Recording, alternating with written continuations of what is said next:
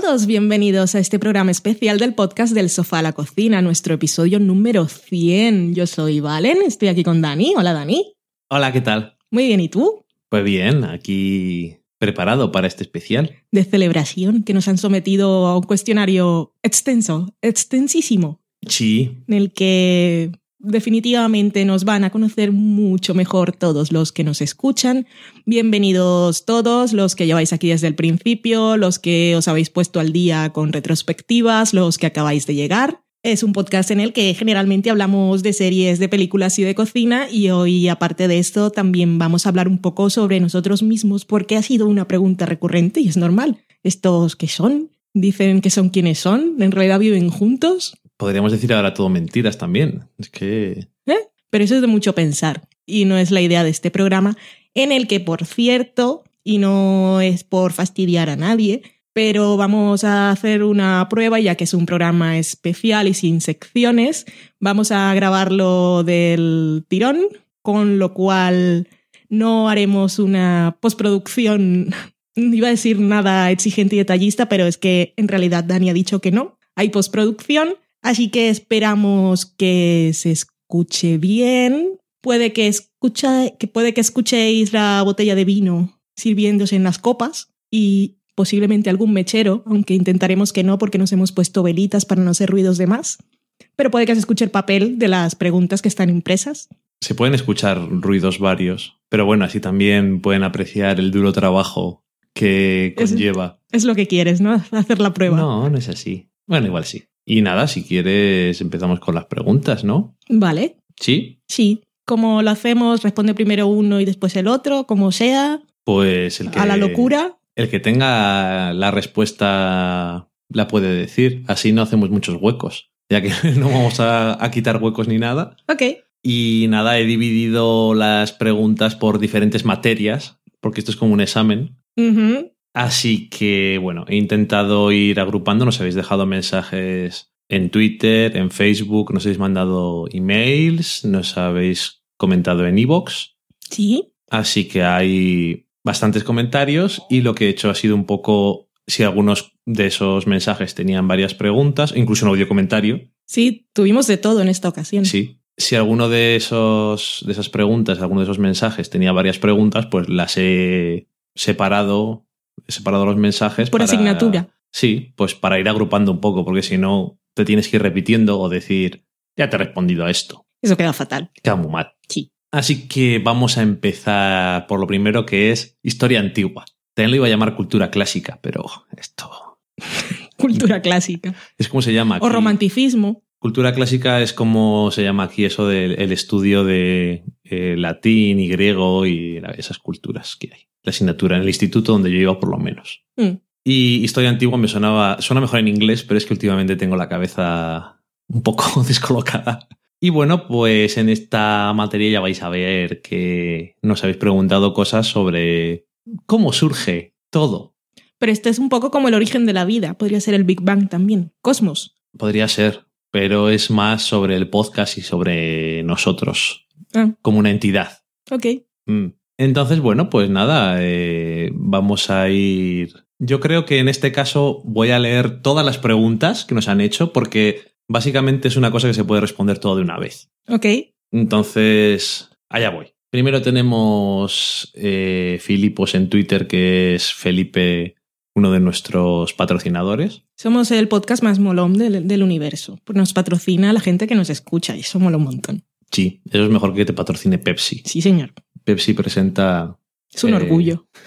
Es un orgullo, sí. Eh, chicos, se acaba el plazo para el programa especial y no quería dejar pasar la oportunidad de preguntaros algo muy típico, pero que pega con el programa 100, la historia de cómo surgió el podcast y cómo os conocisteis y eso. Bueno, ahora digo, voy a leer todas las preguntas. Por cierto, que alguna de estas cosas, a lo mejor en el especial de aniversario ya las respondimos, pero bueno, como aquí la gente llega cuando llega, pues y no se pueden escuchar a veces todos los programas, pues bueno, os lo contamos. Hecho73, que también es un habitual, dice, ¿cazó la Slayer al chico alto? ¿O fue el chico alto el que cazó a la Slayer? Yo no he cazado nada en mi vida, creo. Eh, Copper, arroba Copper, dice, ¿cómo os conocisteis? Si se puede contar. Y qué os llevó a empezar a grabar el podcast. Luego Alan López Alcaraz dice que habléis de qué os motivó a realizar el podcast, de cómo fueron los inicios y sobre todo que nos habléis de vosotros. Pues eh, eso es lo que va a ser. Esto va a ser muy endogámico. Seriadista dice, ¿a qué película se parece vuestra historia? Qué bonito. Y Sí. qué difícil. Eso sí que es difícil. Miguel Vesta, de una de las muchas preguntas que nos hacía, decía, ¿cómo se conocen, arrejuntan y deciden grabar un podcast tan chulo, una barranquillera y un burgalés? Que esa historia no la he oído nunca. Así según lo dice, es que no me extraña que lo pregunte, porque suena bastante raro. Eh, June Duendecilla, en su audio comentario, que ahora antes de responder os le, os le pondremos, Sí. nos decía que cómo aterrizó Valen en Burgos. Es parte de la historia. No vine en avión.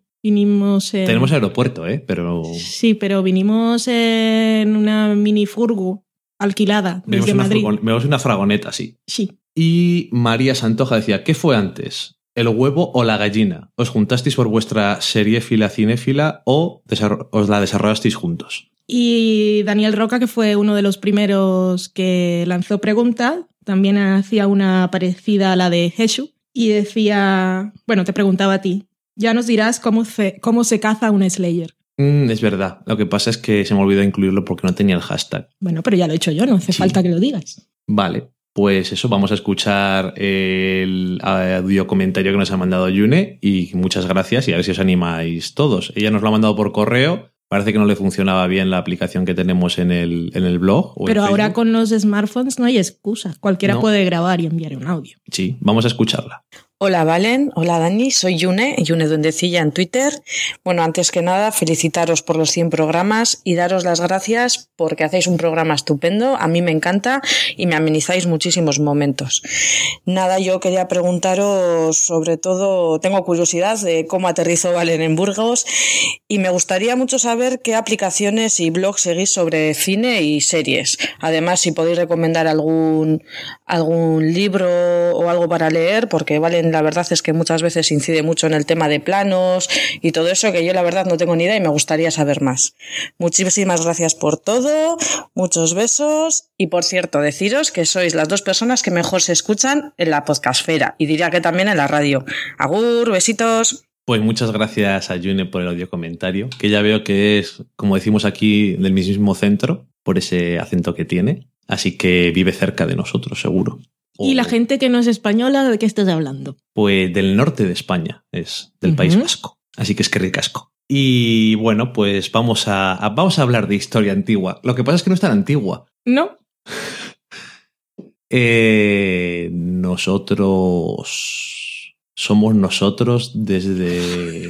cada uno del momento en que nació. Nosotros digo como, como ente. No existimos desde hace tanto más que el podcast. Ujú. Pero bueno, ¿cómo nos conocimos? Pues por esas magias de la tecnología Ajá. y y Twitter, para entendernos. Ujú. O Twitter. Como dirían, por seguro que no está escuchando tu hermana. Y Sí, por cuando lo supuesto. decimos mal, le suena muy chungo. Y, y bueno, pues eso. Es de esas cosas que lo de Facebook se supone que es para conectar con gente que conoces, yo creo. Y Twitter es para conocer a gente que te gustaría conocer. Y parece que eso pasó porque, bueno, hablando, leyendo los blogs de uno, uno del otro, luego encontrándonos en Twitter, pues ya nos conocíamos, por decirlo de alguna forma, nuestras personas 2.0. Nos habíamos seguido lo que escribíamos sobre series y éramos fans. ¿O no? Sí. Un poco. Y nada, y luego también, pues eso, con el asunto de Twitter, pues empezó, empezamos a hablar un poco más y tal. Y luego nos conocimos en persona. Y es que ya no me acuerdo qué año es. Las JPod que fueron en Barcelona. Es 2011. Y sí. O 2010, perdón. Dos- Sí, es 2010. Eh, 2010. Es que el tiempo pasa muy extraño. Estamos en 2014, vale, sí, en 2010. Y, y nos conocimos allí porque, bueno, íbamos a hacer. Yo fui porque teníamos que hacer en el noveno podcast un directo. Y yo estaba con las Slayers. Que ibas a hacer un directo también. Ujú. Ibais después de nosotros. Sí, A nosotros nos tocó la peor hora de todas, que es, ah, creo que era a las 3 de la tarde, sí, que es la hora a la que todo el mundo estaba comiendo. exactamente. Así que básicamente, ya si poca gente nos iba a haber escuchado, a las 3 de la tarde menos. Así que lo que hicimos, nada, fue ir a comer antes. Yo me bebí todo lo que encontré por allí. Digo, si no, no me, va, no me voy a atrever a hablar en público. Luego llegué, como llegué tres personas, digo, bueno, por lo menos. Y nada, y estuvimos haciendo el podcast y luego ya están detrás. Digo, uy, qué ilusión. Estos son celebrities. Celebrities. ¡Ay, va, qué chorrazo! y nada, y nos conocimos. Y bueno, pues estábamos en nuestras propias circunstancias personales. Y a partir de entonces, pues hablamos más por Twitter y esas cosas. Y encontramos que teníamos bastantes cosas en común. Yo en Barcelona y tú en Salamanca. Exactamente. Por aquel entonces yo estaba viendo en Salamanca y tú estabas en Barcelona. Eh, sitios bastante lejanos para los que no conozcan España. Sobre todo si vas en autobús. No muy bien comunicados. No, pero bueno, Salamanca está muy mal comunicado últimamente. Y, y bueno, luego por cosas de la vida pudimos tener la oportunidad de hacer esas cosas que a veces no salen bien, que son eso de, pues esto sobre los bites no funciona mal. Podría ser interesante. ¿Será algo interesante en la realidad? Mm. Y resultó que sí. ¿Ah, sí? Si no, ¿por qué estamos viviendo todavía juntos? Cierto. Yo a estas alturas ya no, ya no aguanto a nadie. Así te lo digo. A mí tampoco. No, ya sí, si te, cuando tenga que aguantar, cuando tenga que aguantar, te echo de casa. Oye, ni que fuera tuya. No, sí, me da igual. ¿Cómo que tuya? Este es mi nombre. Pagamos los dos. Sí, es verdad. Es un problema. Y esto tendré que replantearme lo del contrato de alquiler. Tendríamos, deberíamos hacerlo los dos. Porque si no. No, mejor así. bueno, eso, que yo a esta altura no aguanto a. Y bueno, pues eso, que dijimos, pues. Es que esas cosas pasan a veces, que a veces gente. Yo, por, a mí por lo menos, que yo sí, por más que tú no me creas, yo soy bastante tímido. Entonces cuando. pero si no para de hablar. Calla, pero da igual. Es porque estamos aquí, Ujú. estamos tú y yo solos. Aunque estemos hablando y no iba a escuchar más gente, no, no hay nadie más delante. Y yo soy así un poco de eso de que conoces a gente por internet o lo que sea, o incluso has hablado por Skype, podcast y cosas de estas, pero luego cuando conoces en persona yo estoy siempre como un poco retraído. Y digo, no sé yo si, si voy a ser capaz. y tuvimos una conexión bastante creepy y espléndida. De hecho, nos regalamos una cosa. La primera cosa que nos regalamos, el uno al otro, nos regalamos. No teníamos pensado hacernos ningún regalo ni nada, pero los dos dijimos, vamos a hacer ahí en secreto, vamos a hacer un, voy a hacer un regalo, así quedó bien y tal. Es que me acuerdo que te dije yo por Twitter, uy, me ha llegado una cosa que te compré. Y tú, "Mm, a mí también. Y yo, "Ok, bueno, vale, nos hemos comprado algo. No será lo mismo. Pues sí. Sí. Bueno, porque en esto, además de hablar por Twitter, veíamos juntos cosas. Sí, algunas cosas. Bueno, veíamos. juntos, a través de los mensajes directos. Sí, es una cosa curiosa eso. Veíamos cosas y nos Craig comentábamos Ferguson sobre todo. por directos. También algunas otras cosas. Doctor Who, Justify, Sí, más cosas. Alguna película. Sí, y nos comentábamos cosas por directo y era como... era bastante curioso. Y, y nos regalamos eso, nos regalamos la misma cosa. Y, o sea, si eso no es una señal bastante llamativa. Y bueno, pues dicen, a veces salen en películas y en cosas, "Ah, la gente, los polos opuestos se atraen y lo mejor es buscarte una pareja que sea diferente que tú, porque así no sé qué, no sé cuál es exactamente el razonamiento. Y que fuéramos pilas. Sí, una cosa extraña. Y luego resulta que no es imposible, contra todo pronóstico y estadística, encontrar a alguien que es exactamente igual que tú en algunas cosas y en muchísimas. y compartes muchas cosas con esa persona. Y eres muy compatible tanto en lo que te gusta como en la forma de vivir, como en mm, cosas que piensas de la vida, así ¿Cierto? importantes. Y bueno, si en circunstancias normales probablemente no hubiera encontrado nunca a alguien así, porque de Barranquilla a Burgos pues empiezan por B, pero ni se parecen ni están muy cerca. Pero bueno, la cantidad de casualidades que se dieron para que llegáramos a donde estamos ahora es de esas que te hacen plantearte que si existe el destino o no, que yo creo que no, pero un buen cúmulo de casualidades, sin duda. del cual me alegro mucho. Ah, pues, ah, puedes decir tú algo, que si no parece que... No, quería escucharte la historia, que no la había escuchado nunca. Y sí, estoy de acuerdo. Fue Eh, así. si la historia siempre es la misma, es porque fue así, como dirían en True Detective. Solo hay una historia. Eso es, solamente hay una historia y por eso es así. Siempre ha sido así y siempre lo será. Pero, Vamos a cambiar la versión. pero eh, es verdad, no es como en True Detective.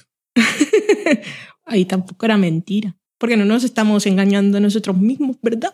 Yo no, ¿para qué? Qué Exactamente. pereza. Pues eso fue así. Cosas que pasan. Y aquí estamos después de no sé cuánto. Que tú cuentas por meses. ¿Cuántos van? Pues mira, va a hacer 34 meses. Ujú. Y bueno, en ese tiempo después yo me fui a vivir a Madrid, tú estabas en Salamanca, después fuiste un tiempo a Madrid y como estábamos los dos sin trabajo y un poco tristes, nos vinimos a Burgos. Estábamos bajo la ala de tus padres, que si nos quedábamos sin comida los teníamos cerca para ir a robar una morcilla y un litro de leche. Ir a robarles comida y ir debajo del puente. Exactamente. Mm. Y nada, llegar a Burgos y todo ir muy bien. Yo conseguí trabajo después de un año o año y medio en el paro, creo. Un trabajo guay que os contaré. Y sí, todo muy bien. Somos afortunadamente muy vagos los dos. Bueno, yo soy más vaga que tú, pero lo que quiero decir es que nos gusta estar en casa y compartimos la, tiradez del sofá, con lo cual siempre encontramos tiempo para ver cosas juntos. Y Sí. es algo que nos gusta hacer. Sí, Y lo del podcast, pues, pues bueno, salió de ahí normal. Ya tú hacías uno, yo había hecho uno, y con que veíamos tantas cosas, pues ¿por qué no grabar? Sí, básicamente cuando pensamos en el podcast fue como, pero si hacemos un podcast vamos a hacer algo que no nos cueste. En plan, ¿qué es lo que hacemos todos los días? pues vemos series, a veces vemos películas y también cocinamos cosas. Y nos gusta Y cocinar. eso es lo que nos gusta. Y nos gusta comer. Sí. Así que dijimos, pues vamos a hacer un podcast de eso. No hay ningún podcast que hablen de esas tres cosas. Y yo tenía, Ni supongo que lo habrá, No. porque es un poco peculiar. y yo tenía el blog abandonado y siempre tengo ganas de hablar de las cosas que veo, pero no estaba en mi mood para escribir y aunque ahora estoy más estable y tranquila, sigo sin encontrar el tiempo, a menos que tenga muchas ganas de decir algo, pero es que el podcast, el podcast me llena esa parte. A, ver, a mí me pasa lo mismo, porque antes escribía bastantes cosas en el blog de opinión, pero es que es porque, no solamente porque me gusta escribir, sino porque necesitaba sacar cosas. Y ahora no, no lo necesito, porque tengo el podcast y hablo contigo y ya está. No necesito escribir nada. Ya lo saco. Mis cosas sobre 12 años de esclavitud o vete a saber qué, Ujú. lo que toque. Y, y en fin, el- los principios del podcast fueron bastante graciosos porque al principio grabamos varios programas por Skype. Sí, yo aún estaba. Yo en Madrid y tú en Salamanca. Empezamos cuando... No, creo que yo ya me había ido a Burgos. Ok. Entonces grababa desde Burgos y luego la primera vez que grabamos juntos en Madrid, grabamos... Fue tan absurdo. Fue muy absurdo porque la casa en la que vivíamos, a pesar de lo humilde que era, tenía dos pisos. Bueno, era una guardillita. Sí, pero tenía dos pisos. Entonces yo grabé sentado arriba y tú abajo, porque intentábamos que no se nos oyera en el otro lado. ¿Por qué hicimos eso? No, no recuerdo. Ah, porque no queríamos compartir micrófono. Sí, exactamente. No queríamos compartir micrófono. Eso es básicamente lo que hicimos. No teníamos dos micrófonos iguales, lo cual fue también un problema. Y luego lo que hicimos al final, en todo ese tiempo que estuvimos viviendo en Madrid, porque creo que una vez que llegamos a Burgos ya no lo hicimos nunca así, No. Fue grabar los dos sentaditos uno al lado del otro y nos íbamos turnando para hablar al micrófono. Sí. Era muy mono. a su forma. En verano, bueno, no, verano no era en ningún momento, pero bueno, en Madrid hace calor siempre. Verano o sea, siempre en Madrid. siempre en verano. Como dirían, siempre verano con el pepino en la mano, hombre, la canción es. Socorro es muy pronto para cantar. Voy por la primera copa de vino. Ya no hemos bebido suficiente. No. Y nada, luego cuando volvimos aquí, pues dijim- dijimos, vamos a tener dos micrófonos. Eso fue antes, sí. Nos compramos dos micrófonos iguales, que era aquel Behringer que teníamos USB. Y pues bueno, yo creo que más o menos la cosa es- estaba bastante bien. Y después ya llegó un día, hace ya no mucho, que dijimos, vamos a comprar una mesa de mezclas. Pero si no tenemos dinero, pero es que Mola. Es que, mola. es que mola. Y eso fue lo que hicimos. Comprar una mesa de mezclas y comprar dos micrófonos. Ahora, los compramos tres micrófonos, porque venían en un pack. Pero Una maletita. eran- son unos micrófonos analógicos de Behringer que, perdón, analógicos, no, no sé cómo se llaman ya. las Pues eso ya lo contamos después, que nos Sí. preguntan por equipos. Y, en fin, baratos. Y las preguntas creativas que me, me ha gustado como las hicieron, Jesús y Daniel Roca, Sobre cazar a la Slayer. ¿Cuál es tu versión? Mi versión es que yo nunca he cazado nada en mi vida. Yo todavía en True Detective y luego también en The Walking Dead salían personajes diciendo que sus padres le habían enseñado a cazar. También es cierto que eran del sur de Estados Unidos, que parece que está, es muy, muy típico eso de ponerse a cazar. Pero yo, en el sentido literal ni en el metafórico, he cazado nunca nada. Siempre creo que he sido un poco, un poco pussy, como decías tú. Y también un poco una clase de persona que se dejaba llevar por lo que le iba viniendo. Entonces, bueno, yo nunca he cazado nada. O sea yo que, lo que hago es que según me van viniendo, según me iban viniendo las cosas, pues veía a ver cómo era el asunto y ya está. Pero yo nunca era una persona muy lanzada. o sea, hasta que que- estás aquí porque te vino. No, o sea, en parte, y eso no me podrás decir que sea mentira, si tú no fuera, si tú no hubieras puesto de tu parte, hubiera No, sido más complicado. Es que yo no voy a decir que es mentira. Yo a esa pregunta tengo que decir que, como el nombre indica, una cazadora nunca es cazada. Mm, Y yo soy una mujer que sabe lo que quiere. Sí, eso es cierto. Y sé cómo conseguirlo.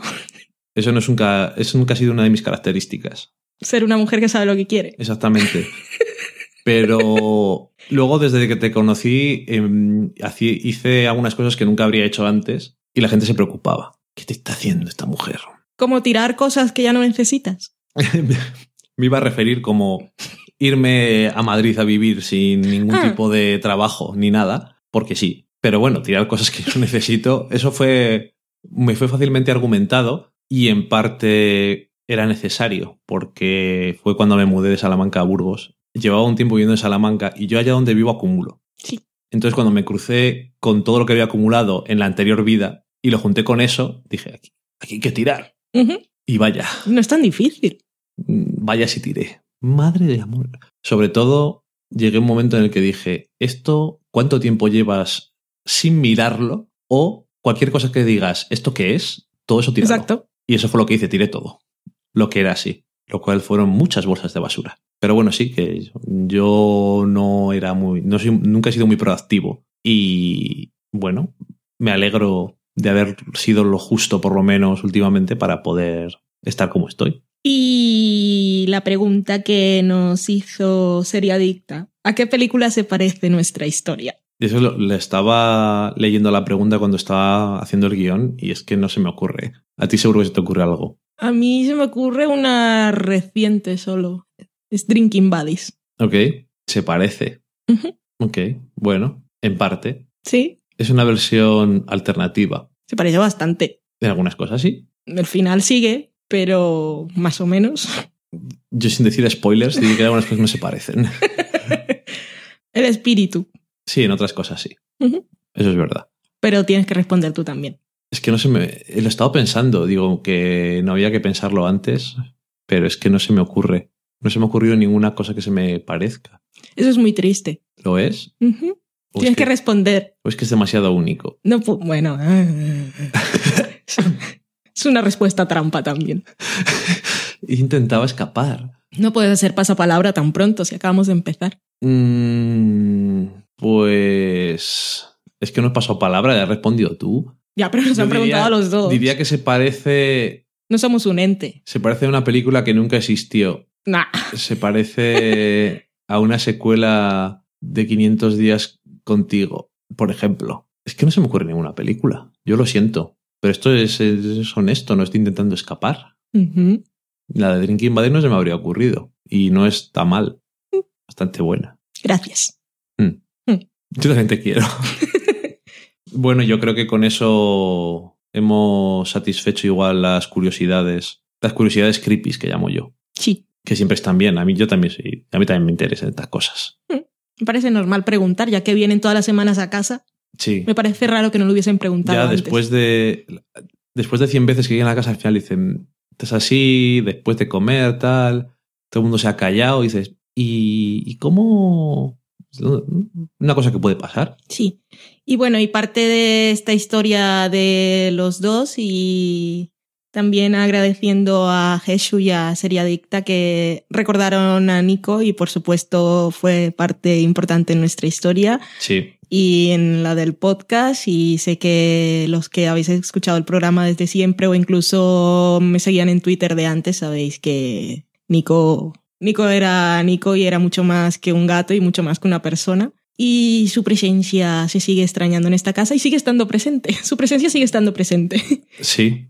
De hecho, de vez en cuando aparece. Sí, sigue siendo lo más bello. Es tanto triste como alegre. Es un poco extraño. Y decir que yo tengo que agradecerle, porque si yo no le hubiera caído bien, nunca hubiéramos estado juntos. Esa era la prueba es de una fuego. cosa que me dijiste tú muy claramente. Sí. Y me aceptó como uno de sus esclavos muy rápido y, Eras buen esclavo para él. hombre, Es bastante servil. Bastante. Bastante.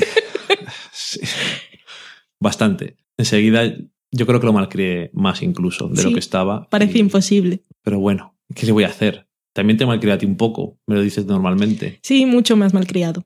Pero bueno, es que me gusta, no sé, siempre me gusta cuidarte y me gusta cuidarle. Me gusta cuidaros. Un beso a Nico y muchas gracias por Rain. La estoy disfrutando mucho. Y estés donde estés, ya puedes haber vuelto. no va a volver, Pero está me- porque está mejor. No lo dudo. Ay, en fin, pasemos a otra materia. Esta materia no existe, pero bueno, eh, hay que agrupar las cosas. Ok, Psicología y economía doméstica. Esto es una cosa muy interesante. Yo la cogería, ok. si fuera de libre elección. Pero con créditos o sin. Hombre, si es de libre elección, aquí en las carreras de libre, las de libre elección te dan créditos. Pocos, pero te las coges así y son fáciles. Ok. Esta no es que sean fáciles las preguntas, pero... Mira, empezamos con Carmenia. Que por cierto, ha vuelto a grabar. Ha vuelto a grabar. Estaba en Nueva York en el último programa, aunque está en Madrid. Es que no para, ¿eh? Mm. En fin. Se mete ahí en los trenes de aterrizaje de los aviones y va de un sitio a otro. Dice, ¿alguna vez no os habéis podido aguantar y habéis visto solo uno de los capítulos y luego lo habéis dicho, lo habéis visto juntos como si nada? Aún no. No. Yo lo había hecho en mi vida anterior, múltiples veces. Pero aún no porque coincidimos generalmente. Alguna vez yo he visto un episodio, pero porque es una serie que no vemos generalmente. Y si me ha gustado, te digo que lo veas y esas cosas. Bueno, yo también hago eso. Pero digo aún no porque nos viene Mad Men y ahora tienes ese horario así. Pero, Y no puedo. pero cuando venga Mad Men ya está, ya está dicho El que. no lo vamos a poder ver juntos Ok. porque tendrías que esperar demasiado para que lo viéramos juntos. Entonces, ¡Yujú! ¡Por los lunes! tendrás que verlo cuando hay que verlo y yo lo tendré que ver si es necesario por las mañanas. Que todo esto es un decir. A lo mejor el primer día que trabajo de tarde vuelvo a las 10 de la noche o a las 11 y es capaz de esperarme. Vale, puede. Pero yo creo que en general tampoco haríamos eso, sí, porque si vamos a tener la oportunidad, ¿no? Si no vamos a tenerla, lo vamos a decir antes, no, no te voy a esperar. Sí, pero mentir es tontería. Si es que no... ¿Para qué? Te lo restriego cosa- antes. Ay, uy, uy, uy, uy, uy, uy. Y en Twitter también se enterarían, o sea que tú también. No habría problema con eso. No, pero bueno, que aparte de Twitter, que ya... A mí lo de mentir ya es otra cosa que me da bastante pereza, así que ya paso. Y más cosas nos preguntaba Carmen, decía, ¿de verdad no habréis nada del capítulo que acabáis de ver hasta que grabáis? Ni aun si te ha gustado mucho. ¿Qué comentarios sí hacéis? Esto vale también para otros comentarios. Por ejemplo, Miguel Vesta dice, ¿podréis explicar cómo es eso de que cuando acabéis un capítulo de, por ejemplo, Mad Men, por ejemplo, y no comentáis nada a- para que seamos espectadores de vuestra primera impresión de la serie? ¿Eso es real? Si la respuesta es sí, gracias por el esfuerzo. Esto es real, pero ¿por qué no vamos a inventar eso? ¡Qué tontería! Es así. ¿Qué podemos comentar durante la serie? ¿Nos podemos reír si algo nos da risa? ¿Podemos Mientras- llorar? Mientras estamos viendo el episodio Las de emociones Mad salen. Men, no se habla. No se habla nunca. Pero si ríes, sonríes, si lloras, si es el caso. Si es algo muy chungo, no te dejo que me toques. Eso en Mad Men y en cualquier otra cosa. Sí, ha no me toques. Sí, como si yo tuviera la culpa de lo que hacen los hombres. Cuando veíamos Breaking Bad, pues me subía yo por el sofá, un poco histérica. No me toques porque salto, es una cosa diferente. Pero, por ejemplo, cuando Don Draper hace alguna cosa cuestionable con respecto a las mujeres, me llevo yo la parte mala. Sí, cierto. ¿Qué tengo culpa yo de lo que haga Don Draper? Eres Digo yo. hombre. ¿Ve? ¿Qué culpa tendré yo? Pero Y- no, no comentamos nada. No. Nos aguantamos. Nos aguantamos. Lo único que alguna vez, mm, al terminar a lo mejor alguna película o algún capítulo o alguna cosa, si yo no estoy seguro de lo que ha pensado, vale, en lo que sea, digo, ¿te ha gustado? Bueno, y en las películas, como no comentamos con spoilers, pues sí solemos a veces. Sí, algún, a veces comentar algún alguna cosa de la Si es alguna cosa muy concreta. Pero no siempre después de, justo después de verlo, sino a veces después de grabar la sección. Sí, a veces después de grabar. Y Y eso con las cosas que vamos a comentar en el programa. Si no, no. no, si no comentamos todo. Pero tampoco somos muy de hablar durante los episodios. No, Sobre todo de las cosas que no. nos interesan, no. Las cosas que admiten, yo hago una tontería sí que digo, porque es un poco payaso, pero Pero comentario, así que yo puedo o no elegir escuchar. Pero no establecemos conversación. no, no. Pero me gusta esa parte. Pues yo puedo elegir escuchar o no. Ya, eso ya depende de, del interés que tenga la serie, no tanto del interés de tu comentario. yo te quiero, pero No, no, sí, sí lo sé, sí, yo no tengo ningún problema. Es lo que hay. Luego tenemos un comentario de una tal Sara Morillo. Dice, vale, es tu hermana, por si acaso hay alguno que no coge la gracia. ¿Hay alguna serie que le guste solo uno de los dos y la vea únicamente cuando el otro no está? La respuesta es sí. sí, Siguiente pregunta. pero vamos a enumerarlas. Antes tú veías solo It's Always Sunny en Filadelfia. Bueno, creo que llegaste a ver toda la novena temporada. O vimos. No, toda no, menos los dos últimos. O el último o los dos últimos. Mm. Pero sí hay series. Sobre todo, yo sí veo igual, igual más cosas que tú no ves. Y de animación, unas cuantas. Sí, o por ejemplo, yo qué sé, South Park, Y la de anime esa chungo, que le gusta ahora a toda la gente. la de Attack of Titan. Eso. Sí, también. Varias cosas. A veces, incluso estando ella. Sí, Es como, ¿quieres ver algo? No, ¿te importa si veo esto? No, tengo, tengo el móvil en la mano, me da igual. me da igual lo que hagas. Sí, exactamente. Y luego a ti también te gusta buscarte cosas Sí. para ver y cuando no las hay, pues las encuentras, que ya tenemos muchas oportunidades. Ahora veo Rain, aunque el otro día te hice ver un episodio porque me había gustado mucho el desarrollo de las Es tramas. comprensible. Era muy divertido. Veo sola también Nurjaki, veía antes Wits, que ya se me ha acabado. La chica Gilmore, que no la había visto nunca y vi todas las siete temporadas cuando no estabas. Y no recuerdo más, ahora yo creo que no sigo ninguna otra serie así. Porque a veces, de vez en cuando veo Grey's Anatomy, pero ver es un decir, porque a veces me la pongo de fondo. Es un decir, tú veías Boardwalk Empire. Cierto, también la he dejado. Alguien está un poco atrasado en ese tema. No, la he abandonado ya. Ok, Le- lo he dado por, por muerto para mí. ok. Pero sí, mm, yo sobre todo temas de comedias y programas sobre comedia o cosas de stand-up y cosas así, que a Valen tampoco le interesan mucho y a mí me suele interesar más el tema de Sí. así la comedia en general. No llegaríamos a estudioso, pero me interesa. Más preguntas. Tengo aquí a Copper que dice, ¿cómo decidís qué serie os ponéis a ver al tener muchas posibilidades? ¿Soléis estar de acuerdo en el orden? Y aquí quiero decir que normalmente Valen es bastante permisiva. Es como, ¿qué te apetece ver? Depende. No. Los lunes suelen ser complicados, porque hay, depende de los lunes. Si hay Mad Men, pues Mad Men se ve los lunes y se ve de noche.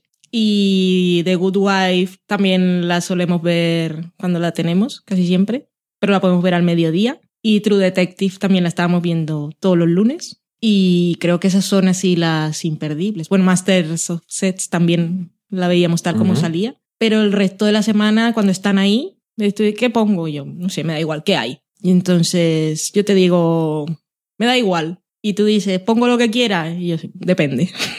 Entonces voy a poner esto. Si me apetece, sí. Si no, Complicada. mejor eso no. Complicada es la vida. Me da igual. Entonces pongo esto. Eh, no. No, Eso no. Mejor pon lo otro. Es- Está muy bien. Pero bueno, que cuando hay Mad Men o cuando hay alguna serie o cuando había Breaking Bad o lo que Mm. sea, no había una discusión sobre lo no, que es que ya, ver. ya está implícito. Los dos lo Es queríamos ver. como, Hay que verlo y ya está. Ujú. No hay. Ay, pues tengo aquí el último episodio de Cutthroat Chicken. Kitchen, perdón. También molaría ese otro programa. Podemos verlo si quieres. Eh, no, por lo menos no, no tenemos muchas dudas Mm, las prioridades. No. Pero, por ejemplo, yo qué sé, si tenemos ahí. ay, tengo uno de Justify, tengo uno de Americans, tengo uno de Aníbal, tengo uno de no sé qué. Como no tenemos tanto tiempo ahora para ver cosas, pues siempre tenemos variedad y normalmente, como ya no vemos nada que no nos guste, No. Ni pues nos da un pilotos. poco- nos da un poco igual. Ay, en fin, más cosas. Luego tengo aquí un comentario de Mari Margolis, varios, dice. Is Always Sunny in Philadelphia y Mad Men son series que os habéis recomendado el uno a otro y os han gustado. ¿Alguna serie que os hayáis recomendado que no haya funcionado para el otro? Quien dice serie dice película o un plato. Ok, no sé. También te recomendé The Good Wife. Sí. Pero es que tanto Mad Men como The Good Wife me recomendaste que me dijiste que siguiera viéndolas. Más que decir, nunca has visto esto, velo. Porque yo soy consciente, era consciente de lo que eran, había visto algún episodio, pero no. Bueno, y más que una recomendación por interés en que la vieras es, yo voy a ver esto. Sí, en el, Tú caso de, mismo. en el caso de Mad Men fue diferente. Fue cuando iba a empezar La quinta. la quinta temporada. Cuando se estrene Mad Men, yo lo voy a ver. Tú puedes hacer lo que te dé la gana. ¿Y qué es lo que hicimos? Pues como no teníamos, era cuando vivíamos en Madrid, no teníamos trabajo ninguno de los dos, así que hicimos, como ya escuchasteis, si lo escuchasteis en, antes de que si os empezara la quinta temporada, si os acordáis, un maratón de Mad Men que fueron las cuatro primeras temporadas en pocos días y ahora sin tempestivas. Cosa que ahora no podemos hacer mucho. Mm, Estamos más cansados. sí. Bueno, yo te recomendé Ringer y no quisiste verla. Yo vi el primer episodio y vi el segundo. Y luego vi algunos episodios como el último también. Es que, es que Ring era demasiado. Sin probar y sin bitch. Es que Rain es muchísimo mejor. El último episodio de Rain fue la vida. Pero el último episodio de Rain era tan reminiscente de Ringer. No, pero fue, fue muy grande. Hasta Tenía alfombras. alfombra. Tenía alfombras, sí. Sí que fue, es que fue bastante gracioso. No, no se lo puedo negar porque es que fue... Hay un cierto momento, si he visto el episodio, no os, lo voy a, no os voy a quitar ese gusto, pero pasa una cosa tirando al primer tercio. Es como, esto es el, este es el punto de giro. Aquí es donde todo cambia en este episodio. Y todo va a encajar. Y todo encaja. Oh, es encaja muy maravilloso. Soy tan fan de la reina, Catherine. Entonces no nos hemos recomendado nunca nada. que No, me acuerdo ahora mismo que te haya recomendado, porque es que veíamos casi todo. De todas formas, normalmente, yo normalmente le, nos solemos, nos conocemos bastante bien las cosas que nos gustan y eso, o las cosas que no nos gustan también. Entonces no nos recomendamos cosas a no ser que sepamos que no. Y tú con, con It's Always igual me habías intentado un par de veces y no me había interesado yo demasiado. Hmm, Pero no es que no me hubiese gustado, sino que no presté atención. No era mi momento. Es lo que tiene Netflix. Luego también hay momentos, pero como con Mad Men me pasó a mí y a ti, Hmm. así que la vida cambia. ¿Y películas? ¿Te he dicho alguna? Que no me haya gustado. Hmm. Pues es que la única Mm, la única película que se me ocurre que tú ya has dicho que te gustaba mucho y que viéramos y que a mí no me gustó tanto como a ti fue Once, pero tampoco me pareció mal. Pero yo no la había visto antes tampoco. No Pero- lo habías visto. No. Entonces, ¿qué es lo que habías visto? ¿Dónde? ¿Por qué? Tú Esto, a mí esto se me dijo. No, yo no la había visto. Yo había leído que habían hecho un documental después de la película, que por Ah. cierto no lo he visto nunca, y me hizo interesarme en la película. Pero yo no la había visto, pero a mí sí me gustó. Yo ya no me acordaba de esto. Y mira que dice, esto es un programa que hicimos. Sí, a mí me gustó mucho. Todavía escucho la banda sonora a veces, que la pone una compañera en el trabajo y me da cosita. No, la banda sonora también la escucho a veces, pero ya no me acuerdo exactamente, pero no me gustó tanto como a ti. No sé por qué. Bueno, tú una vez eh, en nuestro primer encuentro me pusiste un documental de un señor que hablaba muy raro, sin subtítulos, que hablaba de cosas que no me interesaban y me dormí. No sé si era una recomendación o un bienvenido a mi mundo, Era... pero yo también te dije bienvenido a mi mundo, si no me interesa me duermo. No, te puse... Digamos que te dormiste viendo muchas cosas. Bueno, tenía sueño. Sí. O sea, te dormiste viendo eso, te dormiste viendo Spinal Tap, Mm. que después te la volví a poner otra vez y te gustó más. Sí. Te dormiste viendo Justify. Justify, Fringe. Y viendo Justify que te despertaste y dijiste, ¿qué pasa con la bomba? ¿Han muerto todos? Y yo no. Pues estábamos tan cómodos que me podía quedar dormida en el sofá. Sin miedo Sí. que me mataras ni nada. Eso, eso es una de las cosas raras de tuya y mía. Que desde el primer momento estábamos como excesivamente cómodos. Mm. Como si nos hubiéramos conocido de antes. Una cosa muy chunga. Creepy. Creepy, pero bonito. Uy, Pero creepy, pero bonito. pero me dormí. Sí, sí, en varias ocasiones, sí. Pero eso no me pareció especialmente mal, que te diga. Era comprensible. Sobre todo el documental. Em, así que casi podríamos decir que no. Porque de comer, pero Después de tanto. la respuesta es no. en conclusión, por lo tanto, podemos concluir. Porque platos, también te- te- tú dijiste, a mí la morcilla no me gusta. Y te dije, no has probado la morcilla de Burgos. Hmm. Qué mal suena todo esto.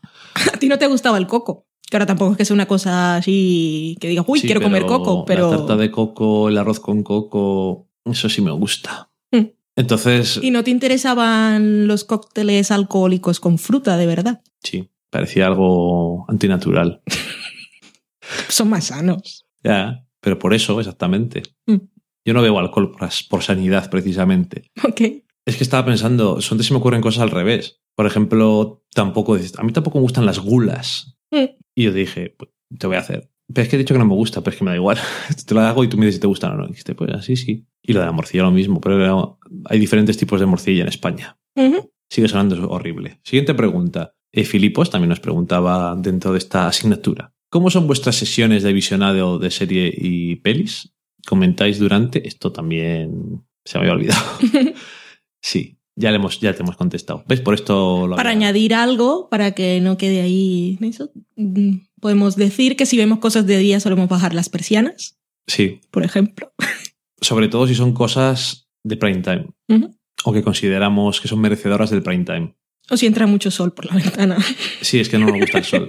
Sobre todo, no es que no nos guste el sol, que tampoco nos hace ilusión. La claridad no me interesa. Mm, Pero no nos gusta lo que viene, que es el calor. Cierto. Calor no nos gusta. Por lo tanto, una persona de, de Barranquilla es bastante antinatural eh, y que haya acabado en Burgos, en el fondo, es bastante lógico. Vino buscando el frío. Em, vale. Valen, pregunta para ti. Situación. Valen, ¿quieres hacer sufrir a Dani? ¿Qué serie, película y comida le pondrías? Mm, no sé, por ejemplo, unas... Pero para hacerte sufrir, una serie... Sufrir, sufrir, no sé, pero te haría ver, por ejemplo, las... ¿Son siete o son seis? Bueno, todo son crece. Ok. No sé si sufrirías, pero no las has visto y yo sí. Mm, O The so- esas cosas no me harían sufrir. Ya, pero es que no se me ocurre nada para hacerte sufrir. es que yo creo que puedes ver cualquier cosa. Sí, pero yo lo he demostrado a lo largo de mi vida. He visto muchas mierdas. Porque película podría decir, para hacerte sufrir te haría ver Isl- Island Empire, pero ya te la hice ver. No David sufrí, Lynch. No porque había visto antes Carretera Perdida, lo cual es una gran guía para Inland Empire. Mm, o cabeza borradora. Esa, esa puedo. ¿Y qué me pondrías de comer? Y de comer, pues te pondría, por ejemplo, unas almejas con piña. No sé si eso es un plato. no, pero creo que no te gustaría. Ok. Y viceversa, claro, ha dicho también, si tengo que pensar yo. Yo te pondría alguna película en la que salieran. Socorro. Bueno, Yo Lack soy más vulnerable. y Lack no sufriste tanto. No decías tanto que te dan miedo los caballos. Sí, pero es que solo les miraba las patas. Bueno, también les miraban las patas solamente los que estaban grabando, por lo visto, que al final pasó lo que pasó. Yo diría que te pondría Mary Poppins ¡Oh, cierto! o. ¿e- ¿Existe una película de Robinson Crusoe en la que el protagonista es Russell Crowe? Yo qué sé. Porque Yo no sé esa nada de la es vida una película señor. perfecta para ti. Solamente Russell Crowe todo el rato, sin camiseta Socorro. y con barbas y sin ducharse. es decir, el paraíso. También podrías ponerme a ver un western en el sol. Sí, te pondría. Te, te pongo un sofá de cuero negro al sol en verano en Madrid y te pongo a ver un western, un western. cualquiera, No, pero uno que no que de calor. uno de calor y sangre y cosas. Mm, Mira, me estoy respondiendo al contrario, cosas que me harían sufrir a mí. La serie esa, que todavía existe, la de. ¿Cómo se llama aquí? De. De culo y cuesta abajo. Ah, It's Bound. It's. Ay, Unbound. No me acuerdo cómo se llama. No sé. Es que nunca la he visto esa. Yo tampoco, pero sé que la odiaría y es los pelos de ese hombre. Pobre, Así que los veo y digo socorro. pobre Kenny. Y después de comer te pondría. Es que sufrir, sufrir, sufrir. Pues si, me pones en el sol a ver un western y a tomar una sopa caliente. Sí, unas sopas de ajo y luego que comieras piña. Porque aquí está la gracia. La piña te gusta. Pero eso es para hacerme mal. sufrir. Eso es de mala persona. Eso, eso ya es crueldad. Innecesaria. Crueldad animal. Sí. No innecesario, ¿no? Estamos haciendo sufrir. Ok. Ujú. O ahí, ya sé, ahí al sol y a comer, por ejemplo, nécoras o cangrejos y sin servilleta para limpiar. ¡Ay, no! Ay, qué asco. Qué calor me da. Voy a beber vino. Y si te hago una cheesecake con boloñesa. ¿Qué tiene de malo eso? Socorro. Como diría Joey, cheesecake me gusta, boloñesa me gusta. ¿Cuál es el problema? Por lo menos lo probaría. Y además eso se puede separar. Mm. Yo, es que tú tienes unos miedos muy claros. Ay, pues ya sé. Te haría un tartar de, de, de, de cosas que van por dentro, de entrañas, con huevo crudo. Un tartar. Un tartar de huevo. No, de vísceras. Ah. Y el tartar lleva huevo, creo. Te pongo ahí la yema. Y con Ah, corazones y gadillos y sesos. Mm. Y un ojo de animal. Tú sabes que yo estoy familiarizado con los ojos. Yo soy de ciencias. Bueno, pero te los comes. Nunca he comido un ojo. Y además da un poco de asquete. Por eso. Cuando uno le dio con el bisturí sin querer, explotó y le manchó a la compañera que tenía al lado. Fue bastante Eh. gracioso. Innecesario. Y luego pregunta aquí de Hecho73 que dice, solo tenéis dinero para ir a un sitio. Esto es también ciencia ficción porque no tenemos dinero para ir a ninguno. Pero bueno. ¿Festival de Sundance o Comic Con de San Diego? No quiero peleas. Peleas, peleas. En el mundo ficticio. Pero si solo tuviésemos de verdad dinero para ir a un sitio y tuviésemos que elegir, igual una pelea así a muerte, igual no, porque no sé, al final creo yo, si hubiese mucha disparidad de opiniones, yo soy de la idea de yo me voy a un sitio y tú te vas al otro. Luego nos contamos. Sí. No sé, creo. Pero yo creo que dependería de, por ejemplo, si en la Comic Con estuvieran presentando Es complicado. Los Vengadores 2 y dicen, va a haber un panel de Josh Whedon, está programado para dos horas, todo el mundo le va a preguntar cosas y va a estar todo el rato hablando con lo, como lo puta que es. Y va a estar Thor. Y va a estar Thor y Robert Downey Jr. y todo el mundo allí. Es que son dos sitios a los que de verdad nos gustaría ir, creo que a los dos. Bueno, yo siempre había querido ir mucho. Cuando antes quería ir a un sitio, siempre había querido ir a Sundance antes que a la Comic Con. Y no lo sé. Yo creo que dependería de eso. Aunque si tuviera que elegir un sitio a la fuerza, igual me decantaría por el clima. Y preferiría ir a Sundance que a la Comic Con. Y además, últimamente estamos viendo en Hulu un anuncio de San Diego que no te está gustando mucho. no. No me Eh, gusta lo que mira, ofrecen. tenemos calor, tenemos playa, no nos gusta ninguno de los dos eso. Tenemos caballos, es como, pero es el paraíso. Y yo tengo que decir que, a ver, la Comic Con, el friki en mí quiere ir, haya lo que haya. Últimamente la Comic Con, y eso es parte por lo que también te interesa más a ti ir, es otra cosa. Porque hace 10 años a la Comic Con a ti no te hubiera interesado ir. Demasiado, que digamos. Pero últimamente series y cosas del, del cine que te interesan más, pues están apareciendo por allí y te interesa ir por eso. Pero tú en tu vida has ido a festivales de cine, como el de Sitges, por ejemplo. Yo nunca he ido a un festival de cine. A mí, no me, a mí me gustaría ir a un festival de cine. Es que la Comic Con mola por eso, por toda la gente, pero también pienso en el mogollón. Yo donde pienso en las colas y a mí me da... No, y a mí más, porque tú aún eres de ir a conciertos y eso, y es que a mí, Uy. a mí la gente, mu- mucha gente que no conozco y tener que luchar para estar en un sitio es una cosa que no me interesa y mucho menos si hay calor. Y Sundance, también me imagino que hay gente, pero también tienes tus entradas y, Pero tú piensas y hace una cosa. frío y vas con bufanda y gorrito. A mí las colas no me gustan. ¿Y quién va por la calle y dice, ¿por qué hay tanta gente por la calle? Yo. Yo también. Quiero decir, en Sandals va a haber gente, pero es, es que es diferente porque es una forma diferente de ir. Y en la Comic Con también tienes que comprar la entrada, pero tienes que hacer cola igual. Y es que últimamente es que es- debe ser una locura. Y a mí es que me gusta que haya gente, pero la justa. Dicho eso, nos gustaría ir en realidad a ambos sitios. Sí, pero bueno, vamos a decir que a lo mejor lo- habíamos pensado en ir a la Comic Con si alguna vez teníamos dinero, bastante, pero a lo mejor si tenemos dinero vamos al otro lado. ¿Por qué lo digo esto? Porque a lo mejor si vas a Sundance no te lías tanto Mm. y tienes que gastar menos dinero. Porque vas a Sundance, estás en Sundance y te- luego a lo mejor te tienes que volver. pero si vas a Comic Con en- son tres días. Que, imagínate que voy a la Comic Con, paso calor, hago colas, me gasto un Y no- montón y- de y dinero ver y algo. quiero ver a Joss Whedon y, y ni siquiera puedo entrar. Qué frustración. Que puede ocurrir perfectamente. Exactamente. Más un montón de gente disfrazada que no sé ni de qué van, que muy bien un espectáculo, pero a verlos, igual los veo en fotos. No sé, me gustaría ir a ambos me gustaría ir a Estados Unidos, básicamente. Pero lo de Sundance es algo que en realidad tengo metido más adentro. Ujú. Ojalá tengamos dinero algún día para tener esta discusión. No, ya le hemos tenido por si acaso ya. Hemos hecho un presupuesto de todo el dinero que no vamos a tener. Eh, mira, un presupuesto de lo que nos costaría ir a Estados Unidos a hacer una visita, no sé qué. Ah, muy bien, está muy bien saber esto para saber lo que no vamos a gastar. En fin, más cosas. Ainhoa Navarro, ¿qué es esta persona? Es Noah. Dice- Cosas de Lin. de cosas de Lynn, dice estrujaros el cerebro. Socorro. Vamos, Malia. Contadme una noche perfecta. ¿Qué capítulo y de qué serie tendríais puesto en la tele y qué menú en la mesa? Tiene que ser perfecta en todos los sentidos. Capítulo detallado y menú con bebida y postre incluidos. Socorro. Por lo menos nos dice besos y felicidades y eso. Y a cascarla le faltó.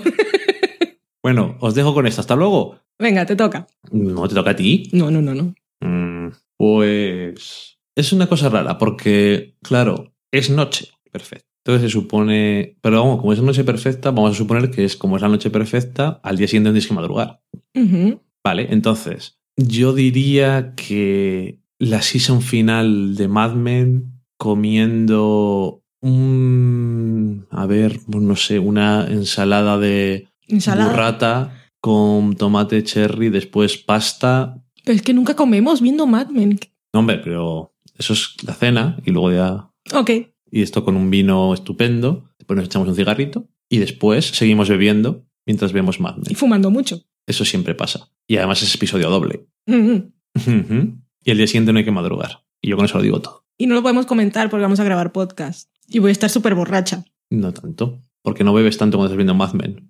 Porque no puedes quitar los ojos de la pantalla. Respiro porque es, es in- es intuitivo. Instintivo. Sí, porque también podría ser alguna cosa en la que podemos estar más relajados. Pero no sé. Sí, ya lo has hecho demasiado perfecto, así que... Por ejemplo, Breaking Bad era un- una serie que no podías acompañar con cena nunca. No, de hecho, cenábamos después o la veíamos a media tarde si era posible, porque un día se nos cortó la digestión. Dos días. Mm. Pues ya que tú has dicho Mad Men, pues yo voy a elegir, por ejemplo, The Good Wife. Que es una serie bastante elegante que va bastante bien con vino y yo la acompañaría con sushi. Mm, mm. Incluso mientras veo el episodio. Eso Maquis y cosas así que pueda tocar sin dejar de ver la pantalla y metérmelo en la boca. Todo me suena mal. Esto es el vino, ¿no? O los, los audífonos que llevas hoy igual funcionan mal, Les tengo quitados. ¿vale? Entonces no lo sé. Alan López, que ya hemos leído una pregunta suya antes, decía, a mí me gustaría que habléis de películas, series, libros y música que os han marcado. ¿Se te ocurre algo? Pues para empezar, por ejemplo, con libros, El Principito a mí me destrozó la vida, bonitamente, pero fue así. Ujú. Un libro que leí cuando era pequeña y siempre he llorado cuando lo leo. Mi madre nos lo leía, pero creo que no lo entendíamos. Y también no era un libro, pero eran los cuentos, eran de Oscar Wilde, que ahora no me acuerdo, los del Príncipe Feliz y esas cosas. Yo tenía un libro y eran... Mm. Estaban los libros de cuentos de hadas y estaba ese. Y yo lo leía, lo leía y lo leía. Para llorar antes de dormir, eso da sueño. Y yo creo que de ahí viene mi conexión con las historias que acaban mal. Sí, que es lo que te gusta a ti. Mm. Las historias acaban mal, Me llegan más. te afectan. Sí, mucho, profundamente. ¿Y música? Mm, no, no soy ¿Películas? película. A mí la película que me convirtió en la persona que soy es al final de la escapada. convirtió en la persona que soy. porque sí, porque la vi un día y, no sé, era adolescente menos de 15 y me la encontré en la tele que teníamos cable y el canal Cinemateca y esas cosas con subtítulos y fue una película que me pareció diferente a todo lo que había visto. Lo es. Y no, no es porque fuera una historia de amor ni nada, ni, pero lo que estaba viendo mm, me despertó, me despertó curiosidad por el cine y me volví bastante gafapasta después de eso. No diría que es una película que te vaya a llamar tampoco la atención por la historia de amor, a lo mejor, o sí. No, no, pero quiero decir no digo que en general. no es una, no recuerdo haber visto una película así que estoy hablando de marcar así, uh, lo primero que me marcó en la vida. Mm, No sé, igual había visto otras cosas antes, pero ese es el primer recuerdo que tengo de me interesa el cine, mm. más allá del entretenimiento. Pues qué complicado es esto. Porque yo siempre he sido muy vago para leer libros. Diría que por eso me gustan las series, el cine y los, y los cómics. Pero no es como si no me gusten libros que he leído. Es porque la mayor parte de los libros no me consiguen si no me consiguen enganchar, no es como una película o una serie que puedo ver dos episodios. Si en unas cuantas páginas digo esto no, me voy muy loco en ese aspecto. Y supongo que eso me hace un poco inculto, pero bueno, ¿qué le vamos a hacer? Y recuerdo, siempre recuerdo el libro de que probablemente, y sobre todo cuando ha pasado el tiempo, que he leído cosas sobre, sobre ello, o no lo he vuelto a leer, pero el único libro que recuerdo en la juventud que me leí y me gustó y dije que rápido me he leído este libro, eso que me ha gustado, era el libro de, de Juego de Ender que me lo leí con una facilidad dijo, esto, esto es muy gordo. Pero me lo leí y dije, "Chis, me encanta. Y luego también me gustaba, me, luego me han gustado más los libros que eran de relatos cortos y cosas cortas. Y, por ejemplo, me gustaba mucho uno de Neil Gaiman que se llamaba Humo y Espejos, por ejemplo. Pero también me gustaba un libro que era muy cortito que se llamaba... Ay, no me acuerdo cómo se llamaba. Era de Patrick Suskind y era una historia de un señor. Era muy cortico y no sé por qué me atraía muchísimo ese libro cuando lo leía, así cuando era jovenzuelo. Y mm, películas y series... Es que películas no, no sabría decirte. Supongo que de alguna forma la primera película que fui a ver en el cine, en una pantalla grande, pues me marcó un poco. La primera película que fui a ver fue Indiana Jones y la última cruzada. Y fue como, ¡uh, qué grande es esto! es todo muy grande. Y, y me gustó la experiencia. Y, y series, yo diría que. mm, yo diría que en cierto aspecto Lost me marcó en el sentido de que me di cuenta, o incluso antes Dexter o Prison Break, cuando empezaron, me marcaron en el sentido de que eran las primeras series que no estaban poniendo en la tele que quería ver y que me hacían, sobre todo, por eso lo de perdidos, que sobre todo que te hacían preguntarte sobre cosas que te podías imaginar que podían estar ocurriendo y cosas así. Porque las cosas que había visto antes, porque yo recuerdo que cuando era pequeño alguna vez vi, por ejemplo, veía Expediente X o veía Twin Peaks y no me enteraba ni por dónde me da el aire. O no llegaba a, a plantearme más cosas. Pero con Perdidos eso fue una cosa que ocurrió así como te puedes empezar a imaginar cosas extrañas. Pero no sé. Y luego también The Wire en el sentido de que fue la primera serie que vi que me apeteció ver series porque dije, "Gut, esto, esto es como esto es como muy bueno. No sé, Mm. era una- no sabía explicarte por qué eran buenas las cosas, pero era como, tío, qué cosa más buena. A mí series, pues tengo varias fases. La primera serie que vi, y ahí vuelvo con mis historias tristes, y que no me perdía ni un solo episodio, y era pequeñica, era Candy Candy. Como supieron... Como acertaron algunos con mi tarareo largo del último, del último episodio. Y yo, yo era muy fan. Yo dejaba ahí grabando las cosas y salía del cole y yo quería ver Candy Candy. Estaba loca perdida. Me gustaban mucho los lagrimones con Bueno. esos ojazos que tenía. Luego otra cosa que no era ni una serie ni nada, pero que me, me, hace gracia acordarme y que cuando una vez lo dije en Twitter y mucha gente se había acordado y no me acuerdo cómo se llama ahora, era la de la mujer esa que la tiraban al lago y le comían la cara a los cocodrilos. que yo me acuerdo de muchas cosas y eso me marcó un montón. Yo decía, pero qué malos son los hombres. Y yo iba ahí con esa mujer y yo, destruyelos a todos. tu venganza es justificada. Voy contigo para siempre. De cuando era pequeño, pequeño, pequeño, lo que veía con auténtica fruición. Auténtica fruición no creo que sea lo adecuado, pero era, yo qué sé, cosas como antes de que entraran al más puro estilo americano las asociaciones de padres diciendo que eran cosas muy violentas, me acuerdo que veía Caballeros del Zodíaco y cosas de estas, que yo decía, se pegan ahí de golpes, como mola! Eso, bola de dragón, cosas de esas que hoy en día, la verdad, yo sé que hay animes que son buenos en muchas cosas y Bola de Dragón no es uno de ellos, porque Bola de Dragón es bastante mierda en el fondo. Mm en muchísimas cosas, porque es que es todo el rato lo mismo, todo el rato lo mismo. Pero cuando eres un chaval de 7, 8 años, eso es lo que más mola del mundo. Y fíjate que no, no me he puesto a pegar golpes a nadie en mi vida. De hecho, la violencia no me interesa lo más mínimo.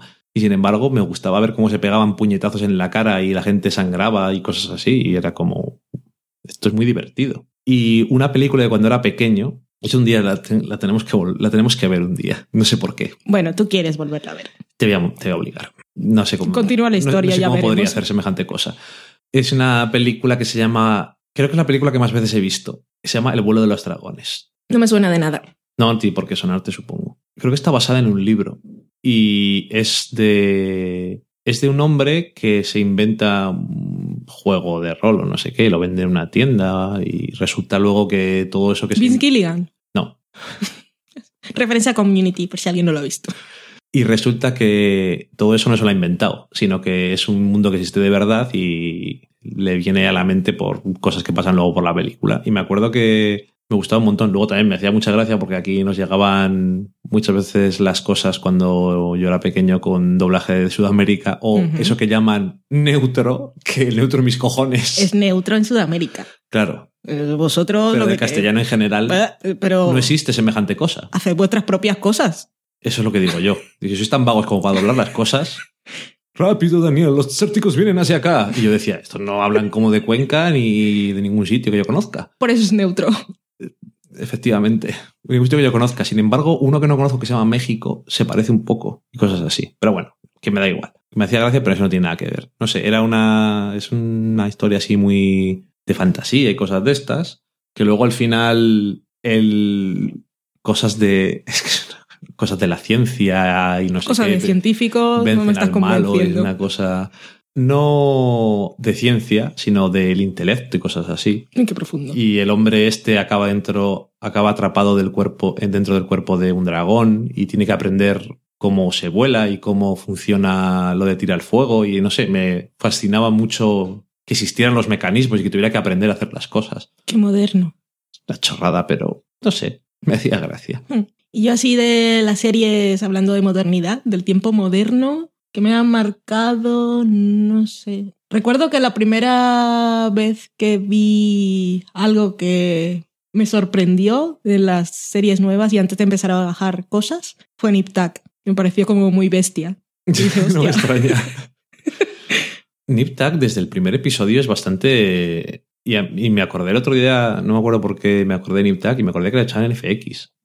Yo luego dejé de verla porque se fue demasiado la pinza y el hijo que se parecía a Michael Jackson me ponía muy nerviosa. Mm, ok. Pero sí fue la primera serie, así que me impactó. Ya luego empezaron a, em, empezaron a impactarme otras cosas más de desarrollo de tramas y tal, pero esa fue la primera que yo dije, ostras, las series son esto. Uy, las series. Y la primera serie que me hizo interesarme por quien hacía las series fue Buffy, y la vi tarde, ya estaba viendo otras series, pero no me fijaba nunca en los créditos. Y después de ver Buffy, pues el nombre de Joss Whedon y muchos de sus guionistas me quedaron ahí. Yo las dos primeras series que veía los la única serie que veía los episodios en televisión y sabía cuando lo ponían y quería verla era Buffy, que la ponían en Canal Plus, en abierto. Y entonces me acuerdo que. No me acuerdo qué episodio era, pero estaba viviendo yo en el pueblo todavía, me parece. No, no estaba viviendo ahí, pero bueno, estábamos allí y estaban poniendo un episodio nuevo y yo le tenía que ver. Y me parece que lo ponían a las tres y algo. Y estaba mi familia comiendo y es como, vamos a poner esto. Pero es que no queremos, ¿esto qué mierdas es? es una pregunta muy válida. Y yo, si, pones eh, eso. vamos a verlo. Y pudo ser eh, el musical, como pudo ser cualquier episodio así, que era como, "Pero, mi hijo que ve, ¿qué hemos hecho? Hemos criado un monstruo. Y me acuerdo que estaba eso, estaba ahí todo muy loco viéndolo y cuando fueron los últimos episodios también. Y es, la veía en la tele de la única forma que podía, básicamente, y doblada, obviamente. Y, y bueno, ahí está. Eso, esa y la otra serie que solía ver siempre era una, pero porque también le gustaba ver a mi madre. Y yo por lo menos podía verla con alguien, que era El Abogado Mm. la serie de David y Kelly.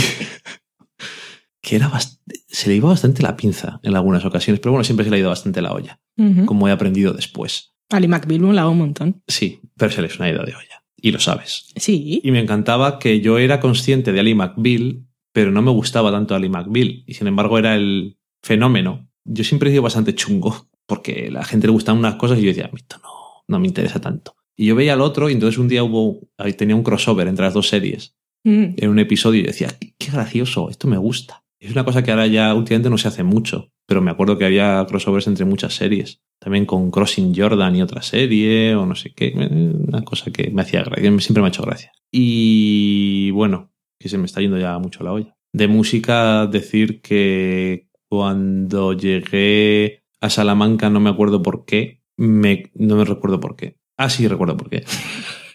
¿Es importante? Sí, es importante. Mm, lo que me hizo interesarme por el, el heavy metal y el hard rock y eso fue un disco de Iron Maiden que tenía la portada que más me gustaba del mundo.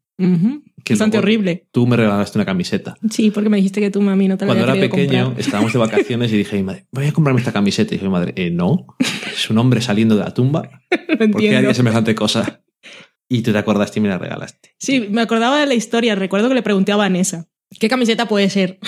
Y Vanessa me dijo, porque obviamente yo no me acordaba ni del nombre del disco y ni siquiera estoy segura de acordarme del nombre del grupo. Sí, y le dije más o menos lo que había. Me dijo, ah, pues es un directo que se llama Life After Death, como es muy, es muy apropiado por la portada. Y, y recuerdo que me hizo interesarme por ese tipo de música mucho. Y bueno, yo ahí no- seguimos, aunque soy muy variado. De, a mí me gustan muchos tipos de música y muchas músicas, pero tú eres menos melómana. soy nada y a veces me gustan cosas que ni siquiera sé quién canta ni tampoco me interesa. Y a veces me gusta mucho ahora con Spotify escuchar listas de gente o listas de series y cuando me las pongo de fondo y cuando hay una canción que medio me gusta le pongo estrellita para guardarla en destacados. Pero ni me fijo en el título de la canción ni en quién la canta. Y hay cosas que me gustan puntuales, pero no. Sí, que no te, no te interesas de la misma forma que te interesas por una serie o por una no. película. Y me gusta escuchar música, pero no sigo casi nada en particular. No, yo últimamente estoy un poco desconectado, pero bueno, eh, siempre... hago- bueno, a mí me gusta más la música así en general que a ti. Mm. Tenemos más preguntas. Así. Jorge González, que es Jorge Gonra, en Twitter decía, me gustaría saber a qué os dedicáis. Lo de Dani ya lo sabemos. Entonces, me gustaría saber a qué se dedica Valen. Lo que quiere decir. ¿A qué se dedica Valen? Postdata. ¿Qué voz más bonita tiene Valen? Gracias. Es porque tarareo Candy Candy. Debe ser eso. Pues a qué me dedico yo. A mí me gusta definirme y, y a uno de mis jefes le hizo mucha gracia cuando lo leyó, que lo había puesto por ahí en una entrevista en Sapin Magazine, como una Peggy Olson 2.0. y es lo que, lo que llamaría mucha gente community manager, pero en realidad no lo soy. Y lo que hago yo en mi trabajo es básicamente estar conectada a Internet todo el tiempo y seguir muchos blogs en Feedly para saber todas las cosas que van saliendo. Y entonces es una agencia de publicidad que hay en Burgos, pero no hacemos anuncios ni nada de eso, sino básicamente proyectos webs y cosas en AdWords y llevar blogs y redes sociales de los clientes. Entonces, lo que yo hago básicamente en la empresa es todos los textos que se publican en webs, la nuestra y la de los clientes, pues pasan por mi filtro y poner las O los cosas escribes tú. o los escribo yo. y pues por la magia de las palabras y según el tono y el tipo de empresas que sean. Y lo que hago, le, le llevamos redes sociales y eso, pero no soy el community manager que está todo el día cansineando y promocionando cosas, sino es otra, otra profesión que hay por ahí que se llama content curator. Entonces, es seleccionar contenido y difundirlo a través de sus perfiles para crear una imagen de marca. Entonces tenemos clientes que son eh, de la rama de arquitectura o de cosas culinarias o de cosas de diseño, entonces siempre hay. Es básicamente buscar chuladas y difundirlas por ahí. Y también les llevamos blogs y redactar contenidos y ese tipo de cosas. Es un trabajo que es bastante guay, la verdad. No me puedo quejar. Concept Curator. Content. Content Curator. En, este, en inglés, que sepa. Luego, luego. Claro, yo eso cuando. Esto que me pasa a veces que me oís, esto como se dice en español, o que digo cosas en inglés, y decís que, que vaya postureo. Luego, cuando lo hago, cuando estoy comiendo con mis padres, Yo me río. no se levanta a darme una hostia de milagro. que ya el, otro, el último día, no sé cómo fue, que me giraron de Valen, como se dice en español, y estaba mi hermano y mis padres. Venga, venga, ya, hombre. ¿De qué vas? ¿De qué vas? ¿Qué te has creído? ¿Qué te has creído que eres? Ya no eres un López. Fuera, te vas a empezar a pegar con un bate de béisbol en las piernas. No, porque no tenemos. Por alguna cachava del campo, sí. Sí, pues eso hago. Bueno, y aparte escribo cada cuatro semanas eh, una página en la revista Cuore. Esto venía de cuando éramos las TV Slayers y nos contrataron en la revista Cuore. Tenemos una página que se llama Seriadictas, que está siempre por ahí por la página 80. Y lo que hacemos es hablar de unas de series que se bajan, que antes ponían en la entradilla algo de esta gente sabe las cosas que se descargan en Mega Upload y tal, pero como lo cerraron, pues nosotros lo que hacemos básicamente es hablar de las series que ilegales que se van estrenando por ahí que aún no han llegado aquí y las comentamos y ya está, que es otro trabajo que tampoco está mal. Y con el tono TV Slayer. Sí, y Cuore, que Y Cuore, bueno, que encajaba. encajaba muy bien y por eso estamos ahí. Entonces se presta muy bien para escribir rápidamente y decir chorradas. Podemos decir cosas como pechamen, pelucones y tal, que eso siempre está bien. Bueno, es que dependiendo del momento, lo de pechamen es que hay que decirlo a veces, que es lo que hay. Cuando escribí de Arrow, es que además me permite escribir de unas cosas de Rain, de Arrow, son los que más disfruto, porque luego también escribo cosas que a la gente de Core no le interesa, pero a mí sí. Escrito de Doctor Who, de Justify, de Good Wife. Lo de Good Wife les debería interesar, pero igual no. Pero luego cuando escribe mamarrachadas, pues mola más. Sí, supongo que sí. Es más entretenido. Esther Oliva nos decía lo mismo que nos explicas tú el trabajo. Ahí está. Muy bien. Content Curator. Ahí te quedas.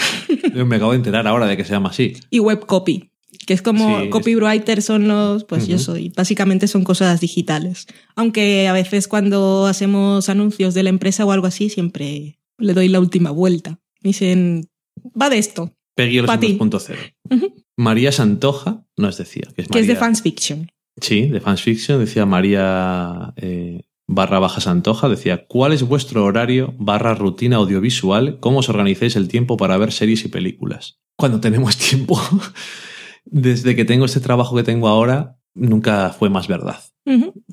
Cuando podemos.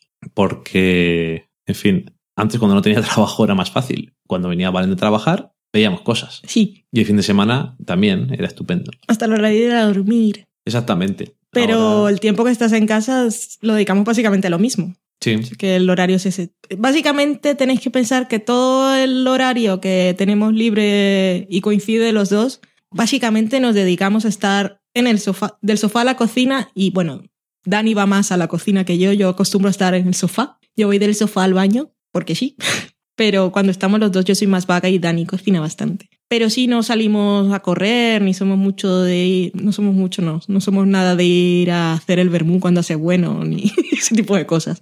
Vamos a comer a casa de tus padres, porque eso es un domingo que no tenemos que cocinar, que Sí, también está bien. Mañana tenemos que ir, por cierto. Pero, pero, ¿no? Así que el, el tiempo libre es tiempo compartido en pareja. Sí, que si yo dijera, teníamos que hacer más como dice mi madre, eso de irnos a dar un paseo, tendríamos una cosa de, de fricción. No en la superficie, porque Valen diría, pues vete a dar un paseo, que yo me quedo aquí viendo algo, pero esas cosas se acumulan. El rintintín que llamo yo. Bueno, pues con esto acabamos esta, esta parte de las preguntas y nos vamos a la sociología. Uh, Esther Oliva decía, ¿cuál De es vuestro... cero. De atmósfera cero. Decía, ¿cuál es vuestro personaje televisivo, actor, director, guionista, que más os gusta a cada uno, aquel del cual veis todo lo que hace sí o sí? Esta pregunta es bastante fácil. Pues. Actor como actor. Porque yo. No, no, bueno, esto es personaje televisivo. ¿Hay uno que te que veas todo lo que hace sí o sí? De actores no, yo tengo mis fases en que me mm, parece que, que estoy contestando mal y tú sabes la respuesta, igual sí, pero lo que me viene ahora en la cabeza es que yo tengo mis obsesiones mm, temporales con ciertos actores cuando veo algo que me gusta y suelo indagar bastante y ver cosas, pero luego no lo veo todo. Por ejemplo, cuando me entró la locura con Timothy Olyphant, la película esa de Hitman no la vi. Porque salía, Porque salía calvo. rapado. Sí. Y luego John Hamm, la película esa que ha hecho en HBO, tampoco me ha animado mucho a verla, por ejemplo. Mm, Y esa que ha rodado hace tiempo y que aún no ha salido, que es de algo de béisbol. también me da bastante pereza. Me parece un poco ñoña. Sí, pero bueno, que yo creo que no se refería a un actor, a un director y a un guionista, sino a un personaje televisivo cualquiera. ¿Hay algún personaje televisivo del que Ah, tú veas todo alguna lo que persona de la industria que vea todo lo que hago. Sí. Joss Whedon. Ese- Pues decir yo que era fácil. Mm, mm. Pues eso. Pensaba que eran diferentes preguntas. No, es personaje televisivo y luego pone entre paréntesis, pues, Cualquier cosa. para que sepáis a qué se refiere. Ok, pues sí, e- es el Tito Joss, principio, porque me gusta, me gusta cómo escribe, me gustan sus diálogos básicamente. Es que además, iba a decir, iba a decir que era un problema, pero no. Cuando escuchas hablar a alguien, también cambian a veces las opiniones que tienes sobre ellos. Siempre. Entonces, hay veces que yo escucho hablar a gente que no me gusta lo que hace, pero cuando hablan te caen bien y te hacen ver las cosas de otra forma. Eso me ha pasado a veces, pero no quiere decir que me vayan a gustar, sino que entiendo más. Pero luego con Josh Whedon me pasa que mm, las cosas que hace me gustan, pero luego cuando, es que cuando le oyes hablar, es que te tiene que caer bien. Sí, es, así. Es que es muy majo. Es Mm. muy gracioso. Tiene muy claras sus cosas. Es que. Es que no sé. A mí no. Es que no se me ocurre tampoco para decir otro diferente que te pueda decir. Ah, pues a mí este. No sé. A veces salen. Me encuentro a veces de casualidad con algo que ha hecho alguien en concreto y digo. Ah, pues este hizo esto que me gustó y ya. Pero sin embargo, lo que hace Josh Whedon estoy como más atento. Sí. Va a hacer no sé qué. Ahí con los ojos bien. Ahora, a partir de ahora, por ejemplo, lo próximo que haga Matthew Weiner, pues seguro que lo veré con atención. Aunque Pero si te no- niegas a ver esa comedia que ha hecho. Es que ese es el problema. Que por cierto, Joss Whedon había escrito el guion de una película que había leído el año pasado y la van a estrenar en algún festival pequeñito. Ya tengo ganas. Que era solo había escrito el guion y ya. Era una historia así un poco de ciencia ficción, romance extraño. Ah, sí, lo recuerdo, pero eso lo leímos hace tiempo ya. Sí, pero Era de le- dos leí personas que ya. estaban enamoradas y vivían muy lejos. Sí, y leí ya que tenía fecha de estreno en algún festival, bueno, será antes de verano, pero ahora no me acuerdo cuál era. Y, por ejemplo, Vince Gilligan, me gustó mucho Breaking Bad. El otro día hicimos un visionado de sus episodios, bueno, los más importantes de Expediente X, por ejemplo. El tío está bastante perturbado. Su Breaking Bad no era ni la mitad de su perturbación. No, hombre, él sabemos que está perturbado. Pero, por ejemplo, ese proyecto que han vendido ahora, que es un flashback, es un flashback en su carrera, que era un proyecto que tenía ahí en el cajón y Sí. que ahora no he rescatado porque es Vince Gilligan, no me interesa de base. O El Señor de Awake, Awake me gustó mucho, pero esa serie que ha sacado ahora es que no pienso ni verla, de Mind Games con el señor Christian Slater. Pero Entonces todo tiene sus... Gente que me ha interesado cosas puntuales que ha hecho y puede que me interese algo, pero depende.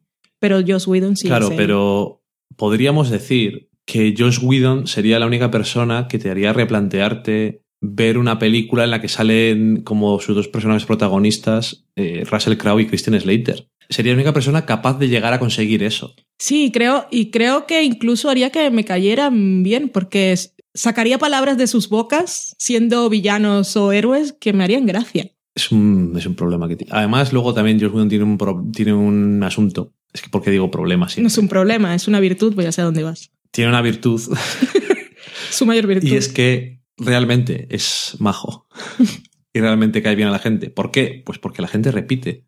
Mm. Y no solo por eso, sino porque, y ya os lo dijimos, creo, cuando hablamos de Much About Nothing, que eso surge porque está con sus amigos en casa haciendo el payaso. Igual que Doctor Horrible, y igual que.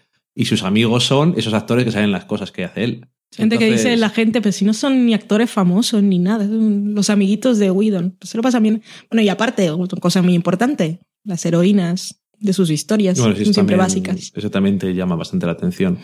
Y por cierto que... La pregunta era solo de tele, ¿no? Sí, Ok. que por cierto que estaba... Sí, porque ya sabemos en el cine hay, otra, hay otro personaje. Mm. No sabemos si vol- volverá a agraciarte con su trabajo, pero bueno. Yo creo que sí. Es, es mi apuesta. Algún día llegará a la historia. Sí. Eh, escuché una entrevista esta mañana, era un panel en el que había actores guionistas y uno de ellos era Clark Gregg. Clark Nerdist. Gregg, sí, en Lo tengo Nerdist, pendiente. que es el agente Coulson en las películas de Marvel y en Agents of S.H.I.E.L.D. He empezado a beberme la segunda copa y ya no pronuncio bien. ya veo. Y es que este hombre, aparte de que llevaba haciendo teatro y películas, la madre que lo parió de tiempo ya, es que es guionista también. Eso leí en el resumen y tiempo. no tenía ni idea. Tampoco Yo investigué tampoco. más. Y luego, otro, por ejemplo, todos que está. Bueno, otro. El otro hombre que está es el compañero de productora de mm, Lisa Kudrow, que ha hecho varias cosas con él, con ella. Y luego la otra, la mujer que está, es una mujer que sería en CSI, que era, creo que era una de las del laboratorio o algo ¿Cuál así. CSI? Creo que Las Vegas. Bueno, ese fue el que vi. Eh, era una de las chicas que estaba en el laboratorio No recordar. después. y, Solo me acuerdo de Grissom y la otra, que se ha hecho muchas operaciones. y tu amiga de, las Y el operaciones, otro- la de los dientes también. Y el, el negro que, que era guapo. el de, de los ojos los resicos. Y había otro que era así blanco de pelo negro, que era un poco random. Medio recuerdo su cara, pero no me acuerdo mucho. Esto no Sí. le importa a nadie. Continúa con tu historia. A veces en Las Vegas me gustaba. Yo vi varios de Las Vegas. Y Estaba- bueno, cuando digo varios, eh, quiero decir, lleva ya más de 15 años. O sea, en fin. Bueno, Sí, Carmenia. estaba guay en principio. Y Sí, además tenía la historia de, de Grissom y que estaba sordo y tal. Tenía Eso historia. era- y eso ni siquiera era al principio, eso ya fue ahí. y- Pero es que eso era nuevo. Sí, sí, sí. O sea, quiero decir, Expediente X era un procedimental, Mm. porque lo era, pero realmente, claro, como era de cosas raras. Y CSI es. Y CSI Las Vegas es el principio Sí. del fin de la televisión no. En algunas cosas, porque los procedimentales han hecho, han hecho la muerte, porque mucha gente no quiere otra cosa. Mm. Pero bueno, eh, realmente era una cosa novedosa en, en Sí, un sí, principio. fue. Y de hecho, por eso sigue y CSI Nueva York y CSI Miami les han cancelado. No porque Mm. fueran peores ni nada, sino por- porque no son la original y eso que ahora ya queda un personaje, a lo mejor, o dos. No tengo ni idea. Sí, Pero bueno, yo recuerdo ver el episodio ese que dirigió Tarantino, que era doble, que Cierto. como que como si fuera una cosa así molón. Era un evento. Y era un evento, bueno, y, y estaba bien, de hecho, Mm. el episodio. Eh, Carmenia decía, ¿cuál es el actor que más odiáis? Yo odio a muerte a Robert Pattinson y a Kristen Stewart. O sea, que no le gusta mucho Twilight. No. Desde luego, si te basas en estas películas, no debería de gustarte. Kristen Stewart, no sé si la he visto en alguna película más, Yo creo que no. pero he visto recopilaciones de su boca abierta y parece que es igual siempre. Mordiéndose el labio. boca abierta y mordiéndose el labio. Y luego a Robert una- Pattinson le he Hizo visto... una película, no sé qué festival fue. Un festival más o menos reciente. No sé si era Sundance. Una película en la que hacía de militar. Ok, Bueno, yo no he visto la película. Sé que ella estaba ahí. un Demi Moore hecho ahí. Sí, pero no, no sé nada más. Bueno, Demi Moore no, porque el sargento O'Neill, madre mía, vaya película de mierda. No tengo opinión. Eh, yo sí, que es una mierda. Eh, y Robert Pattinson le vimos en la película de la de Cronenberg. Cronenberg. Pues, está muy bien. Ni, si- y ni siquiera estaba mal ni nada. O sea, lo que pasa es que, bueno, es que su personaje. O sea, a mí la película de Cronenberg me sorprendió. Es que él era. Él no estaba bien en esa película y le puedes coger asco, porque es, es que Twilight es una puta basura. Yo. Mira que hemos visto la primera y la última. Sí. Es que. En fin, Yo hasta lo vi guapo en la pelea de Cronenberg, mira lo que te digo. fíjate. Ni siquiera Y su personaje tampoco era para que te cayera bien, pero bueno, No, estaba muy de bien. hecho- me pareció buen actor, que a mí esas cosas me llegan. Ya lo sabemos, con. McConaughey lo has dicho últimamente mucho. Mm. Que Que por cierto, el otro día vimos su entrevista programa de Actors Studio. Estaba muy suyo. Es que es, es que es, es un personaje. En el momento en el que seduce al señor Lipton es muy grande. Es muy grande. Esa escena improvisada de comedia romántica. Es que tiene las cosas. Es que cuando lo ves, tiene las cosas muy claras en su cabeza. Me estoy tocando así la frente como hace él. tiene las cosas muy claras en su cabeza. O sea, él sabe, ha hecho sus películas tal. Él mismo no lo dice nunca que son una mierda ni nada de eso. No. Simplemente dice, tienen su valor, Sí, te las defiende y todo. Para- valen para una cosa, tal. Luego dije, no me apetece hacer esto más. Y estuve dos años sin hacer nada. Aunque yo sigo diciendo, y no se habló de Imperio del Fuego, No sé de qué hablas otra vez. y lo sabes. La película que te dije yo que serían dragones, Así que me Christian Bale. Mm. y Matthew McConaughey. En la entrevista con Larry King, que fue mi día de voy a ver cosas de entrevistas de Matthew McConaughey, eh, le preguntaba lo mismo y él decía, me pagó este traje. Y llevaba un traje muy estupendo. Bueno, las películas románticas, comedias románticas. Me pagaron este traje y aquí estoy. Ya que estoy, no. Hombre, eso al final le dará. Eso, en el fondo, si lo piensas, le da la seguridad económica y el reconocimiento como para poder hacer lo que quiera ahora. Hmm. Y gracias a que ha hecho lo que ha hecho, ahora puede hacer lo que le da la gana. Y ahora, bueno, ahora ya es otra cosa, porque ahora se ha hecho un nombre con otra cosa Mm. diferente, pero. Eso, queda el reto de verlo interpretar un personaje que no sea tejano. Ya, pero creo que no lo ha hecho nunca. No lo he hecho nunca. Porque en esa de Larry King mm, pusieron clips de alguna otra película que había hecho antes de Dallas Buyers Club, que también salía con sombrero vaquero y tal. Siempre habla, siempre es tejano. Bueno, y hay que verlo. Eh, bueno, igual no es necesario, pues siempre puede ser de- del sitio de donde es. No tiene que irse a. No, no es un británico que tiene que fingir acento.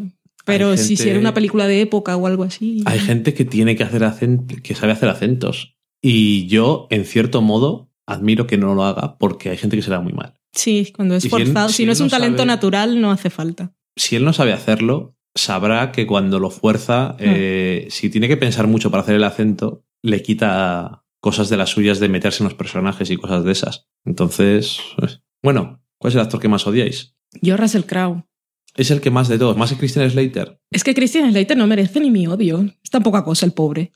Con esas entradicas. Sí que es poca cosa, ¿verdad? Y está por ahí haciendo mind games. Es que no. Pero Russell Crowe, con que está ahí siempre en el cotarro, pues le tengo bastante No manía. se, no se baja del cotarro, ¿eh? No, es el único que, que no, no puedo con él. Y Mm. luego es uno de esos personajes que no, no podía con él, no podía con él como actor, y luego te enteras de cosas de su vida que te caen aún peor. sí, es, eh, mm. Entonces, es un todo. Ya, parece una tontería, pero eso ayuda. Sí, a veces cuando, un- cuando te gusta mucho, intentas ignorarlo si te enteras de cosas y decir, bueno, me interesa como actor y tal, no tengo. Sí, su vida privada no tiene por qué influir, pero cuando ya no te gusta, pues. es un doble sí. rasero y una hipocresía, pero Somos así, queremos ser felices. o sea, Por supuesto. Es lo que hay. Es una figura pública, puedo odiarlo. Por las que razones que quiera. Me da pena porque eh, la película de Aronofsky de Noé, Pero que no la quiero ver tampoco. ya sé que no la quieres ver, pero es que cada vez que hablan de ella me está interesando más porque la odia todo el mundo. Pero Y es que me da una más- pereza. Porque, claro, la historia de Noé, o sea, ya debe ser en el Antiguo Testamento, no sé cuánto dura, no sé cuánto, cuántas páginas son, pero no sé cuántos versículos será, mm, pero debe ser muy poca cosa. O sea, debe ser. Una pasa cosa, esto, y reúne los animales y viene un y diluvio. Hasta luego y se va. Entonces, ¿qué ha hecho Aronofsky? Pues dice, hacer una película. Entonces, ¿qué coño ha hecho? Pues rellenar los huecos con todo lo que se le ha ocurrido. Y la gente. Es una adaptación creativa. Bueno, que es Aronofsky, también es un tipo bastante suyo. Entonces, todo el mundo está enfadado con él. Los de la productora no Desde querían hacer el su punto de vista religioso. Y, pero también sabes lo que pasó, que me enteré que montaron una versión, los de la productora, que no era la suya. Mm. Que una cosa que a un creativo ah, es una cosa que le encanta y en los test no hizo mejor, hizo peor que la suya. Entonces dijo... "Mm, Están fastidiados entonces. mm", a cascarla, claro. Pero entonces todos los colectivos de todas las religiones que existen en el mundo están quejándose. Y a mí eso es una cosa que a mí me pone interesa. poco. A mí me, interesa en ese sentido, pero yo, yo te entiendo. O sea, no, no, te voy a, no te voy a obligar, entre comillas, a verla. Pues esperemos si la nominan a los Oscars. Bueno, pues una peli de esas que puedo ver refunfuñando. Un poco de reojete y con el móvil. Y si me interesa veo algo y si no, pues ya está. Bueno, yo sé que visualmente va a ser chula, pero es muy es complicado venderte una historia de la Biblia protagonizada por Russell Crowe. Es No sé cómo decir. Eh, A mejor voy- historia de la Biblia, que, que igual Hola, una que no conozco. Eh, hola, eh, hola Dani, ¿por qué me estás saludando? Nada, te saludo. Mm, Bueno, vamos a ver algo, ¿vale? ¿Qué, qué tenemos? Pues vamos a ver una historia bíblica ¿m? protagonizada por Russell Crowe. ¿m? ¿Cómo lo ves? Bueno, buenas noches, Dani. Hasta mañana. En fin. ¿Y Estaba pensando que alguien? cuál- a quién odio. Es que realmente. eh, Es que no sé si odio a alguien. Así de. de actores y actrices y eso. Creo que hay gente que cuando sale no me gusta per se. Por ejemplo, tenido suerte de ver una película y tú me obligaste a verla. ¿Cuál? Es Lindsay Lohan. Y cu- cuando sale en fotos y en cosas, o en un clip de alguna mierda, también me da como cosa verla. Han hecho ahora una serie documental sobre ella, lo cual me Ujú. parece súper interesante. Me obligaste a ver la película esa, en lo del desafío. Pero la odias. Es que no llegaría a odiarla. Es que me- la veo y digo, "Pff, qué ascodas, pero... es que, claro, no hay nada que digo, esté protagonizado por no sé quién y diga, nunca. Jamás. A lo mejor, se- ya he dicho que no nos hemos preparado el, el guion que no tocaba en este programa. Y así que me salte a la cabeza, lo cual supongo que debe ser la respuesta, porque si no me vendría a la cabeza directamente, ¡pum! Eh, o este, le odio a muerte. Que el problema con Russell Crowe es que además siempre está ahí. Ya no, no. Entonces siempre tengo que ver alguna película por algo. No se acaba su popularidad, ¿eh? Cansino. No se acaba. Qué tío más potente, oye. Ay, en fin, estos australianos. ¿Os acordáis del nombre, dice Carmenia, Socorro. de los protagonistas de las series que veis? ¿O soy yo la única friki que se acuerda de todos los nombres? Yo diré que personalmente, por lo menos hasta este fin de semana, estaba muy seguro de mí mismo en esto. Ahora me han fastidiado un poco, pero bueno, todavía creo que bastante bien. Se me da muy bien acordarme de las caras. Eso lo digo porque me encontré con alguien que debía de haber reconocido, pero no reconocí. Pero bueno, me suenan las caras de la gente bastante. Sí, bastante. Incluso estoy viendo, estamos viendo una competición de cocina y digo, este ha salido en Top Chef o en algo. ¿Cierto? A veces no soy capaz de ponerle contexto a las cosas, pero sé que lo hemos visto antes. De ahí al nombre hay un gran salto. Yo soy más de el gordo, el negro, a no ser que sea algo que me gusta mucho, mucho. El flaco, el creepy, el Sí. gafas, el- o sea, cualquier cosa, todo un poco ofensivo y reduccionista, pero bueno, para acordarme yo y para ser claro y todo el mundo me entiende. Mm. Así que Yo de las series que me gustan, sí. De los protagonistas, obviamente, y de muchos secundarios. Pero cuando dejo de ver mucho una serie, cuando es una que veo así casual, la verdad es que no. Por ejemplo, a alguien que no le gusta mucho Mad Men no se va a acordar del nombre de Doug Phillips. No. Pero a ti que te gusta mucho, Hmm. pues te vas a acordar. Sí. Eso es así. Sí. Sin embargo, por ejemplo, Justified te gusta, pero No joder, acuérdate de todos los nombres. Nope, pero es que es muy complicado acordarte de todos esos nombres. O sea, Pero es que no me acuerdo de casi ninguno. pero Sé quiénes son, ¿cómo? pero no. Bueno, casi todos. Sí. Es, eh, en fin, luego hay series y series. Y por supuesto, diría uno, Game of Thrones, por ejemplo, como no nos interesa mucho, pues pasan los episodios que hemos tenido con Pilar. Sí, yo no me acuerdo ni de los nombres y muchas veces tampoco de las tramas. Cuando decimos, la vieja, el del pelo así. Y de ahí vino el gran título del episodio, La incestuosa y el de The Wire. Exactamente. Somos así. Exactamente. Por lo tanto, no. Yo creo que la. No. No. Miguel Levesta nos dice: actor favorito. Esto también me parece complicado. Actor favorito y actriz favorita. En general del mundo mundial es muy complicado para mí. Porque yo soy de temas y depende de la película y- o de la serie. Y veo algo que me gusta mucho y, y igual me gusta ahí. Pero No, sí, tú eres muy contextual. nos, mm, hay gente que lo tiene muy claro siempre y dicen los No. o nombres típicos y tal, pero yo en realidad creo que no. No, pero es que igual que yo no odio a nadie, sé que hay gente que me gusta. Yo también, sé que hay gente que me gusta, pero tampoco diría es mi favorita, pero hay gente que me gusta. Yo aquí no diría. Claro, porque si dices actor favorito y actriz favorita, se supone que se refiere a su trabajo. Sí, Entonces no soy capaz de decirte ninguno. Luego hay gente que te gusta porque te gusta verles. Sí, eh, Michael Fassbender. Es Es, mi actor favorito, no porque ni siquiera he visto Shane, Ni. What a otra, shame. Ni Hunger. pero me gusta. No has visto Mal- Malditos Bastardos tampoco, o sea que. No, me dormí. Ah, sí que la empezaste a ver. Sí, Vale. y me dormí. Y actrices, hay muchas que me, me gusta mucho Kate Blanchett, pero no he visto Blue Jasmine. Entonces dice, ¿qué tanto te gusta? Que no persigues su- sus obras. ¿Qué tanto te gusta?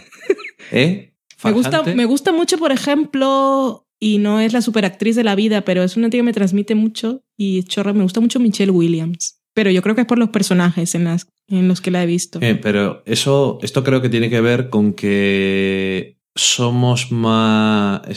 Nos tira más el, el director, el guionista, Sí, es que yo creo que son más personajes que el tipo actores de al final. historia que los actores. Entonces, yo he visto actores que en cosas les odio gustarme, pero que todo depende. Mm. Porque hay actores que son malos, pero hay actores que lo que hacen es interpretar lo que les dan. Mm. Y a veces el material es malo. Sí. Y el material malo es que no me gusta. Entonces, que no sé. No, no, no tengo en realidad actor o actriz favorita. Soy más de, soy más de las historias y la gente que hay detrás al final. O de los personajes, creo. Luego los, los más guapos, pues es más fácil, pero también se sabe, o sea que tampoco hace falta. Yo iba a decir, a mí una actriz que me parece muy atractiva y se me olvida el nombre. Natalie Fia Sí, la pobre mujer últimamente no hace nada. eh, no tiene nada de suerte. Tiene que cambiar de representante, la pobre. Sí, porque están de following, debe estar ahí un poco en la sombra. Y, Y, en luego- Justify ni te digo, está y en el, el único piloto de Amazon que no cogieron fue el suyo. Era el peor, probablemente no lo vimos. Si no tenía ninguna intención. Y luego, ¿cómo se llama? Qué mal estoy hoy. Bueno, para apoyar lo de los nombres. Sí. La de Community y Mad Men. Alison Brie. Alison Brie, perdón. Solamente, solamente hay una intersección ahí por ahora. También. Tiene algo, aparte de que me cae bien, que eso a mí es una cosa que me... Sí, a mí también me cae bien. Eso influye también bastante. A mí, a mí influye mucho porque he visto ahí... por- porque en la televisión y en el cine sale gente atractiva. Sí, También gente que no es atractiva, pero... básicamente. Eh, Voy a poner a hacer una película y que tu protagonista no lo veo muy guapo, pone a este. Esas cosas pasan. Es así. Entonces, eh, si les ves en entrevistas o les oyes en entrevistas y no te interesa lo que dicen o no te cae bien la forma que tienen o No son naturales. Cuando no son naturales. o lo que sea, sí, sí. es como por ejemplo, o Kristen Bell, por ejemplo, es que te cae bien también. Es adorable. Pero bueno, no sé. Eso, a mí eso me, a mí eso me llama mucho. Personaje masculino y personaje femenino preferidos. De series, Es que lo pone así. supongo. A ver, Lo dice un poco en general, pero yo esto también me parece muy complicado. Pero bueno, es muy complicado, pero mi personaje el femenino lo tengo claro, el masculino tengo que pensar mientras tú respondes, pero mi personaje femenino preferido es Buffy. Es la heroína por excelencia. yo estoy- Luego soy muy fan de muchos otros personajes femeninos y los que escucháis el podcast ya lo sabéis, pero aparte de que ya es un- una serie acabada, es mi personaje es estrella. Pasa por muchas cosas, pasa por todo el viaje del héroe, tengo que amarla. Ok. Estaba intentando pensar otro para no repetir. Voy a pensar en un masculino. Es que es que es muy complicado. Pero estaba, estaba pensando, no sé por qué me ha venido a la mente, así lo voy a decir. Un personaje que me parece súper interesante es McNulty. Hostia, sí. Y no sé, me gusta porque hay muchas series que son dramas, varias cosas. Hay muchas series que son dramas y eso ya lo hemos dicho mil veces. Pero luego no son graciosas y McNulty ten- tenía esa parte de que yo me reía porque es, un- es que es un personaje. Sí, y podría ser el típico antihéroe o el policía borracho, pero es que los que habéis visto The Wire, su quinta temporada lo convierte en un personaje Es fantástico. que es esas cosas, pero también es otras cosas más. Sí. Porque es, es una persona que en el fondo quiere hacer, quiere hacer cosas buenas, Hmm. pero está muy de lo suyo. Sí. Y eso me gusta, por ejemplo, podría decir, como personaje, Don Draper me parece muy interesante. A mí personalmente, hay gente que, hay gente que no me gusta nada. Pero me gusta el personaje de McNulty más en el sentido de que también me puede. Soy capaz de entender más o de intentar decir, pues a ver si te salen bien las cosas. Porque Don Draper es un poco fastidiado a veces decir, a ver si te sale bien algo, porque a veces lo que quieres es que le salga todo mal, para ver si aprende. Sí, Eh, que si no le salen bien las cosas, igual porque no pone su parte. que lo dudo mucho, pero bueno, ahí está. Y eso, que hace cosas que no tiene que hacer, pero bueno, no sé. A veces puedes entenderle por qué las hace. Y no sé, me gusta. Ese personaje me gusta mucho. Pues yo te lo voy a robar porque estoy pensando en personajes mm, masculinos y no hay ninguno O también me gusta mucho favorito. Spike, lo que pasa es que Es que yo no quería decir todo el mismo de la Ya, serie. bueno.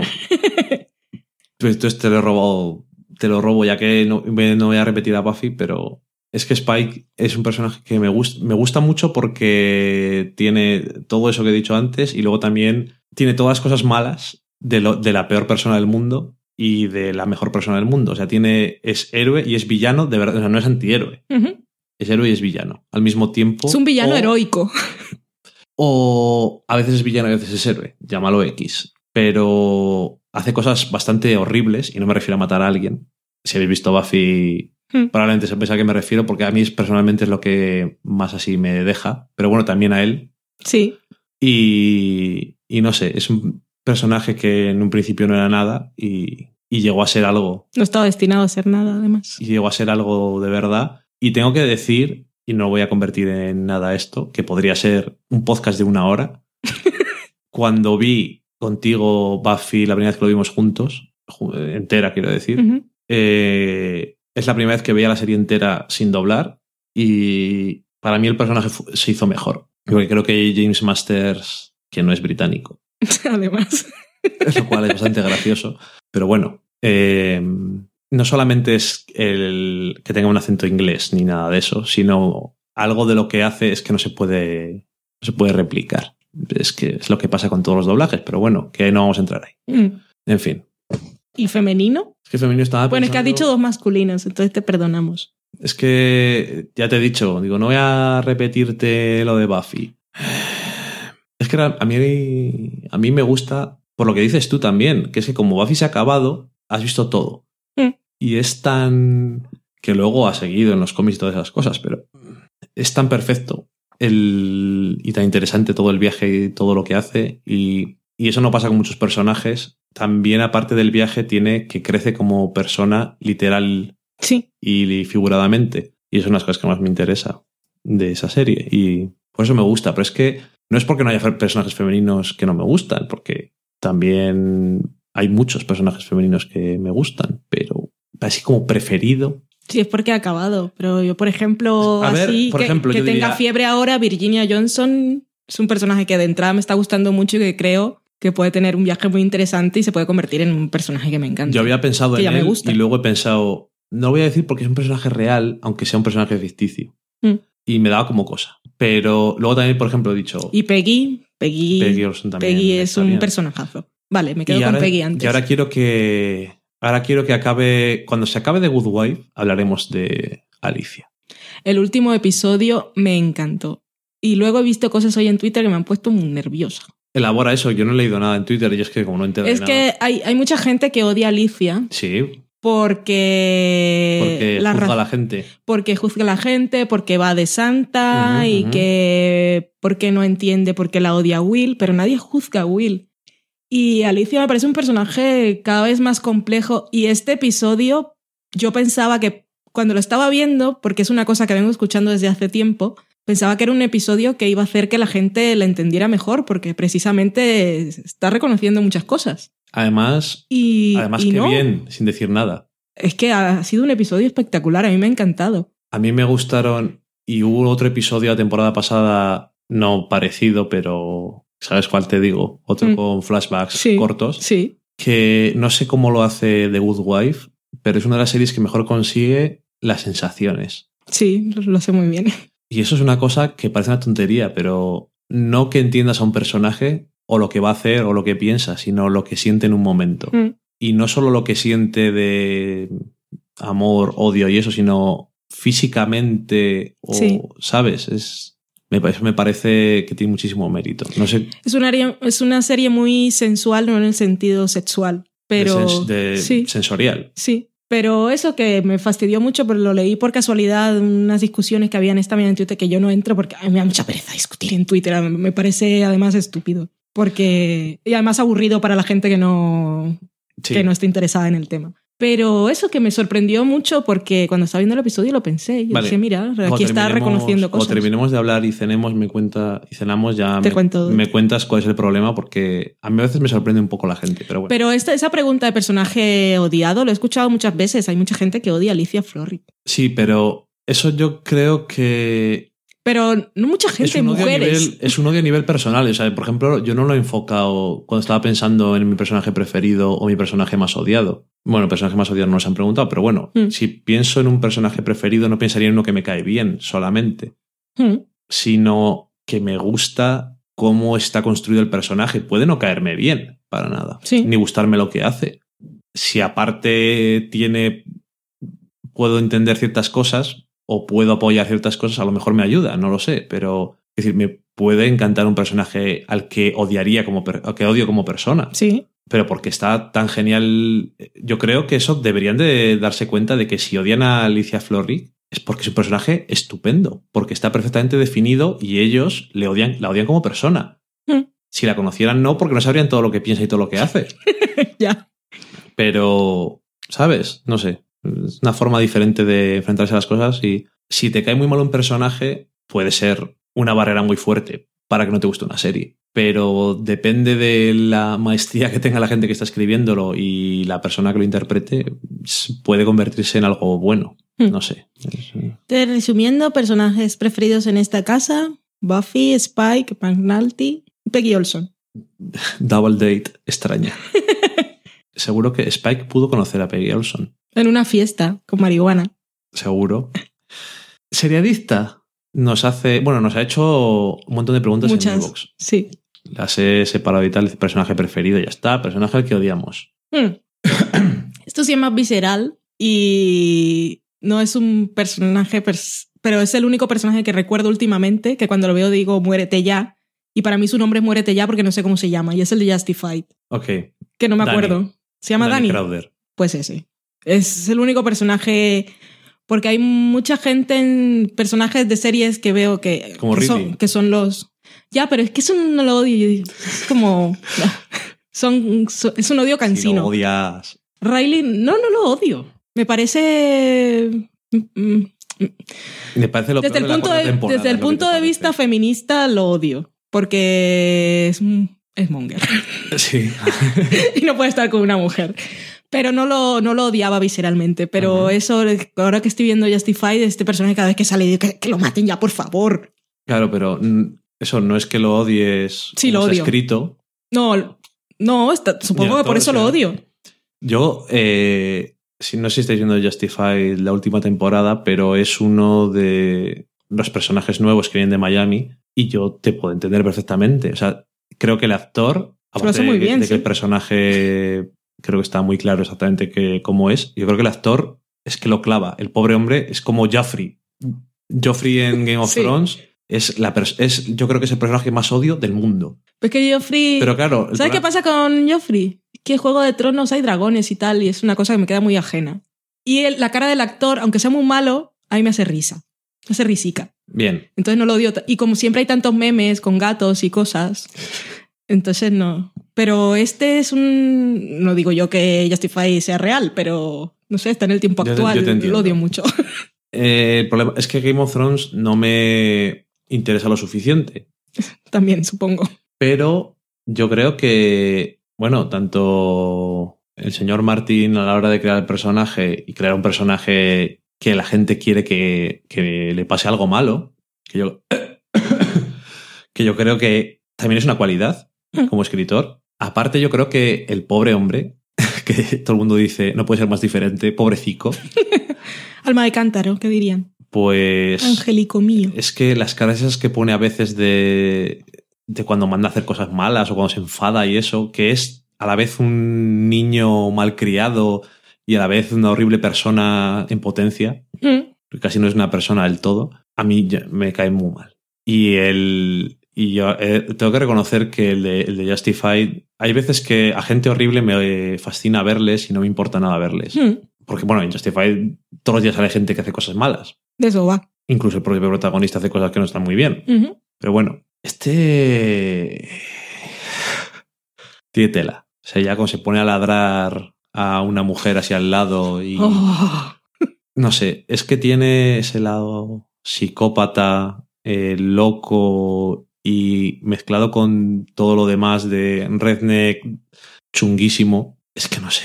Yo te, yo te entiendo muy bien. Es que está muy logrado. Está muy Despierta lo peor que hay en mí. Yo nunca tengo ganas de matar a nadie. No, pero estás viendo la serie y estás diciendo. Es porque, por ejemplo, ves a Dewey y lo único que haces te hace risa que todavía esté vivo. Sí. Le ves y dices. "Pues, este- Es que es, tan pringado. Mm. Pero este, a esta persona la ves y dices. A ver si al final de esta temporada se muere. Porque si no, me quedaría muy. con mal cuerpo. Es como. Hay una película que a ti te gusta mucho cómo acaba porque te deja muy buen cuerpo. No voy a decir cuál es porque es un spoiler. Sí, supongo. Pero sabes cuál es, No. ¿verdad? Es una película que no habías visto de un director que es más o menos interesante, es europeo. Sí, ya sé. ¿Sabes cuál es, Sí, verdad? sí, sí, sí. Bueno, y, y yo sé que esa es una película que la estás viendo y puedes odiar tanto a tanta gente, Mm.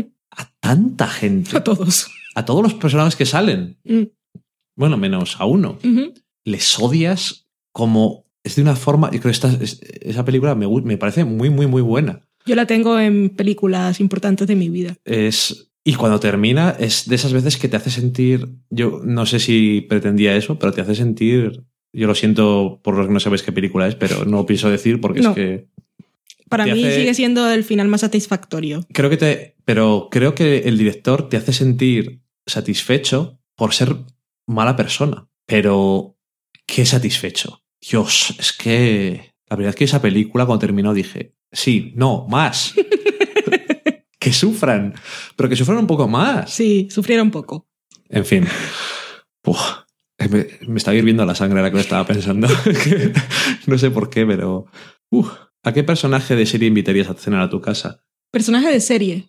A No cenar. actor, ¿eh? Pues, a ver, sin pensar mucho, a cenar a mi casa. Yo creo que invitaría, así para cenar y ver algo en la tele, invitaría a Liz Lemon, porque le gusta la tele. Y podríamos hablar de cosas, y podríamos hablar de Mad Men, y, y, y ella ve muchos realities que yo no. Sería muy divertido. Y podría ser una cena muy informal, comer pizzas y comer patatas de la bolsa. Y eso, que es una mujer que le gusta mucho la tele, aparte es mi ídolo, real y de ficción. Pues- la actriz, yo creo que invitaría a Liz. Yo iba a decir. Yo iba a decir, pues no se me ocurre ningún personaje que pudiera invitar. Y eh, cuando has dicho eso he dicho, este es muy bueno. Creo. Lo que pasa es que a Liz Lemon, por ejemplo, no me importaría invitarlo un par de veces. Pero no más. No, no, quiero decir, o, o tres o, Ah, o veinte. Pero me gustaría invitar una vez a cenar a, a Andy de Parks and Recreation. Es una respuesta que no me esperaba. Andy y April. Los dos. Sí, a la pareja. Sí, no por sé por supuesto. qué. Pueden pasar cosas muy surrealistas. No sabes qué puede pasar. No sé por qué. me gustaría. Ok, No sé. mola. Sería como, vamos a ver esto. Uh, No sé. Y además diría cosas tan absurdas. Sí, Mola un montón. sí. No sé quién es Al Gore. Y cuando Tengo- me di cuenta ya me da vergüenza secretos. preguntarlo. Tengo varios secretos. es tan mono. Tengo varios secretos. No sé quién es Al Gore y ya me da vergüenza preguntarlo. Pues eso seguro que hay mucha gente que se identifica. Ahora ya no es posible esas cosas con internet, Hmm. pero antes la gente hablaba de cosas y hay gente que fingía. Tú sentías. "Mm, mm". Oh, sí, sí, sí. Ni puñetera idea de qué están hablando. No puedes buscarlo en ningún lado. Pues, Tengo la encarta, pero no vale. No, no está actualizada. Y la Larus que compraron mis padres hace 10 años tampoco. Ahora los cutres que fingen que siempre hacen alguna broma en películas y tal, que están en una cita con alguien y dicen, oh, sí, mi director preferido es tal. Entonces, voy al baño y buscan en la Wikipedia. Sí, me gustó mucho su película. O hay veces que, por ejemplo, en Friends, cuando Friends siempre dice, referencia quiero para llamar todo". a mi hijo cómo no dice Chandler quiero llamar a mi hijo Hemingway ¿por qué? es, tu- es mi escritor preferido dime un libro que haya escrito eso es postureo Sí, ¿qué se llama?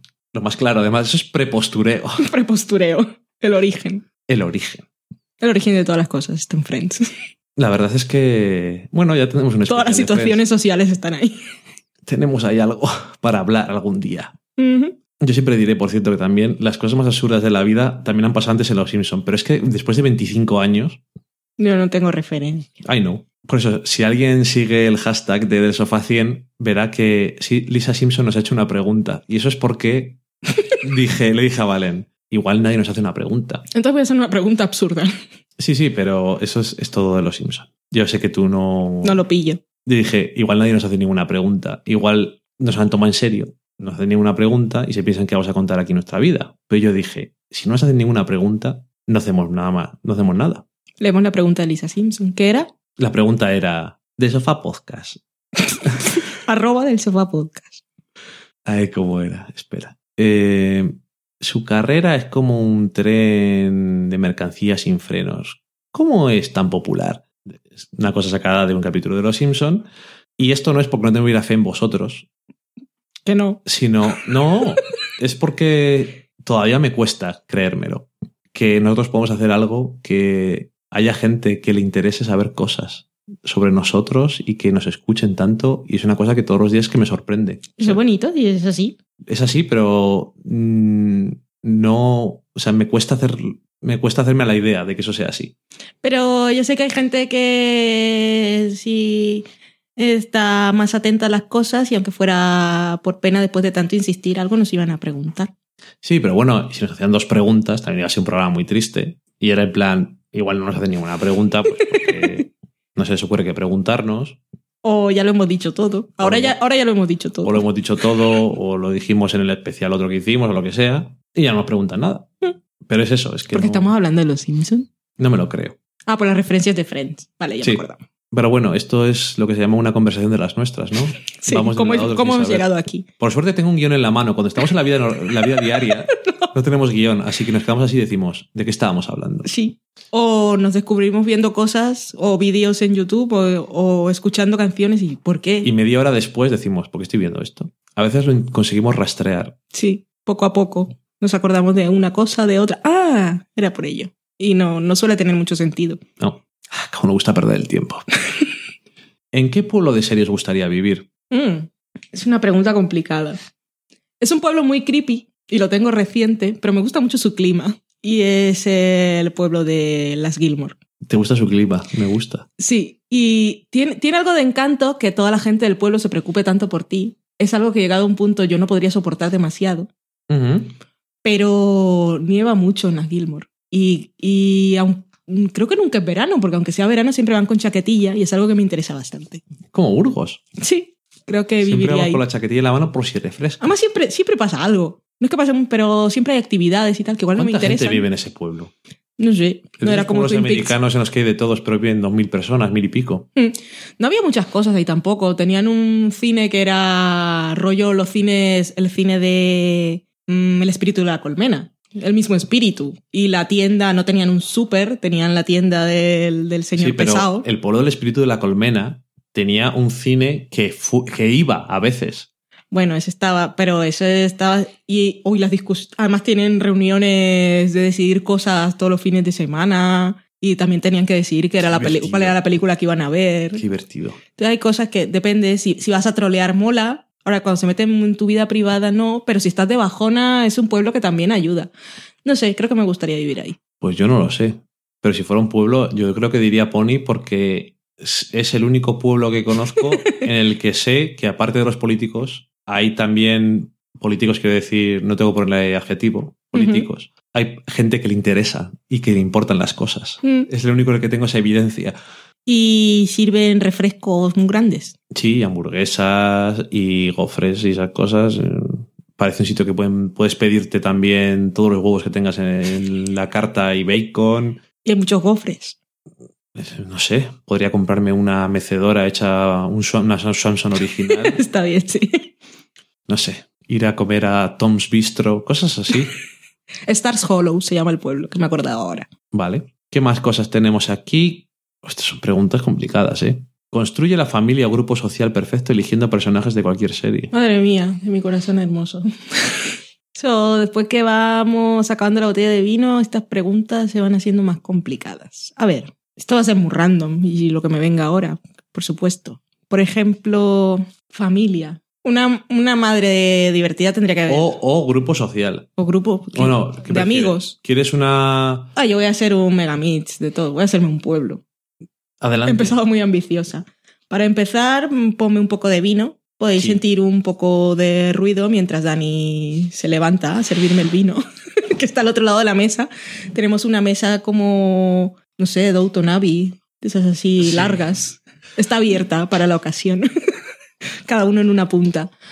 A ver, hombre, una. No, no es que mi madre no lo sea, por supuesto, pero así que recuerde una madre guay, yo creo que Lorelai Gilmore va de lejos. Ahora, co- como madre que te enseña a comer bien y esas cosas, no, pero también mola, porque Lorelai no cocinaba y siempre comían hamburguesas y pizza. También molaba. Una cosa que mola mucho de Star Hollow es que la gente no engorda por mucho que coma comida basura. Porque jodidos, ¿eh? ella y Rory siempre estaban muy delgaicas y mira que comían tonterías. Cosas de genética. Eso está muy bien. Pero Lorelai mola y el padre de Verónica Mars. Es el padre que me viene ahora a la cabeza como un padre, una buena persona, un padre comprensivo y que te deja ser. Porque Verónica había que dejarla ser. porque tenía ganas de hacer muchas cosas. Eso como madre y padre. No sé, sigue tú. Construyete algo. Mm, construyete algo. Pues me gustaría, si tuviera que tener jefes, depende. Me gustaría tener un jefe como Ron Swanson. A mí, ese es. Ese es. eh, es que ahora estaba muy metido en Pawnee y iba a decir que Ron Swanson era mi jefe preferido de toda la historia. A mí me gustaría tener un trabajo en ese departamento y que Ron Swanson fuera mi jefe. Es ideal. Responder ante él, no Leslie, no porque no me caiga bien, me parece la mejor persona del mundo, sino porque es una persona que hace trabajar mucho y yo soy muy vago. Y la filosofía de Ron me interesa. Mucho. Y además podría decir, eh, por ser un tan buen jefe, le invito a esta carne. y tiene al lado para acompañar bacon. Mm. Eso, me gustaría ese jefe. Ahora, si quisiera trabajar de verdad, me gustaría tener como mentora a Liz Lemon, por ejemplo. Y amigos, pues, Liz, eh, Leslie Knope, tiene que ser la mejor amiga del universo. Sí, pero es un poco overwhelming porque nunca puedes. Te, te, te hace Es tan sentir- mona. Yo creo que a veces te hace, te sentir que no puedes ser tan buena amiga. Pero, pero yo creo que también te hace ser mejor persona. Aunque Sí. nunca llegues a su nivel, pero es que es demasiado buena. A mí también me, me gustaría tener. También podrías tener amigo como, como Ben, porque es. Sí, tan. Es tan friki el pobre hombre. Una- son una pareja de amigos para tener. Hmm, Los dos. sí. Los dos juntos también son mejores. Sí, luego si vas a cenar a su casa seguro que se pone nerviosa y tienen que hacer una comida que esté muy bien. Así que me gustaría. Ahora, siguiendo con mi pueblo, médico, house, a mí me gustaría, porque ya lo conozco. Primero, sé que se van a gastar todo el dinero en el hospital para encontrar lo que tengo. Se muere poca gente en la serie, así que espero tener suerte. Y con que ya sé de qué pie cogea, yo creo que me lo pasaría muy bien Nunca con sus dicho. tonterías. Pero con todas sus tonterías sabía por dónde meter la puya, o no me ofendería con lo que dice, o incluso me diría verdades que no me dice nadie, entonces también estarían bien. No me molestaría tenerlo de médico.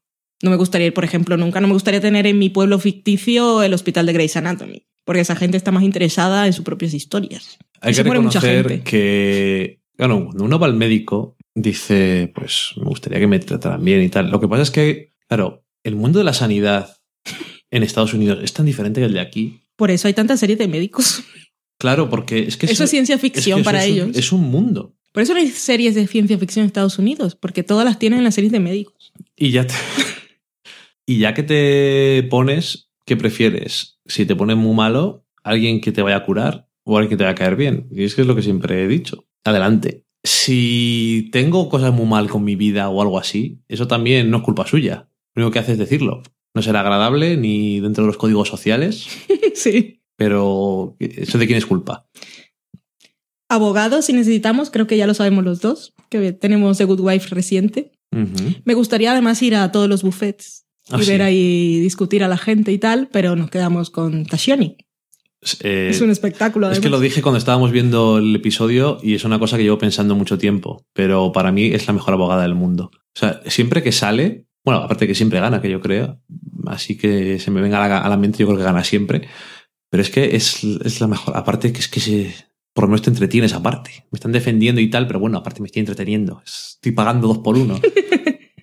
es, eh, bueno, aparte de eso. Es que no sé, cada vez que sale me encanta ese personaje. Mm. Qué divertido. Compañeros de trabajo, por ejemplo. Pues... Ay, no, yo es que ya sé que es una época chunga, pero yo me pasaría muy bien en Mad Men. con las cosas que pasan cuando me- pasan espectáculos de los A mí me cristales. gustaría tener de compañero de trabajo a Larry, porque le puedes hacer que haga cosas. Pobre Larry.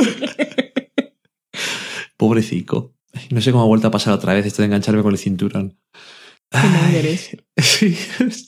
Pero Mad Men es que pasan cosas muy divertidas. Es una serie de humor. La gente luego no lo ve. Y poder, poder subirte en el sofá y mirar por la ventana a Don Draper, hacer el creepy como Peggy Olson, mola. Creo que es mi GIF preferido. ya lo tengo ahí, no sé cuándo lo voy a usar. Aún ha sido pertinente. Me encanta. Es que esa imagen, y vea que lo he visto veces, y saliendo. Es que estaba pensando en un sitio para trabajar, pero me cuesta. Yo creo que de lo que he dicho antes me valía. Y pero grupo de amigos, por ejemplo, lo malo de la serie es que, claro, como siempre tienen tantos conflictos y todo, siempre es como esto.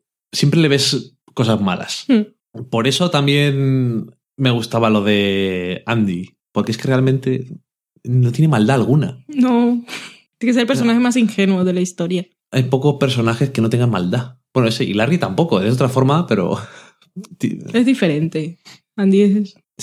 Además, tiene un perro con tres patas, es que es demasiado. Y... Se llama Champion. Sí. Y luego, por ejemplo, me encantaría tener un tío como Fraser, vale. porque es súper divertido y le gustan las cosas fancies. Entonces podría ir a su casa y robarme vinos buenos. Y tiene un perrete. Y tiene el perrete, es genial. Y su padre cascarrabias. Una familia que gustaría ir a visitar de vez en cuando. ¿Qué? Estaba pensando a ver si se me ocurría algún padre o madre que no hubieras dicho. Y. No se me ocurre ninguno. Estaba pensando en plan mala persona. Yo también tengo ahí. tengo mis arrebatos de, pe- de persona horrible. Y se me había ocurrido. La madre de Tony Soprano. No, eso No no, tanto. eso no. No, no, de mala persona desde mi punto de vista. Ok, Eso sería como decir, vete al infierno. ok. Que me lleve a alguien ya, por favor. Ay, Dios. Em, Paul, el de In Treatment. Porque Ok. está, se siente tan culpable con- por tantas cosas. Te tratar bien. Jo, este, este vino, ¿qué vino es este? Es un aprovechado. Bajoncillo. Vino bajo, bajondillo. Ah, ok. Vino, eh, vino comprado expresamente por nombre extraño. Sí, yo entré a la tienda. ¿Qué quieres? Y yo vino con una etiqueta guay y un nombre raro. Tengo una celebración. ¿Cómo se, se nota, verdad? Pobre hombre, he ido dos veces y cada vez que voy se queda así. Bueno. Tiene un minuto de No, silencio. no está malo, ¿eh? Está bien. Y nunca había probado un vino de Toledo. Mm. Porque. ¿Por qué no? Porque, bueno, en España. Siempre vas a lo típico. Pero bueno, porque como no hay vinos en España, Ajá. no solamente Ribera y La Rioja, es que hay tantas denominaciones posibles en Galicia, en Cataluña. Toro, Cataluña, en Aragón. Mm. Hay muchísimos sitios. O si te pones otro tipo de vinos, eh, finos de andaluces, yo qué sé, es que hay, menos en Canarias, que seguro que hay algún vino, pero yo lo... Ya nos dirán los Ya nos lo diréis. Es que no parece un clima de que vaya a haber mucho vino, pero ya me, ya me diréis, no tengo ni idea. Pero bueno, Toledo tampoco, y ahí está. Yo qué sé. Hay- aquí hay vino en todos lados. En fin, eh, como siempre, no vamos a acabar. Sí, Menos mal que no voy a montar el programa, porque esto es eterno. ¿A qué personaje de serie o película crees que se parece más el otro? Y si fueras un personaje de serie, ¿quién serías y quién te gustaría A ver, ser? Daniel, tú organizaste este, esta escaleta de preguntas. ¿Sí? ¿Por qué vas poniendo las preguntas más complicadas conforme más vino voy bebiendo? Por eso. Mm. Entonces, ¿qué personaje de serie o película crees que soy? Bueno, No, me parezco más. tú eres un Geller y eres la mezcla perfecta entre Mónica y Rose de toda la vida. Y De toda la vida. De toda la vida. Tien- Tienes todo, tienes, tienes las manías y el perfeccionismo de Mónica y tienes el dote de jardinero y torpón de Rose, que eres muy divertido. Jardinero. Meterte en jardines Ah, vale. y no saber cómo salir de ellos. Chim. y cada vez adentrarte más en lugar de encontrar la salida. Es que esta última revisión que hicimos, bueno, la única que hemos hecho juntos, que vimos toda la serie, es que los momentos cumbres de Rose es que te veía, aparte eres alto y tal. y luego como, porque Rose como, como hombre y novio no me interesa mucho. Mm. O sea, nada, básicamente. Vale. Bastante niñato. Entonces yo te veo un poco más calmado y dedicado como el Ben de, de Leslie. Envidiadme todas. Ok. Bueno, es que es complicado llevarte la contraria en eso de los Geller. Porque es que cuando estábamos viendo Friends nos reíamos porque había cosas graciosas y luego yo veía a Valen reírse. Pero es que te veía. No porque me veía solamente, sino porque me veía si alguien se daba un golpe, si Ross se daba un golpe, que es bastante suyo, eh, se imaginaba que me estaba pasando a mí Mm, y le hacía más gracia. Es muy fácil. Yo diría que es complicado. Sí, yo soy más difícil. En algunas cosas te pareces un poco a Liz Lemon. Creo. Y luego en otras cosas te pareces mucho a April, la de Pass and Recreation, porque eres una... porque tienes a tu novio que es un poco tonteras, pero lo quieres igualmente y aprecias sus cosas extrañas. Qué bonito. Quiero decir, una de las cosas que me gusta de ti es que te gusta, te gusta como soy. Ujú. Y eso es una de las cosas que hace que es- esos dos personajes sean una pareja interesante, que les estoy sacando más de lo que se me habría podido imaginar. ya lo creo. Pero eso, es- le quiere tal y como es, tan personaje y tan extraño como es a veces. Y le explica las cosas de la vida a veces y se da cuenta y dice, anda, pues es verdad lo que está diciendo, pues eso... Luego, en las otras cosas no te pareces tanto, como en ser creepy y fúnebre y esas cosas. Y Pero nos gustan los animalicos. Sí, eso también. Y mm, no sé, eso parece bueno. Me parece bien. Y luego dices, si fueras un personaje de serie, ¿quién serías y quién te gustaría ser? Esto ya... Es demasiado complicado.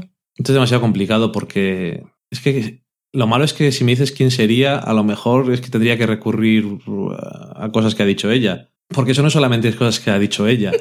Yo he visto Friends con amigos míos Es una obviedad. y me, me llamaban Mónica a veces. En algunas cosas no me parezco a Mónica, pero en algunas demasiado. En fin. Y sepáis que la primera vez que fui a casa de Dani, la primera vez fue la primera vez, mi obsesión era cambiar alguna cosa de sitio a ver si se daba cuenta y lo hizo. No me acuerdo. ¿Qué cambiaste? ¿Cambiaste alguna Una cosa... estantería? Sí, eh, te puse el Spider-Man en DC o algo así. ¿Por qué harías eso? Los- los- las figuritas, porque él tiene todos sus cómics organizados y luego tiene unas figuritas que van delante de sus cosas.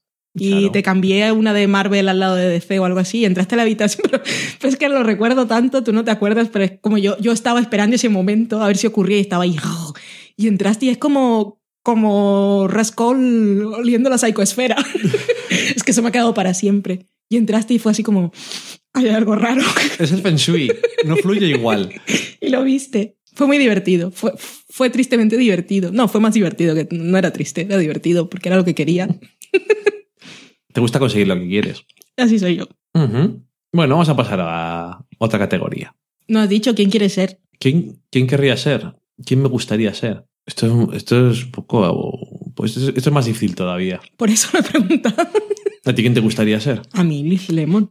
¿Te gustaría ser Liz Lemon? Sí. Es un trabajo. Trabaja en la tele y, y sus cosas que piensa de la vida.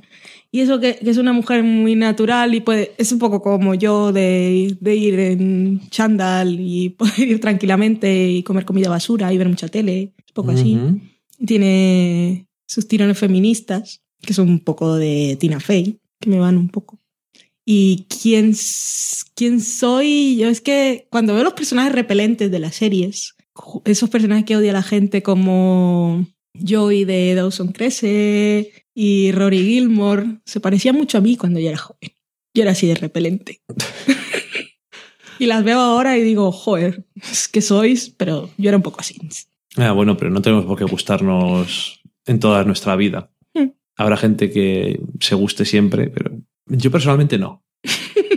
¿Quién me gustaría ser? Pues me gustaría estar... Me gustaría ser a lo mejor el personaje de Estudio 60 ¿Cuál? eh, que no es Matthew Perry. Sí, que no me acuerdo. Que no me acuerdo cómo se Ay, llama. menos mal que no dijimos que nos acordábamos de los nombres de los protagonistas, pero habríamos quedado fatal. No, Somos sinceros, ya veis. yo- es que no me acuerdo cómo se llamaba. Uno era, era Dani. A Dani, sí. Sí. Ah, mira, qué casualidad. sí, no sé.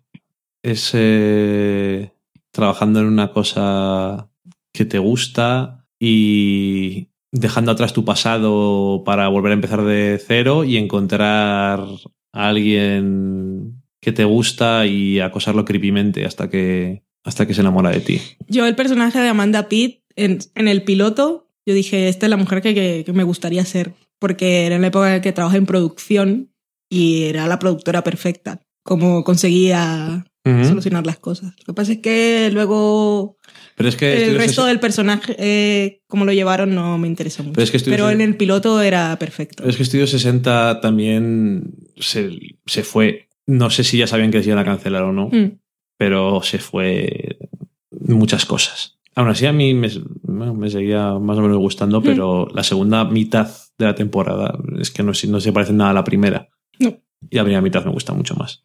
Amanda Pitt, por cierto, también me gusta mucho. Cierto. Pero la pobre mujer no sale últimamente en nada bueno. Es otra que también tiene que cambiar de representante. Salía en The Good Wife en un tiempo y luego ya la quitaron. Ujú. Pobrecita. A ver si vuelve Puede.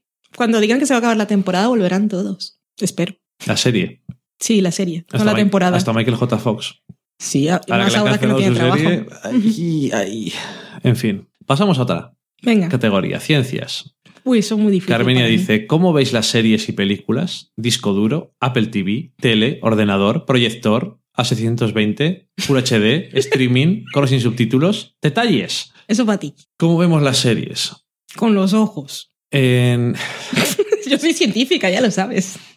en situación ideal, lo vemos en 720 O 1080. o 1080 si podemos. Las series no siempre salen a 1080, pero hay, hay series que a veces salen a 1080 porque sí. Por ejemplo, True Detective salía a 1080 el mismo día y la hemos visto en 1080. Nosotros lo vemos, nosotros lo vemos en la tele. De 42 pulgadas. ¿Y está a cuántos metros del sofá? Que yo no soy científica. Dos, Sí, está bien. y nos compramos un ordenador muy pequeñito solamente para ver cosas. Ujú.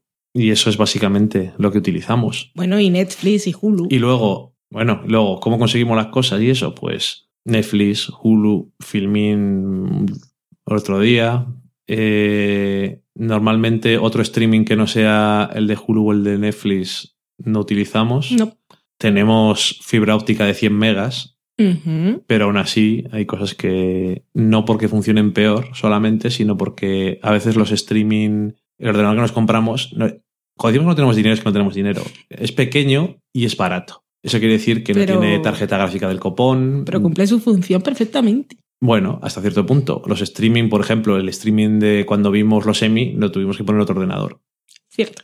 Porque tiene una tarjeta gráfica muy mala. Entonces, en cosas de 1080 y así, a no ser que sean películas de esas que ocupan 40 gigas, no se nota. ¿Y el Super HD de Netflix? pero no el Super tiene HD de. Netflix funciona perfectamente, pero es porque es la aplicación de, de Windows 8, que es el sistema operativo que tenemos. Pero, por ejemplo, Netflix en web no va a más de 720. Mm, Y es que no va porque no lo ponen, no tiene Super HD.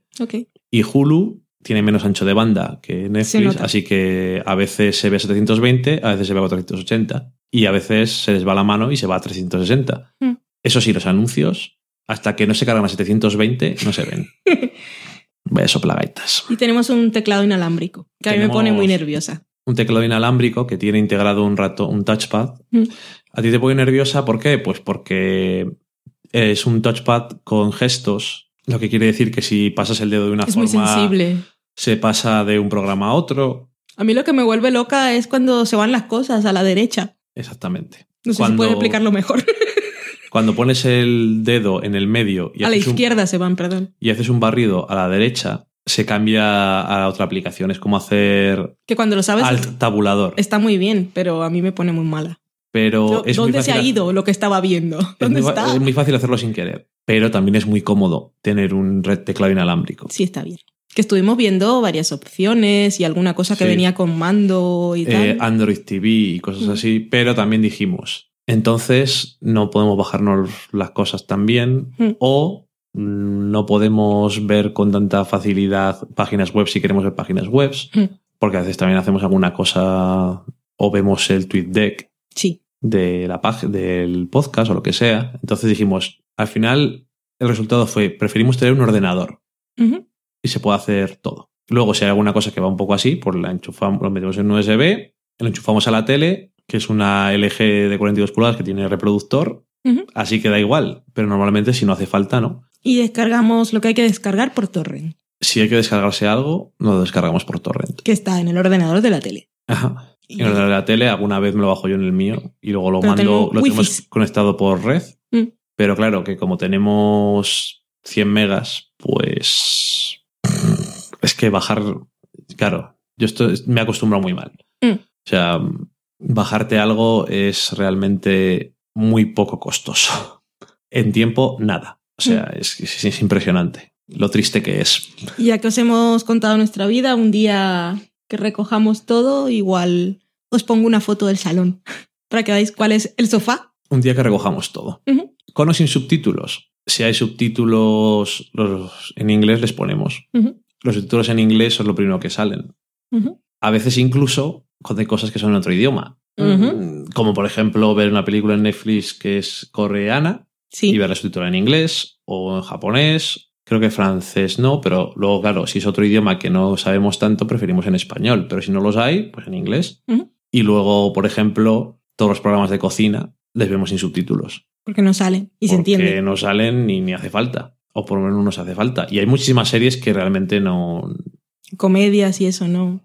No Por ejemplo, yo la- las series que me interesan mucho prefiero tenerlos, aunque no siempre los esté viendo, pero prefiero tenerlos. Sí. Bueno, es como la, la red ahí debajo de no me estoy perdiendo cosas. Por si acaso hay alguna cosa que no has entendido exactamente o lo que sea, pero. Sobre todo cuando hay términos y tal, entonces me quedo con ellos y si hace falta luego los busco. Cuando en Mad Men utilizan siglas de cosas y yo... mm, ¿Esto qué, ¿Esto qué es? Cuando lo estoy viendo más o menos entiendo el contexto y sé de qué hablan, pero luego quiero saber qué es. Exactamente. Pero yo, por ejemplo, eh, no sé, hay muchas series y. Bueno, y entrevistas y. Mm, O si ves un programa de Craig Ferguson, que es un talk show con entrevistas y con cosas random. Si nunca habéis visto. La clave en random. Si no os gustan los late nights, yo os diría poner. Es por pura curiosidad. Pero eso, buscar un actor que os mole mucho, Sí. o director, casi siempre son actores, y buscar una entrevista de Craig Ferguson en YouTube, que, que están casi todas. Están todos los programas, porque les da igual. Si no son, bueno, no, porque cuando, a partir de un año. Sí, Porque bueno. aquella súper vieja de Timothy Olyphant nunca la encontré. No, y mira que yo la busqué. Ya.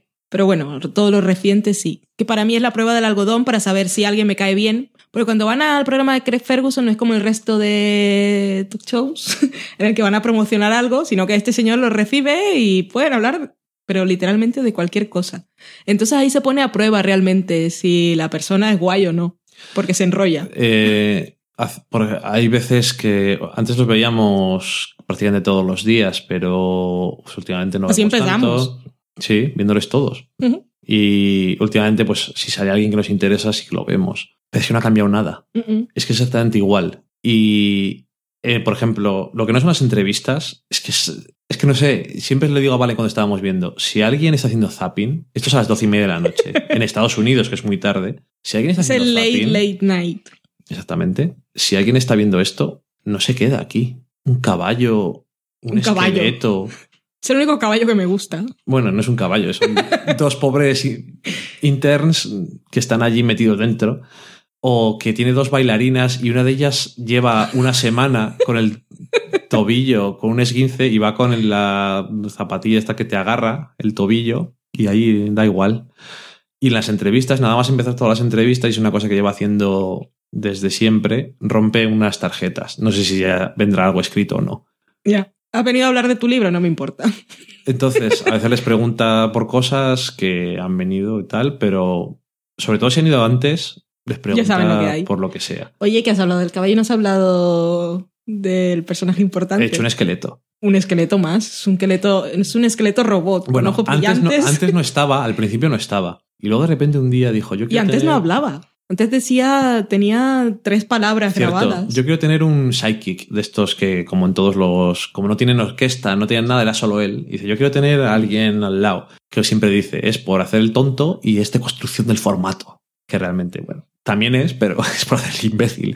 Entonces, eh, a uno de los de, mm, lo diré, Mythbusters, cazadores de mitos, le dijo que si le podía, es muy fan de ese programa, pues le dijo que si le podía diseñar un robot que tuviera una cresta y ojos que brillaran. Y dice, qué mola. Y dice, vale. Y se lo hizo y ahí estaba. Entonces decía, tenía una grabación puesta y decía pues ciertas palabras cuando tocaba. Y luego decidieron que le podían dar un poco más de personalidad, así que lo que hicieron fue eh, poner a un actor, a un humorista, pues a, poner las voces. Y se convirtió en un personaje, pero con entidad propia. Y bueno, es que ese es parte del programa. Hay que verlo. Y luego eh, hace muchas tonterías, pero es una persona muy inteligente. Sí. Y por eso también hace tonterías que son interesantes para mí. Y luego tiene, y tiene programas, bueno, le dieron un premio por entrevista, el Peabody, que es una cosa en plan, no le han dado un Emmy, pero eso que es en plan, yo qué sé, es que no sé cómo decirte, como si fuera un Pulitzer, mm. en plan de estilo de cosas de prestigio, por una entrevista que hizo a Desmond Tutu, que era, bueno, en fin, unas cosas. Y luego, por ejemplo, a mí una de las entrevistas que más me gustan es una entrevista que tiene con Stephen Fry, Stephen sí. Fry, que es amigo suyo, seguramente mm. Stephen Fry, Fry sabéis quién es, y es todo el programa, dijo, nada, pues no vamos a hacer sin público. Sí. Y los dos hablando nada más, todo el programa entero. Y a mí me parece fascinante. Y la he visto dos o tres veces. Es, me parece, no sé. Y luego más en el Chorrimundo tiene que a mí no me gustan nada las marionetas. Sí. Tiene un programa que es todo con marionetas hace tiempo que no salen. El tiburón me encantaba. Hace tiempo. ¿Y el conejo? Sid, el sí. conejo que dice palabrotas. un programa entero con solo con marionetas. Entonces van los invitados, pero lo demás son todo marionetas todo el rato. Yo qué sé, es básicamente cuando lo ves tienes la sensación de que está haciendo lo que le da puñetera gana continuamente y hace cosas que no tienen ningún sentido dentro de lo que es la televisión. Pero está una hora, o sea, nunca van a hacerle como a Jimmy Fallon que le van a pasar a sustituir a David Letterman. Ya. Yeah. Se va a quedar siempre ahí. Pero bueno, tiene sus fans. oh, sí. Y bueno, luego sus. Le gusta mucho otra cosa que nunca jamás se hace en televisión, es decir palabrotas constantemente. O sea, que está todo el rato con pitido. En su caso, muchas veces no ponen pitidos, sino que lo que hacen es ponerle banderas y dicen palabras con otros idiomas, como tutti frutti o ay caramba. Guasacamanaco. O guasacamanaco. Que se supone que es italiano, pero no es nada. En fin, yo qué sé. Saca gente del público. ¿De dónde venís? Soy daneses, qué divertido que sepáis que nosotros cuando vayamos a Estados Unidos iremos al programa de Craig con la esperanza de que nos saquen. Sí. Porque somos o sea, de visita. Además, yo llevaré una camiseta, me tendrá que sacar. Nuestra, es un sueño que tenemos. Era sentarnos allí y que dijeran, ¿de dónde habéis venido? Estamos de, aquí, de España, venimos de vacaciones y solamente estar allí que nos estuviera dando vueltas alrededor. Es uno de nuestros sueños, de verdad. Sí. Ay, en fin. Continúa. Y todo esto de subtítulos son los subtítulos, ¿eh? bueno, a los que les gustan los programas largos os va a gustar este. Sí. Y como no hay que montarlo. Sí, pero va a durar como el de Buffy. bueno, a trocitos. uh, Jorge González. Tenías que haber dejado lo de nuestra historia al final. Así la gente lo escuchaba. Bueno. ya estoy Es el cotilleo. Continúa. ¿Qué usáis para grabar y editar los podcasts? ¿Y qué móviles tenéis? Eso es un poco random, pero. ¿Quién ha preguntado? Eh, Jorge González, que es Jorge Gonra. Así que nos escribió un email que uh -huh. no nos había escrito nunca. No, pero esto es en Twitter. ¿Ah, sí? Sí. Ah, no, no, no. Ese nos escribió el email, efectivamente, pero que le había puesto quién era. ¿Quién y era? Lo... Que está bien. Eso me sí, gusta. sí, gracias. ¿Qué utilizamos para grabar? Eh, pues una mesa de mezclas que tenemos aquí, una Behringer, a ver. Xenix Q1002. O sea, no es la. Es la tercera peor. Ok. O la tercera más barata. Uh -huh. Que tiene un par de, de entradas de micrófono de las buenas. Digo de las buenas porque no soy un técnico. Y perdonadme los que sabéis. no tenemos ni idea. No tenemos ni puñetera idea. Las que son gordas con tres pinchos. Yo iba a decir palitos, o sea que tú mejor. Uh -huh. Y aparte tiene el fader, que eso es una cosa que es un sueño de Valen. Porque primero nos llegó la otra mesa de mezclas que no tenía fader y estaba estropeada y tuvieron que cambiarlo. Le dijo, ¿ya os importa si nos la cambiáis por esta otra? Y nos la cambiaron sin que tuviésemos que pagar más. Uh -huh. Unionmusical.es. Sí. Y mm, esto no me pagan, pero a mí sí me tratan bien, yo lo digo. Perfecto, me parece. Yo no me acordaba quiénes eran, pero lo habría buscado. Que son, creo que de, de, un pueblo Están en de Cataluña. Barcelona. Ya no me, acu- pero no me acuerdo. Es que no me acuerdo si era San Cugat o Sabadell. Puede ser, Mm. puede ser cualquiera de esos dos. Cualquiera de esos pueblos, y no, puedo- no tengo más comillas en las manos. Sabadell había corte inglés. Yo soy de Burgos, ¿sabes? y Sabadell y Hospitalet de Llobregat son más grandes que Burgos. No, son dos o tres veces más grandes que Burgos. Por lo tanto, lo de pueblo me lo paso yo por el forro. Pero bueno, Oye, había corte inglés de verdad. no, no, ya claro, aquí no. Eh, aquí sí va el de Valladolid. Y teníamos Renfe y Ferrocarriles de Cataluña. Oh, fíjate. es porque, Y porque y, viviste y en varias Sabadell. estaciones. Porque viviste en Sabadell. Sí. Pero eso ¿dónde di- dice, "Te- teníamos. Digo, esto- qué, qué sensación de pertenencia. Bueno, sí, viví muchos años de ahí. Es un sitio de interés porque ¿Por qué? de ahí vino Nicolás. Ah, eso sí, es verdad, nació allí. Nació en Sabadell. Mm. Era muy catalán, Nicolás. Sí. Bueno, saludos a todos los catalanes. Em, y eso tenemos eh, dos micrófonos que no son USB. Es que siempre se me olvida como De palito, como has dicho de antes. los de palitos, que también son los micrófonos más económicos que había. Eh, venían, son de Behringer también, venían tres micrófonos en una maletita, creo que no valía 30 euros.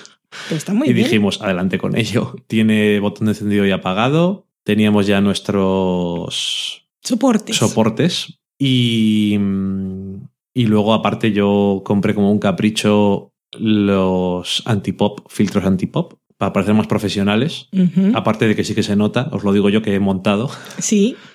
Yo soy muy popera. Sí, es que En pa- general. eh, ocurrió que subí el nivel de la mesa porque cuanto más lo subes después por software, o sea, en el ordenador, pues es peor, es mejor subirlo antes. Pero me daba miedo que se oyera muy mal. Y entonces sí, se oía bien, pero hay un montón de pop. ¿Eso qué es? La- los sonidos con P. Los sonidos con P, sobre todo, por eso son Pop. popeos, pero también pasa con otras letras, hace sonidos desagradables. Letras bilabiales con impulso. Sí, y lo que hace es pasar por encima del umbral y por lo tanto satura y Mm. funciona mal. Y grabamos en un PC con el programa. Con el Adobe Audition. Cada el uno en una pista. 3.0 es gratis, lo liberaron. Grabamos en multipista y cada uno grabamos en una pista. Grabamos en dos, pis- o sea, en dos pistas, cada una es mono. Por lo tanto, después, cuando estamos montando, si alguien ha hecho y no Yo. tocaba, o ha hecho O yo suelo, porque tiene la boca seca suelo y va a hacer empezar muchos a hablar. ruidos. En la mesa, en el cable. Entonces, si en el otro lado no ha sonado, se puede quitar. Eso que generalmente escucharéis nuestros audios muy limpios de chasquidos de lenguas y de bocas secas y, seguramente este no sea el programa. Para que sepáis lo que tardamos editando. ¿Y por qué grabamos con el Adobe Audition? Pues esto, aparte de por la multipista, que hay más programas, incluso se podría llegar a hacer con el Audacity, que es un programa gratuito muy extendido, pero también es por una razón, y es que el Adobe Audition, como varios programas más, admite unos... A ver si los veo como están. Bueno, unos códecs que se llaman ASIO for All, Socorro. ¿Y eso qué leches me importa a mí? Pues eso tiene que ver una cosa. Cuando grabas directamente en Audacity, que no admite esos códecs, sino que tenemos que utilizar los que vienen en el ordenador, eh, el nivel es más alto, hay mucho más ruido y con esto se oye mucho mejor. Los ruidos que son bajos, algunos a veces les ignora por completo y la base de ruido es mucho más pequeña.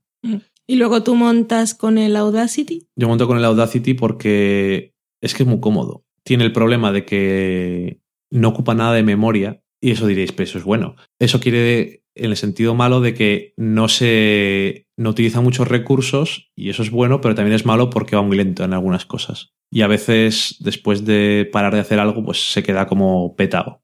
Ujú. Entonces el Adobe Audition le puedo utilizar para montar, pero tengo que reconocer una cosa. Si el Audacity tiene algo, es que el reductor de ruido es muy efectivo Cierto. cuando grabas bien. Si tienes una grabación con un micrófono muy malo, entonces el ruido se queda demasiado en tu voz. Por lo tanto, cuando pasas la reducción de ruido, se te oye hablar como un robot Sí. o peor. Sin embargo, aquí lo que hacemos es dejar 10 segundos sin hablar, hacemos una base de ruido y... ¡Hala! A tirar millas. Y yo cuando monto mi trocito en Mac utilizo el, creo que se llama Studio, no me acuerdo cómo se llama. Sound Studio, Studio 3, no tengo ni idea. Creo que se llama Sound Studio, pero Sound la Studio. única persona que lo usa del mundo, ¿no? Es que a mí me gusta porque tiene la onda de audio muy grande, entonces ya yo sé cuando hay, por eso monto más rápido que tú. Entre otras cosas. Porque, bueno, yo escucho todo el programa, por, por eso tardamos tanto montando nosotros, porque escuchamos todo el programa y vamos cortando cosas, quitando todo lo que no tiene que ir. Pero yo también veo así a futuro, veo el flash forward y ya sé dónde va a haber problemas, entonces voy escuchando más tranquilamente. Yo eso también lo veo en algunos casos, pero cuando se oyen ruiditos al final de palabras, que hoy a lo mejor los vais a ver, pues solamente se ven cuando lo, o sea, no se ven, se escuchan solamente. Entonces cuando lo escuchas tengo que parar y darle ahí al zoom, meterme en la onda como si fuera el átomo y empezar a ver allí. ¡Oh, socorro! Lo siento. Espero realmente que a Jorge le interesara realmente esta pregunta. Pero también. ¿Y qué, qué móvil tienes?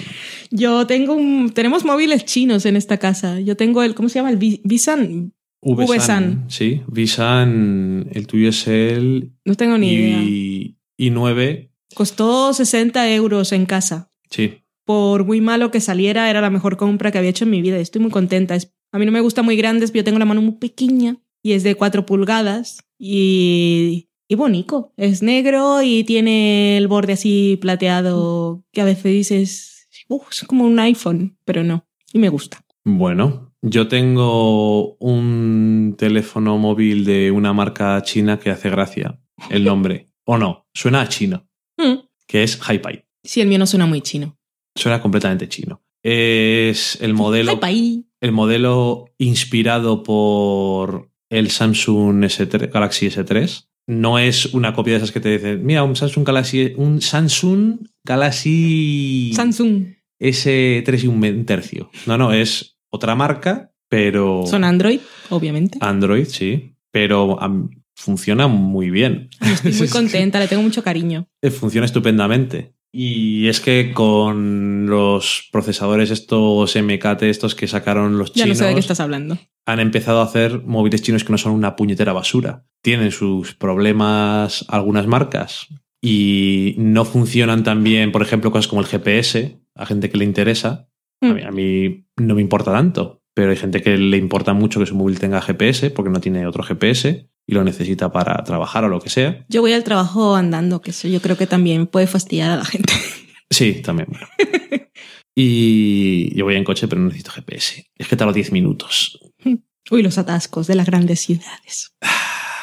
Yo el otro día tardé 20 minutos porque había nieve y se están dando golpes la gente. En fin, no quiero fastidiar mucho.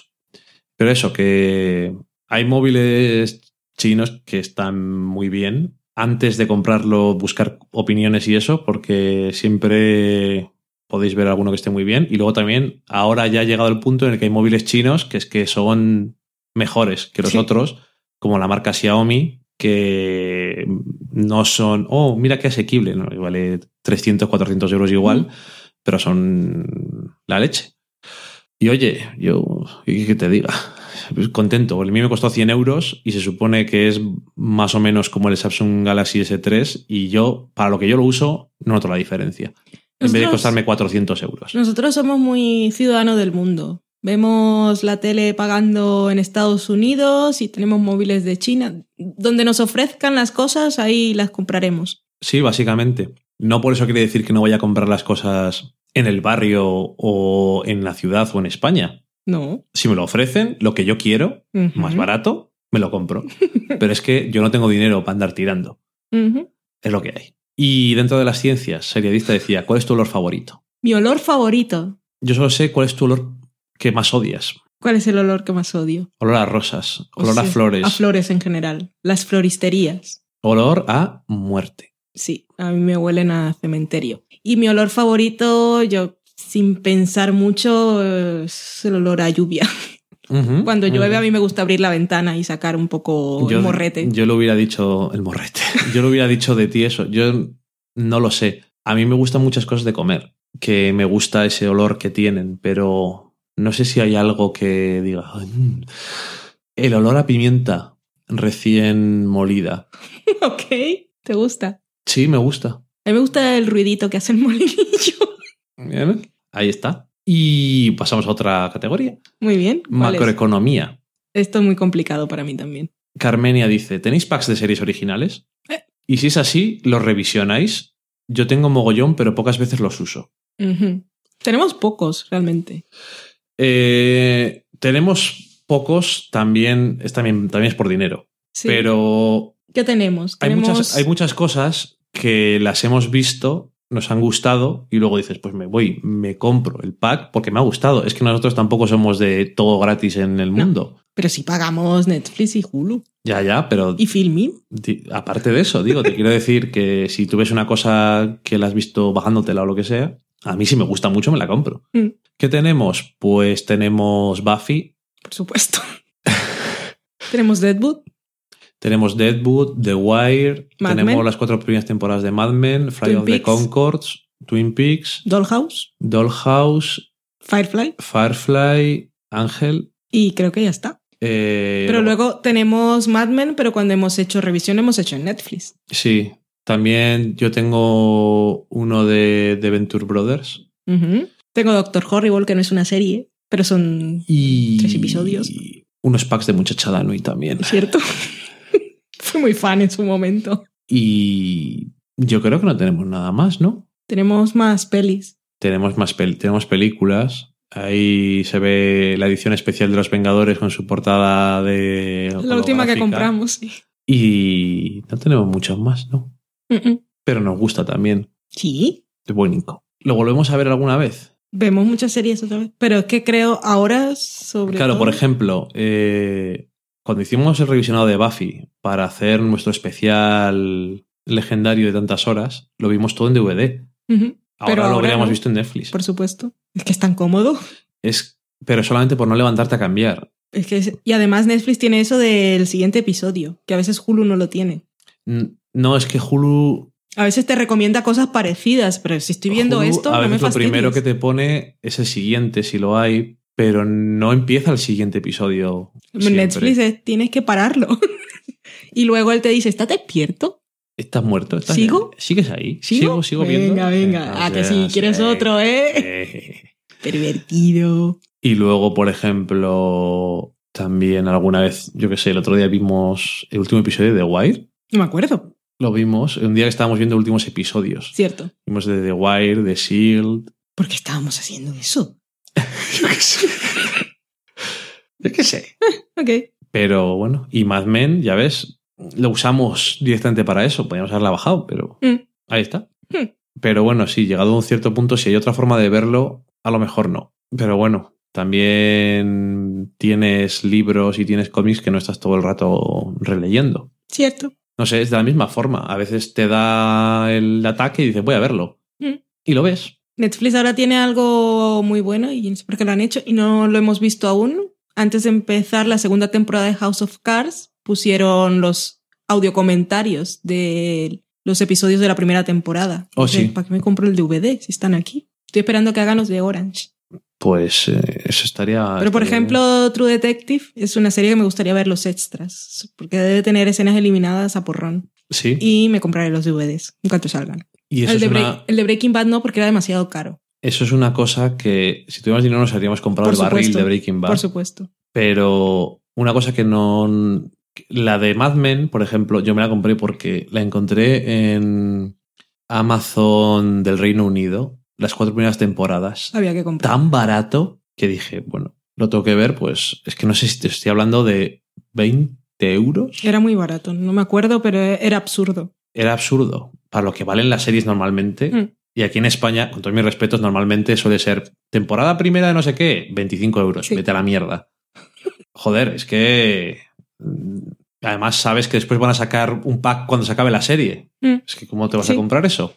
Me parece muy exagerado. Pero bueno, me lo compré por eso. Pero luego suele ser por. Esto es una serie que me gusta mucho. O tiene extras. Que so- es que. eh, la de los Vengadores tenemos la versión americana. Porque viene el audio Mira comentario lo, de Josh Lo Whedon. buscamos. Y no venía en el- la versión española ni en la versión in- europea. Mm. Y era como, iros a la mierda, hombre. Si la película ya la hemos visto. Lo que queremos oír es esto. Ahora me apetece volver a verlo, no sé por qué. En fin. Y Javier Arriola dice, ¿cuántos son 400 dracmas? Entonces la pregunta Esa es para ti. graciosa. Pero... Los dracmas, que es la antigua moneda de Grecia. Eso lo sé, pero cuatro- 400 dracmas son 1,17,38 euros. eso lo buscaste. Es que claro, yo no sabía si... Yo qué voy a saber. Mm, Si casi ah, ni me acuerdo ni lo que eran las pesetas. Yo sé que tenía luego una equivalencia en una cosa que empezaba con O, pero no me acuerdo ya. Da igual. Ok. Qué cosa más rara. Periodismo. Carmenia dice, si pudierais conocer a algún creador de series para hablar con él o ella y preguntarle cosas, ¿cuál elegiríais? Yo JJ para entender Lost. Lo primero decirle que JJ Abrams no te puede explicar Lost porque no tiene nada que ver. Ni puede ni quiere, porque ese ha sido uno que se ha lavado las manos, se ha ido a hacer sus cosas. Pero JJ Abrams te puede explicar poco de muchas de las series con las que se le asocia el nombre, porque es una persona de, se me ocurrió una idea en la ducha. Es una persona de principios, no de finales. Bueno, es una, cosa- una persona de premisas, que no me parece necesariamente mal. No. Ha conseguido hacerse un nombre y ya está, pero Fringe, Perdidos, son series, por ejemplo, que él se inventó algo, se le ocurrió una idea y después tenía coleguillas que son los que han acabado llevando la serie, como en Lost, eh. Cartoon Cruise y bueno, y en Fringe lo mismo. Sus amigos de que han hecho los guiones de Star Trek y demás. Kurzman y Orsi.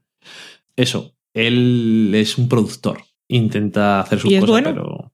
No, no, como malo. Sí. Bueno, últimamente no le veo yo muy a tope, pero vamos. Tiene, tiene sus cosas. Ser productor tampoco es fácil. No, pero bueno, también últimamente está muy ocupado con cosas que tampoco debo decir que no son exitosas, porque el cabrón del se ha hecho ahí dos películas de Star Trek con bien de pasta y encima le han dado para hacer Star Wars, que es lo que quería. Porque por lo que a mí me han dicho la gente que le gusta Star Trek, Por lo que a mí me han dicho en Hollywood. No, gente que le gusta, gente que sabe cómo es Star Trek. Es que yo Star Trek nunca me interesó mucho, aunque conceptualmente me interesa mucho más que Star Wars, porque era una serie que se supone que era sobre cosas filosóficas y sobre. Yo todo lo que sé de Star Trek, que no es nada, por lo que voy a decir ahora mismo, lo aprendí en Mad Men. Adelante. Con el episodio. Vale. bueno, pues. eh, que las nuevas versiones de Star Trek son como Star Warizaciones de Star Trek. Ok, ok. Entonces es como, esto es mi, mi currículum para hacer una película de Star Wars. ¿Puedo? Y es como, ¿Y sí? "Pu- joder, puede. Parecía cabrón". algo imposible. Ahí está, el mundo de hoy es... Pues está bien ahí uniendo gente que siempre ha estado un poco en guerra. ¿Con quién te gustaría...? Oye, pero tú te has puesto aquí a decirle cosas a Carmenia, pero no has respondido. No, si te estoy diciendo, ¿con quién te gustaría hablar? Ah, ah me, me la tiras a mí. Es que yo de, de series mm, se lo voy a cambiar por uno de cine. Porque de series mm, es que no creo que invitaría a ninguno. Por, por ejemplo, me gustaría muchísimo hablar con Matthew Weiner sobre Mad Men, pero Matthew Weiner es un poco Pete Campbell y es un refunfuñador y yo sé que no me va a contar nada. Entonces paso de gastarme una botella de vino invitando a Matthew Weiner a hablar conmigo porque no me va a contar nada. Yo ya, ah, ahondando en lo anterior, yo, por este- yo hablaría con Josh Whedon de cosas frikis. Sí, ¿Y cómo pensaste para hacer esto en Los Vengadores y cosas? O sea, es- Pero ya que vivimos juntos y tú has invitado a Josh, yo voy a ir ahondando más en mis cosas. Yo invitaría a David Lynch porque tiene pelazo. Y le preguntarías, ¿qué haces con tu pelo? Exactamente. Y es que me daría igual de lo que hablara, porque aparte tiene esa forma. A mí me encanta verlo en entrevistas, porque es cómo ve las manos y cómo habla, y no sé, me encantaría. Aunque igual hablaría con él de cosas concretas de sus películas, pero yo me quedo con lo que he entendido y con lo que he leído por ahí, me parece suficiente, pero sí le comentaría algo. Pero me encantaría invitarlo a cenar y, y que hablara y mirarlo hablar. Y ya está. No, a mí, a mí para eso también me gusta Josh Whedon. Pero David Lynch, después de lo que vimos en YouTube, buscad si podéis un vídeo de David Lynch, la vida de David Lynch ahora. es fascinante. Está como una puta chota. ¿Va a hacer alguna película?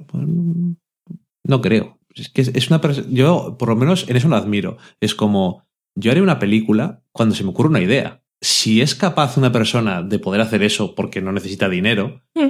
Ole tus cojones. Ahora, espero que haga alguna más, Yo también. porque yo sé que te gustaría mucho. Mm. A mí me apetecería, pero yo sé que te gustaría mucho. A si se le ocurre algún día una idea. Es que ese hombre creando atmósferas es que da igual. Siempre lo he dicho, aunque no entienda su película, eh, la, la experiencia, yo no conozco ningún otro director que, Ya. que me haga admirarlo de esa manera. Es que es realmente fascinante. Y ya lo dijimos hablando de alguna película, que hay películas que puedes entender o no. Creo que la de Computer Chess. Sí. Hay películas que puedes entender o no, pero las películas de David Lynch no hace falta entenderlas para...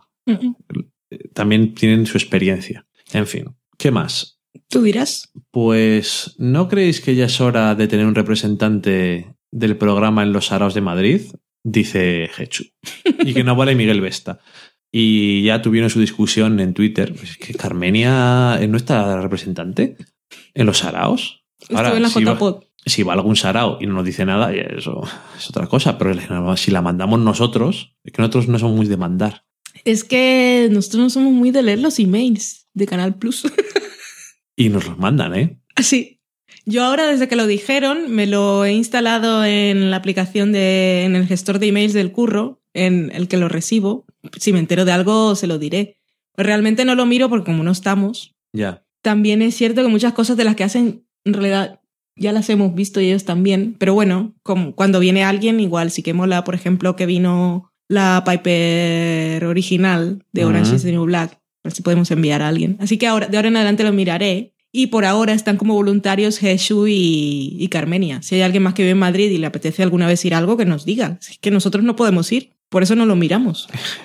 Pero ahí están a disposición del que quiera realmente, porque tampoco dejándolo en spam o en nunca mirados, que es mi nueva carpeta, en la carpeta de Canal Plus. No ganamos nada. No ganamos nada, ni ganamos ni perdemos. O sea, que bien, que lo aproveche alguien quien pueda. Así que cuando haya un evento de Canal Plus, Y si os enteráis vosotros, si os enteráis, hay un evento de Canal Plus y quiero ir, voy a preguntarles a los retrasados estos que no ponían aquí estamos. Aquí estamos, no en Madrid.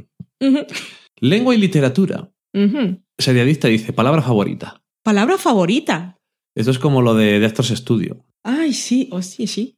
Igual lo ve. Yo es que ahí no, no tengo ni idea. Yo nunca había pensado eso. Y, mi- y mira que he visto entrevistas de Actors Studio y siempre lo hacen y nunca me había planteado. Pero dicen course word. Ah, no, y también palabra. Sí, Sí, sí, palabra y más odiada también. Es que como a veces, a veces me pasa cuando veo que hacen preguntas de esas, pienso qué diría yo. Y mira que las he visto y nunca he pensado. Pero eso, la mitad de las veces que yo lo oigo, es postureo.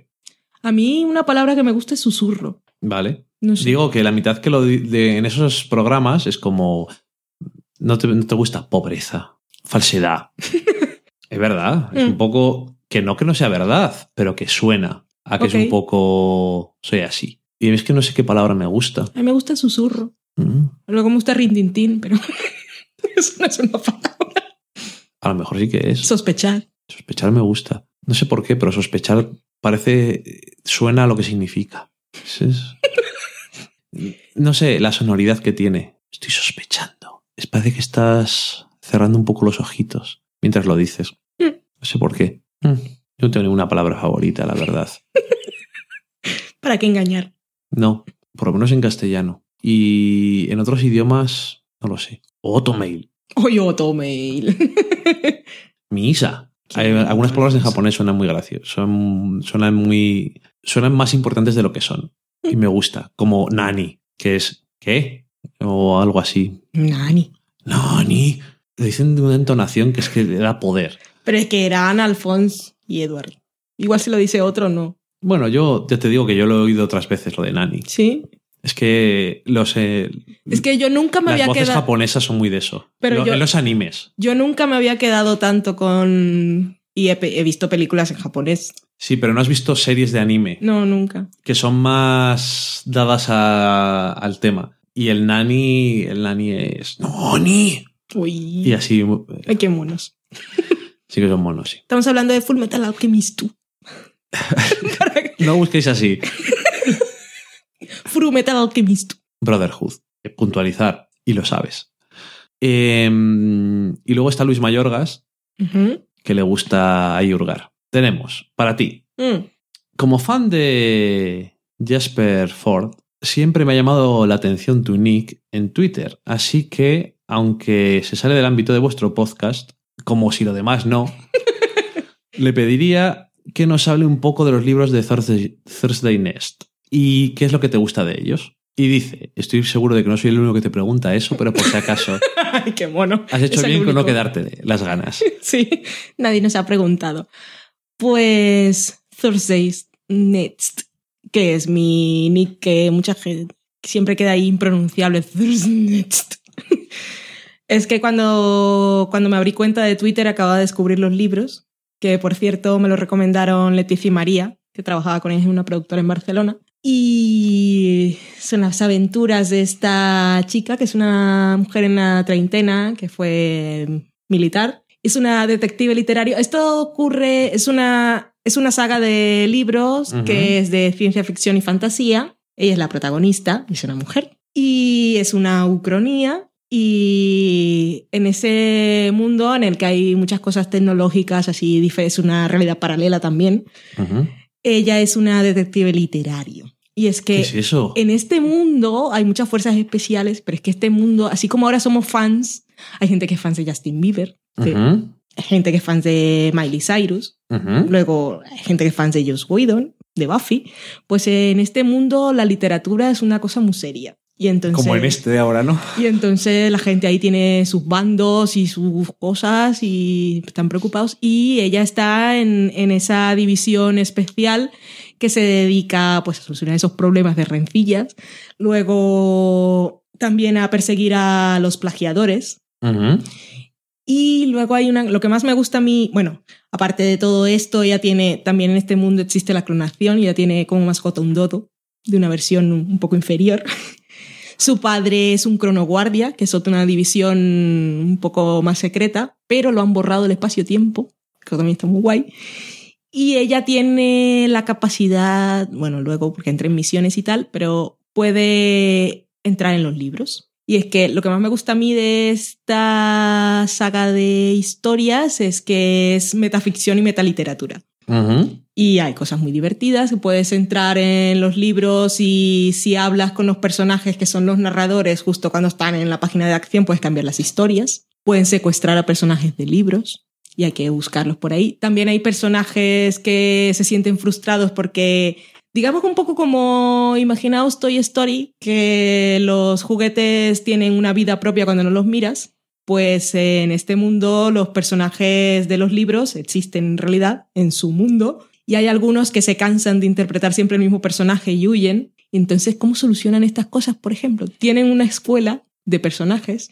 Hay un momento, esto ya es en el tercer libro, que es mi preferido, que es El Pozo de las Tramas Perdidas, que me encanta el título además. Que aparte de esto ahí, es que no voy a contar demasiadas cosas, pero voy a contar algunas por si a alguien le interesa. Aprovecho para decir que no me gusta la gente a la que le recomiendo el libro y no lo sigue leyendo, como uno que tengo al frente ahora mismo que se llama Daniel López. Y ahí aprovecho y recuerdo, por ejemplo, a Vanessa, a Pilar, a Antara, gente que le he dicho tienes que leerlo y no han seguido. Es una cosa que guardo rintintín. Y eso dice, gente a la que no le gustan esos libros, eh, un poco sospechar. Porque si a alguien le gusta leer, tiene que gustarle. Pero bueno, por ejemplo, en el Pozo de las Tamas Perdidas, ha tenido que refugiarse en un libro que nunca será publicado, porque es un poco chungo, y está ahí huyendo de cosas. Y entonces comparte piso con dos personajes genéricos, que son personajes que aún no han desarrollado su personalidad y que algún día están estudiando, van a la escuela ahí de la tabula rasa. y van ahí creando su propia personalidad y evolucionando y tal para algún día ser personajes y poder reemplazar, por ejemplo, esos personajes que huyen de los libros porque están cansados de interpretar siempre al mismo. Entonces, ¿cómo alguien no puede gustarle eso? Yo no lo entiendo, pero es fantástico y maravilloso. Luego tienen, por ejemplo, toda ahí la jurisdicción y está el jefe de la biblioteca, que hay una planta inmensa para cada letra del abecedario con todos los libros que hay escritos. También está el Pozo de las Tramas Perdidas, donde están los libros que están por, se están escribiendo, por desarrollar. Y el jefe de todo esto es el gato de Cheshire. Es que no sé, es tan fantástico, maravilloso. ¿Te gustaría que hicieran una serie con Sería eso? una serie perfecta porque aparte es interactuar con personajes de los libros y conocerlos cuando no están, como cuando no está un personaje en plano. Pues es lo mismo cuando no está el personaje, cuando no es el narrador o cuando no está en la trama esa, pues ellos siguen teniendo su vida y sus conflictos y sus intereses. es magia pura. Y es súper divertido y es irónico y es un hombre que se nota que le, gustan, le gusta la literatura. Y está muy bien. Lo que más me fastidia es que empecé a leer el libro. Es que el primero no es el mejor, pero es que luego Pero tiene no, cosas. no lo dejé de leer porque no me gustara. Es de esas cosas que me pasan con. Es que tengo un montón de libros sin le- a medias Mm. y es que nunca termino de leer los libros, aunque me gusten. Y lo tengo realmente como pendiente, pero me fastidia. Porque además yo sé que te gusta, creo que se ha notado. Que por cierto, ahora que lo ha dicho, me ha fastidiado porque me falta acabar la saga. Ujú. Pero yo empecé, los compré en español, luego me leí unos en inglés y luego cuando lo estaba leyendo faltaban unos por, por publicar y me olvidé. Y ahora que me he acordado, compraré todos los que no tengo, aunque ya los haya leído. Pero es que es, es eso, es tan divertido. Me parece estupendo. Y es eso, es que tiene siempre esas metareferencias y es súper meta, meta, meta, meta. Y es, es, es amor a la literatura y es, es que es muy divertido. Además, es, además es una cosa súper original que, no sé, ahora que en el cine y la televisión nos cuesta a veces tener ideas, como si trabajara allí yo, nos cuesta tener ideas nuevas, aprovechate de una idea tan buena como esa. Es que tienen cosas como el mercado negro de tramas. Es que, en fin, Es que es fantástico. no si yo, es que no te puedo, no te puedo decir, esto no me interesa, es que decirte que no me interesa eso, a mí me parece la, la leche, me parece súper guay. Lo es. Además, me gustan mucho las historias sobre historias. En fin, no sé. Eh, ahora que dices eso de personajes y tal, a ver si te lees el cómic Fábulas, porque seguro que te gusta. Sí, yo creo que sí, por lo poco que sé. Pero ¿Por no es muy largo y después no mola tanto. Es muy largo. No se ha acabado, Ok. Pero ya va más de 100 números. Mm. Pero es que los cómics son así. y me aclaro la garganta porque... ¿Queda Ah, vino? no mucho, es que nos lo hemos zumbado entero. Vale, pues aún me queda un traguito. A ver. Oh, sí, queda así. Ahora te voy a dar. Tranquilo, continúa, que estamos aquí para los invitados. Sí, claro. Dice Luis Mayorgas. Para Dani. Como ¿Qué eres tú?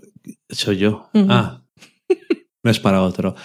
Como lector de cómics de Marvel y DC, ¿cierto? Sé que siempre hay para nosotros alguna secuencia, alguna portada, alguna historia que nos da la fibra sensible y nos ha puesto los pelos de punta. Es uno de una de esas páginas a las que volvemos de vez en cuando y nos anima en el día cuando la releemos. Me gustaría ver cuáles son algunos de esos momentos para mí. Eso es realmente duro. Porque me he leído bastantes cómics. Tengo bastantes cómics. Los y me he leído más. Tú les has visto. Sí, los tengo en casa.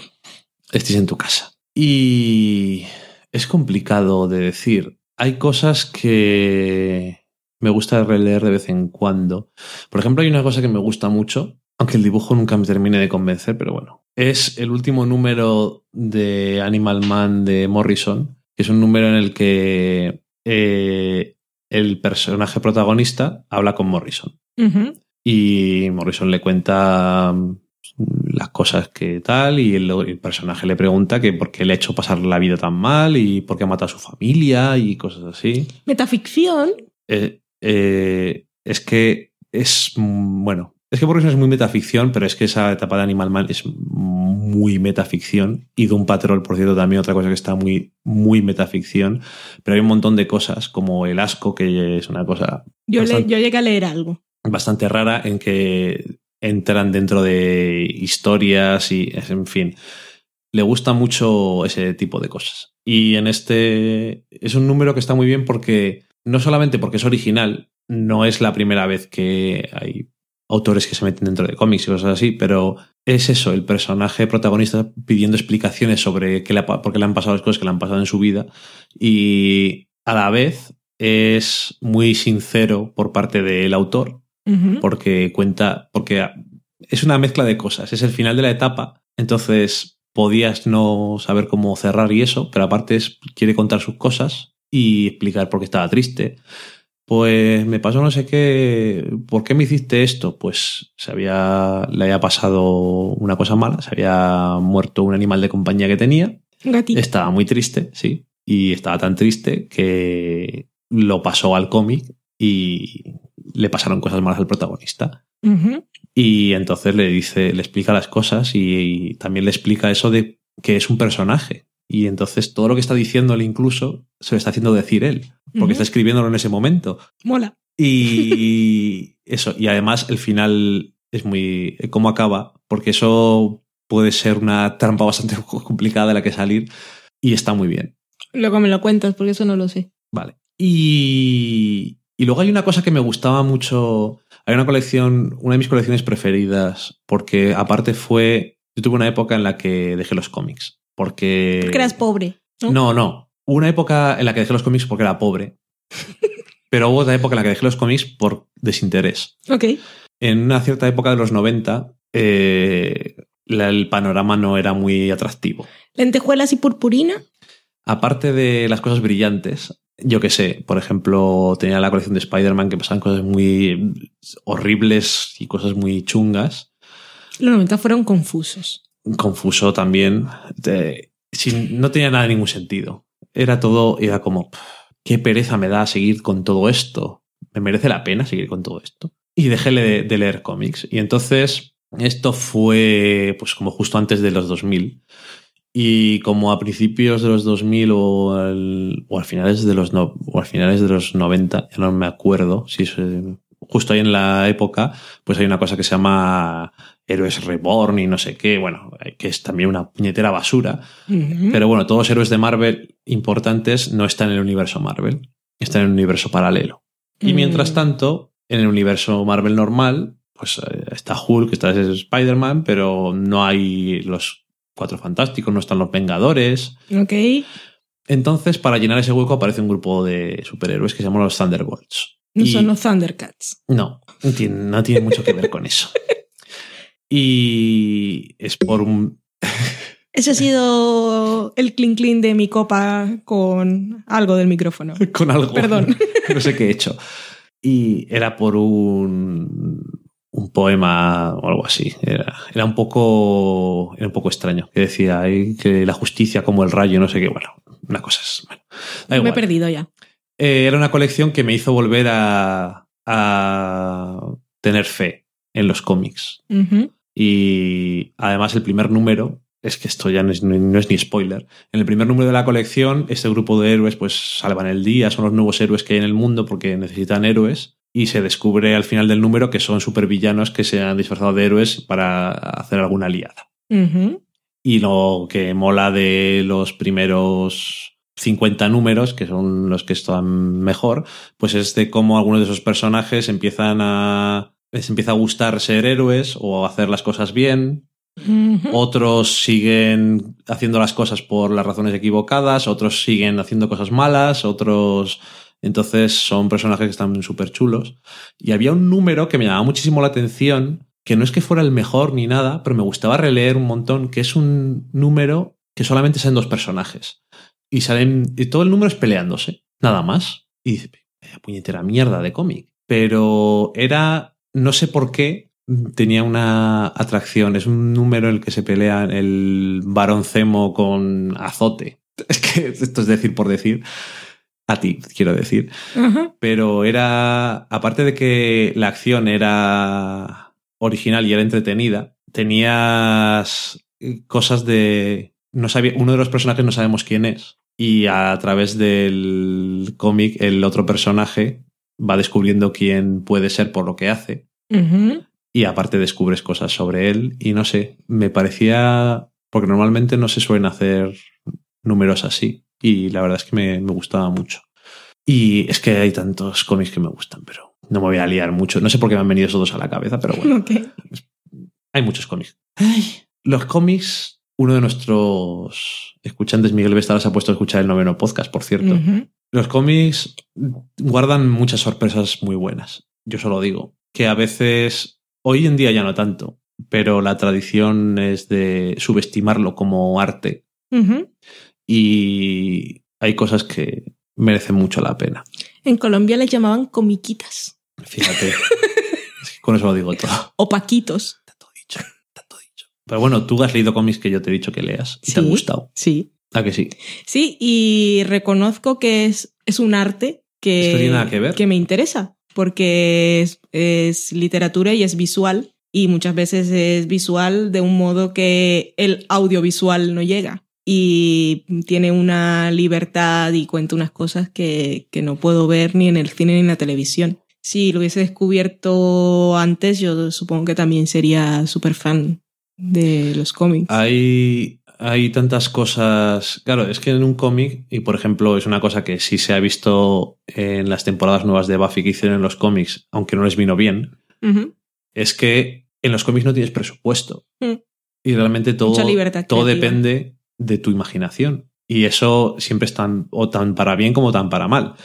Y luego también me gustan mucho las historias que realmente te das cuenta de que eso no se puede contar de, de ninguna otra forma. Como por ejemplo, siempre me acuerdo de una cosa reciente, pero hay miles de cosas más, como Asterios Polyp es una cosa que a mí me llama mucho la atención Yo gráficamente y a ti tú lo leíste también. Y es una cosa que no se, no se puede contar de otra forma. No, y aunque se pudieran, no sería lo mismo. Es que y hoy en día se pueden hacer todo tipo de cosas con ordenador, Mm. pero no se, no, no se puede explicar. Y Watchmen, por ejemplo, lo pasaron a una película que en muchas cosas es más que decente, hay que reconocerlo, y muchas cosas está muy bien. Pero es que hay cosas de la narrativa que tienen los 12 números que no se pueden, no se pueden hacer. Un número que es eh, simétrico, del medio eh, aterradora simetría, me parece que se titula. Bueno, no sé que es simétrico de principio a fin, empieza igual que acaba y todas las cosas también tienen una simetría. Y es que esas- ese tipo de cosas no se pueden hacer de ningún otro medio, Mm. porque en literatura se pueden hacer cosas que no se pueden hacer en ningún sitio, pero con la narrativa gráfica se pueden hacer cosas que no se pueden hacer de ninguna forma, o como We Three, el cómic que yo sé también te gusta mucho, que es una cosita Me muy encanta. pequeña, pero que es, es de Grant Morrison y dibujado por Quietly y que les gusta mucho hacer cosas de narrativa que no se pueden hacer de otra forma. Y aparte de la historia, es la historia más sencilla del mundo. Es hermoso. Y no sé. Bueno, ahí se nota que Morrison es muy. que le gustan mucho los animales. Mm. Y tuvo una época que le gustaba mucho decir eso de. Bueno, es vegetariano y no le, Ok. No le gusta eso de comer carne, pero no por sino porque ha conocido la bondad de los animales de alguna forma y lo ha extrapolado a todo y no, no le interesa. Pero ese, ese cómic es una cosa que no, además no creo que lo conozca mucha gente. No, y lo podéis leer porque es corto, no es una cosa de Es que tenéis que cortísimo. leer 100 números ni conocer nada antes. Son una tres historia. números, pero es una historia muy corta. Bueno, vea que esto lo voy a decir de qué es. Es un sitio en el que están haciendo experimentos con animales para hacerles soldados eh, robotizados. Entonces tienen un conejo, un gato y un perro que les tienen un exoesqueleto y tal y por ciertas cosas pues acaban liberados y tienen que recuperarles por, porque son eh, tecnología del ejército y no es plan. Mm.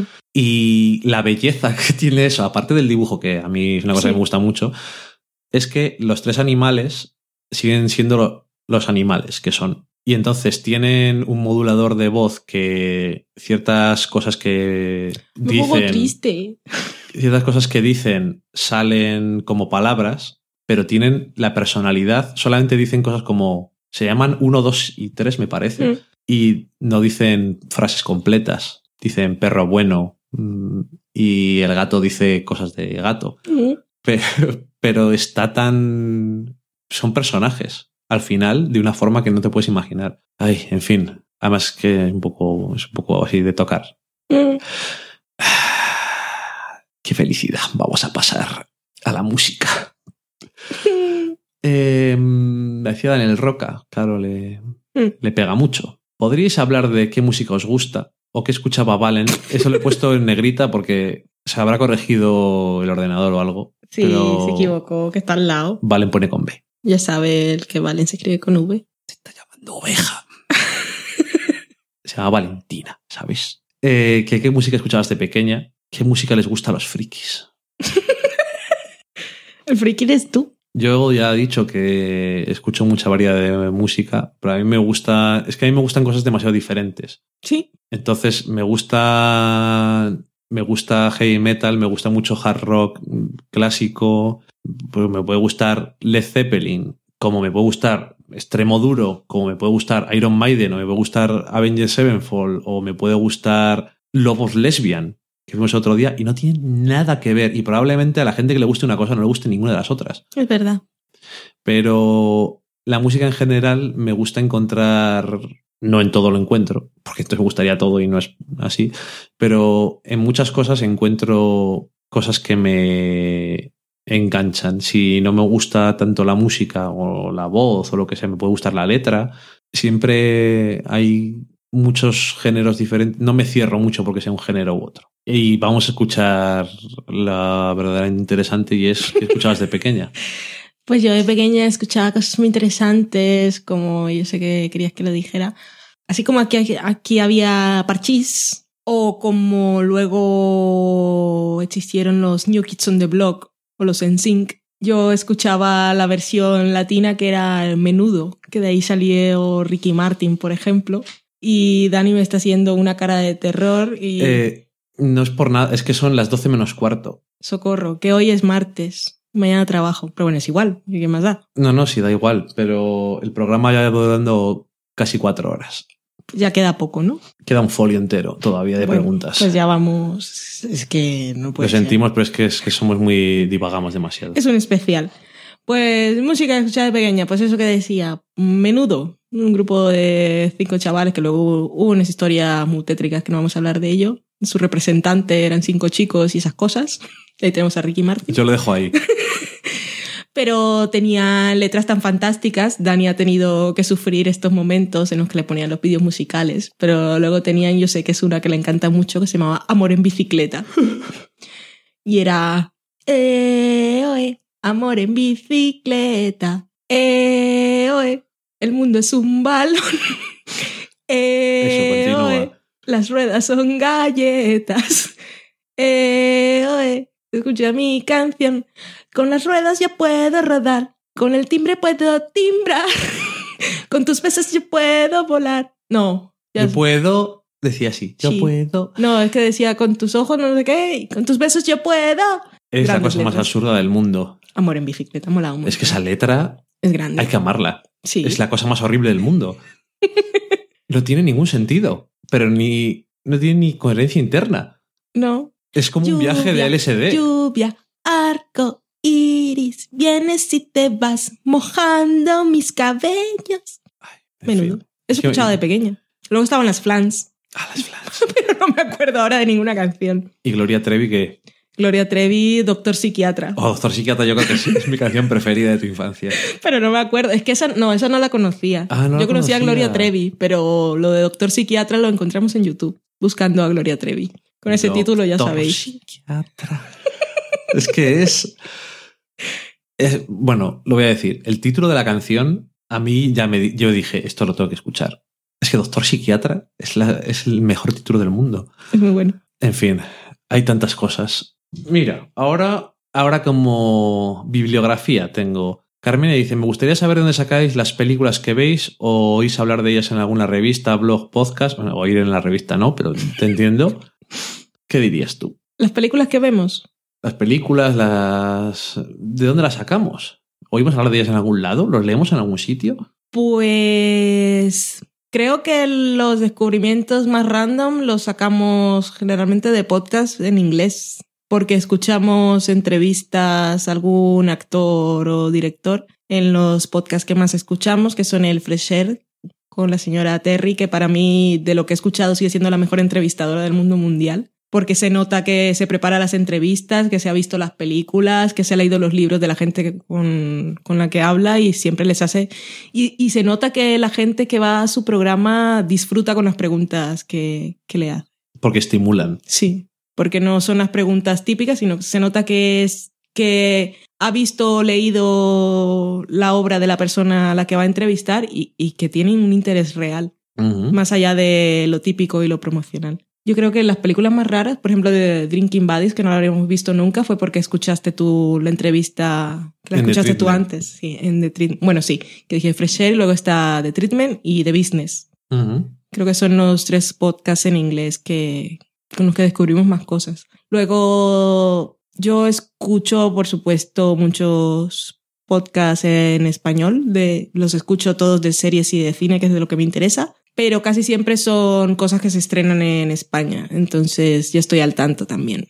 Luego, por ejemplo, Pelivista, porque Adri suele ir a, por ejemplo, al Festival de San Sebastián, ese tipo de cosas que siempre ve cosas antes, también se me queda algo. Pero por lo demás, y blogs, pues sí, sí, un montón, porque estoy en internet siempre. Y luego también eh, el eh, mundo raruno y random. En plan, he visto tal cosa y de repente dice Netflix, ¿quieres ver esto? Y Sí, eso está muy ¿qué bien, mierdas es eso? Pues igual lo veo. Mm. Y así muchas veces nos pasan, o te encuentras con una lista de no sé qué película de... Sí.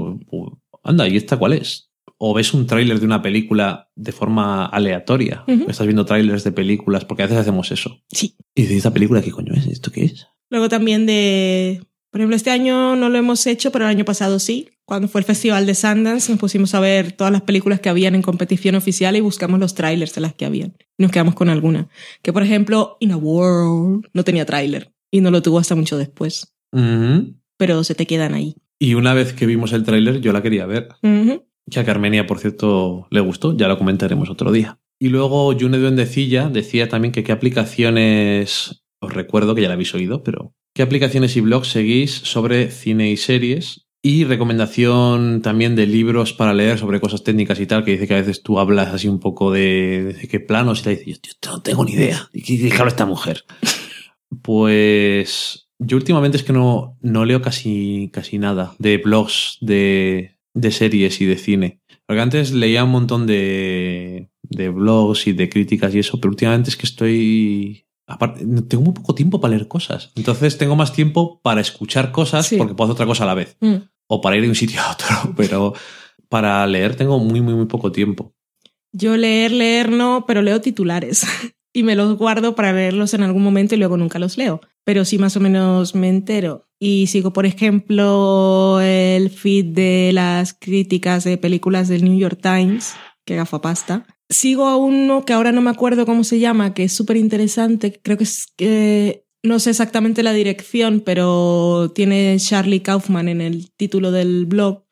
Y es un tío que tiene, supongo que trabaja como analista de guiones y tiene acceso muchas veces a los guiones de las películas. Y él hace una crítica del guion, que muchas veces no es el guion que se llega a rodar. Sí. Y sí lo suelo leer y es bastante interesante, porque además no, no es una crítica del todo, siempre las críticas son subjetivas, pero él sigue las normas que hay que tener en, en el análisis de guiones, de si le das puntos de 1 a 10, si los diálogos tienen subtextos, si están bien presentados los personajes, ese tipo de cosas. Y es bastante interesante. Y es el que más suelo leer de verdad y no solo guardármelo en, en favoritos. ¿Y hay algún libro interesante? Es que esto ya me sabe fatal porque creo que ya me lo había dicho alguna vez en Twitter y le dije que lo iba a mirar y no lo miré. Pero como libro es que no lo sé por... Primero, casi todo lo que yo he leído, aparte de lo que estudié en la uni, lo he leído en inglés. Entonces, no sé. De todas formas, lo que son planos y tipo de cosas así más técnico, en realidad no tengo ningún libro. De guiones sí que tengo un montón. Hay uno, si le interesa la parte de guiones y cómo se construyen las historias, está el típico del guion de Robert McKee, pero es un poco tochón. Mm. Pero hay uno que es de un... Son, son españoles y creo que son catalanes. Creo que es Jordi Batlló. Tiene un libro que se llama Ficciones de la repetición o algo así, que luego buscaré el título exacto, que además lo tengo, creo. No recuerdo si lo leí en la biblioteca o en realidad lo compré. Que habla el punto de vista de guiones y estructura de las historias en las series de televisión. Son cosas que siempre se repiten, que está bastante bien. Y luego la parte técnica, yo creo que lo mejor, si me lo recuerda, por favor, porque ahora ya he bebido vino y se me va a olvidar otra vez y me sabe mal. Seguro que le encuentro algún enlace en web que explique cosas de estas de los planos, que no sea tan técnico y que sea más práctico, que incluso creo que tengo alguno guardado con vídeos, que, Que está, está bien, muy bien, ejemplos. porque están los ejemplos de películas y es que son ese tipo de cosas que en realidad como espectador, aunque no sepas técnicamente, te llegan y por, por eso es, porque te llegan las sensaciones. Cuando estás en un plano en contrapicado y hay una, o ves una persona que está en una posición de altura sobre la otra, aunque tú no estés pensando ni analizando técnicamente la puesta en escena, sabes, o sea, internamente tu cerebro procesa.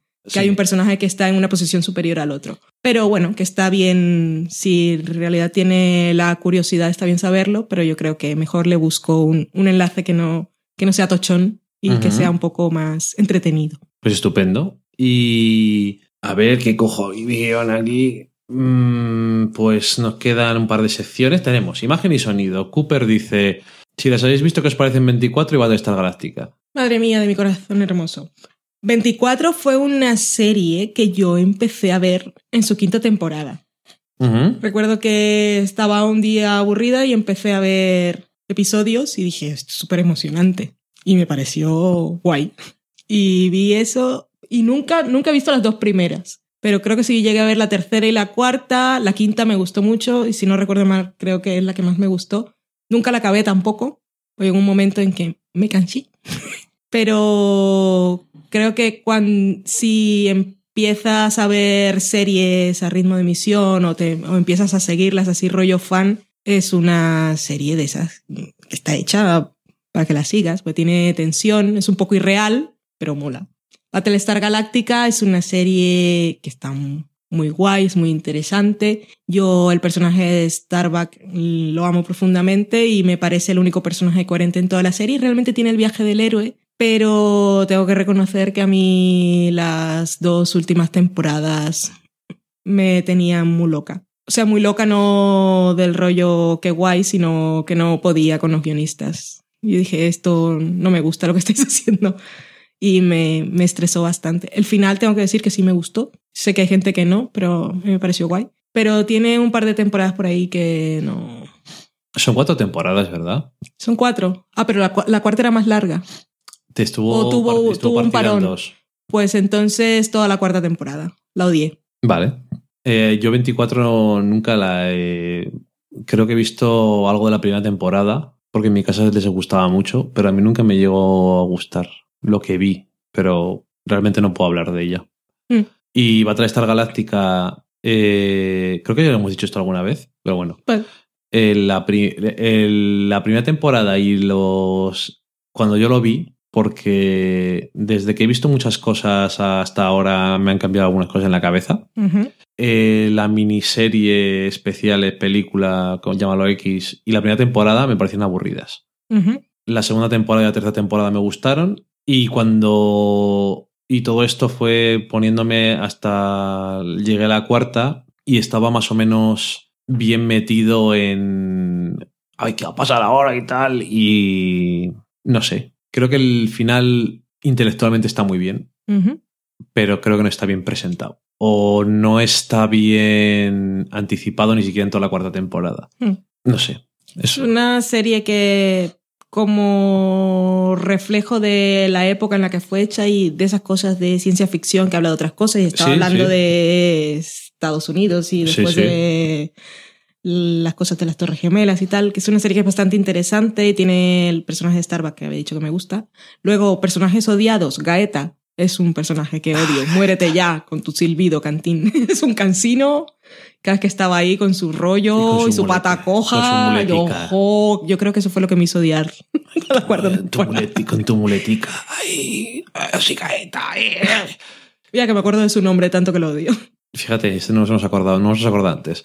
Y sí, a mí la segunda o tercera temporada que- recuerdo que me gustaron, pero llega ahora y me acuerdo de cosas que pasan en Battlestar Galáctica, pero no me acuerdo de. O sea, sé que pasan cosas, Mm. pero no me acuerdo cuál es el argumento de cada temporada prácticamente. Y creo que tampoco. Es una serie que igual algún día vuelvo a ver, porque Claro. sí, sobre todo el episodio de la discordia, que es el de boxeo, que yo no creo que pueda convencerme. Aparte que no me gusta el boxeo, igual es influía. Unfinished Business. Pero hay mejores formas de transmitir todo eso, estoy segura. No sé. Luego también tiene su famoso episodio que todo el mundo odia, que es Black Market. es que Y ese episodio hay que odiarlo, ese episodio es horrible. es bastante malo. Es como el episodio de la cerveza de Buffy. Sí. No tendría que existir, no pasaría nada. No, supongo que no. Disfruto como un enano cuando habláis de series que os apasionan, nos dice Fipos, porque coincidimos, puede ser.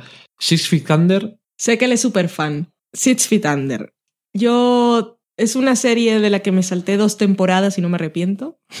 La primera temporada. una- cuando la descubrí dije, esto mola. Me gusta.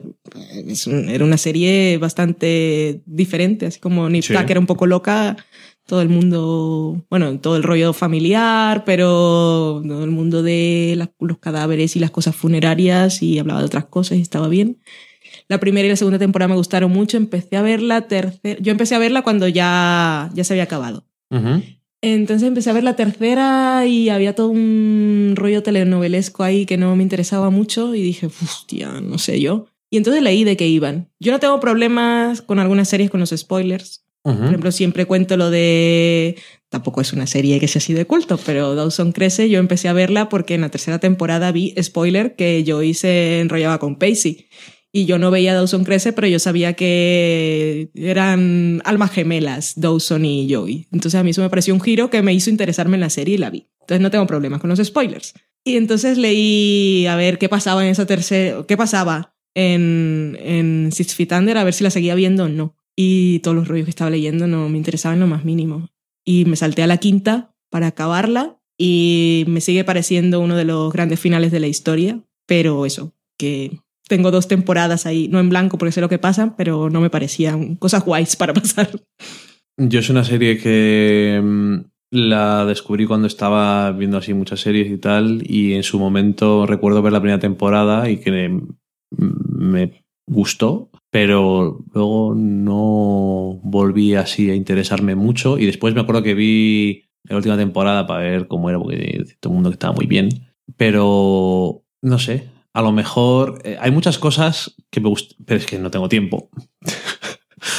Si tuviera tiempo, me gustaría rever muchísimas cosas. Porque hay una época de mi vida en la que he visto un montón de series y se me ha quedado todo allí apelotonado y veía cosas sin discriminar, a lo loco. Y muchas cosas no se me han quedado nada en la cabeza. Y algunas cosas incluso pensando que las he visto y ni las, ni las he visto. Y es verdad. Como Verónica Mars. Como Verónica Mars, porque vi, eh, vi bastantes episodios de la primera temporada, pero yo creo que no la vi terminar. Grande momento. Le dije a Dani otro día, ¿quién mató a Lily? Dijo, ¿eh? ¡Socorro! Y digo, mierda, entonces no lo he visto. Claro, yo pensaba que había visto la primera temporada y había empezado a ver la segunda. Y ni eso. Pero claro, es que eso tenía, era una época en la que tenía un montón de tiempo libre y veía un montón de cosas. Y a veces las cosas que eran nuevas, a pesar de que no fueran mejores, pues ganaban espacio. Y me ha pasado con muchas cosas. Y si Thunder supongo que son esas cosas que si la empezara a ver hoy me gustaría más. O me interesaría más. Sí. Como muchas, muchísimas cosas.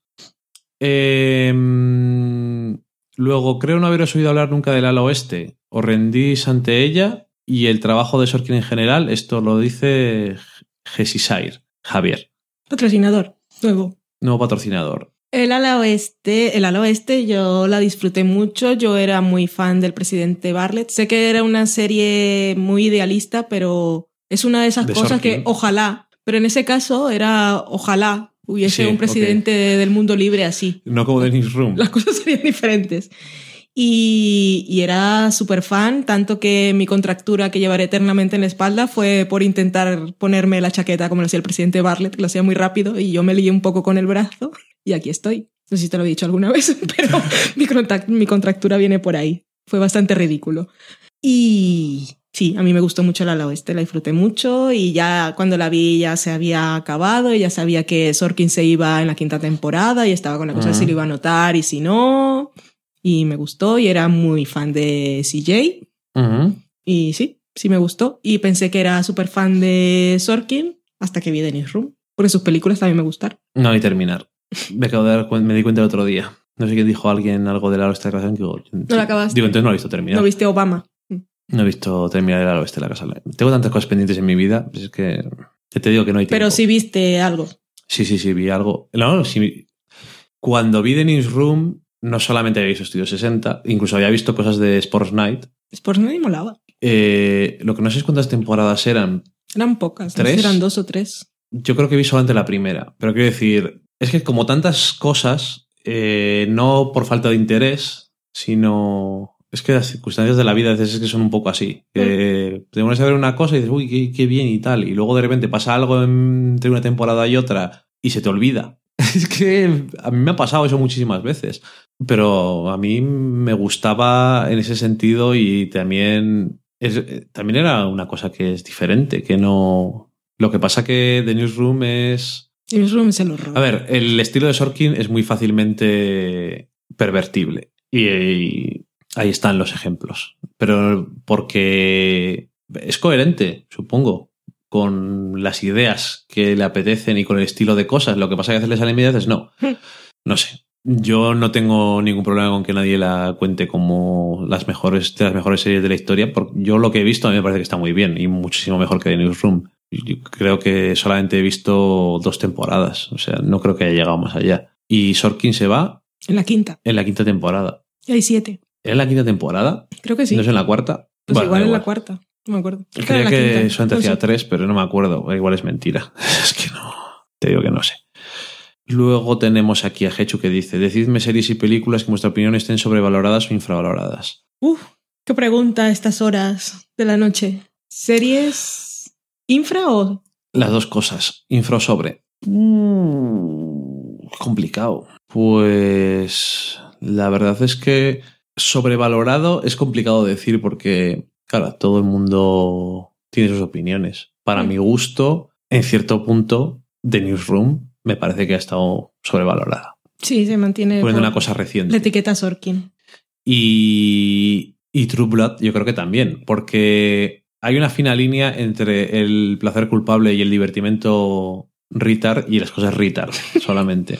Y yo reconozco que la primera temporada de True Blood mm, seguramente es igual de mala que lo demás. Creo que la segunda temporada me gustó más, porque era más en plan voy a hacer locuras y se acabó. Pero es una serie que la gente alaba demasiado por ser algo, uno de esos que llaman placeres culpables. Y yo la dejé de ver porque dije, esto no...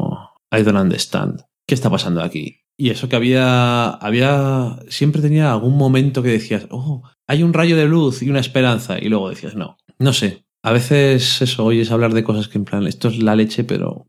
Y luego Scandal, yo es que lo que he visto... Yo Tampoco entiendo... hemos visto tanto, pero yo creo no, que si yo entiendo... Scandal es una serie producto de su época y es una serie de, de comentar en, en directo casi. Yo, enti- yo entiendo por qué le gusta Scandal a la gente. Lo y todo esto lo digo no tanto por la gente que dice que le gusta Scandal, sino por ejemplo por lo que. por el episodio que vimos cuando lo habían nominado a la protagonista. Y esto lo hemos dicho ya. No sé qué vas a decir.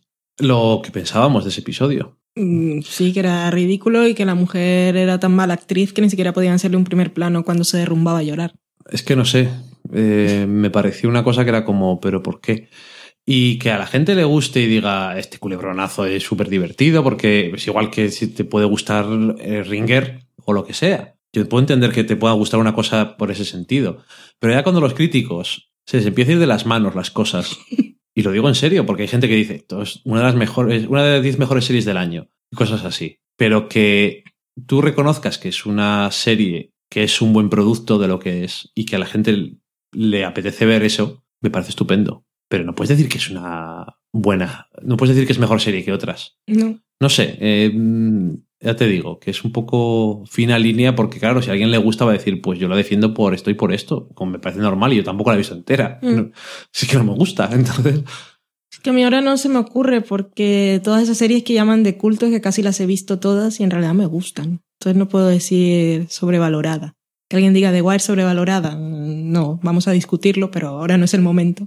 Porque es tarde y ahora estoy en un momento, así como cuando estaba viendo True Detective y en el cuarto episodio me dije, ¿cuándo se va a levantar Ruskol a ir al Sí. baño porque ha habido muchas cervezas? Pues estoy en el mismo punto.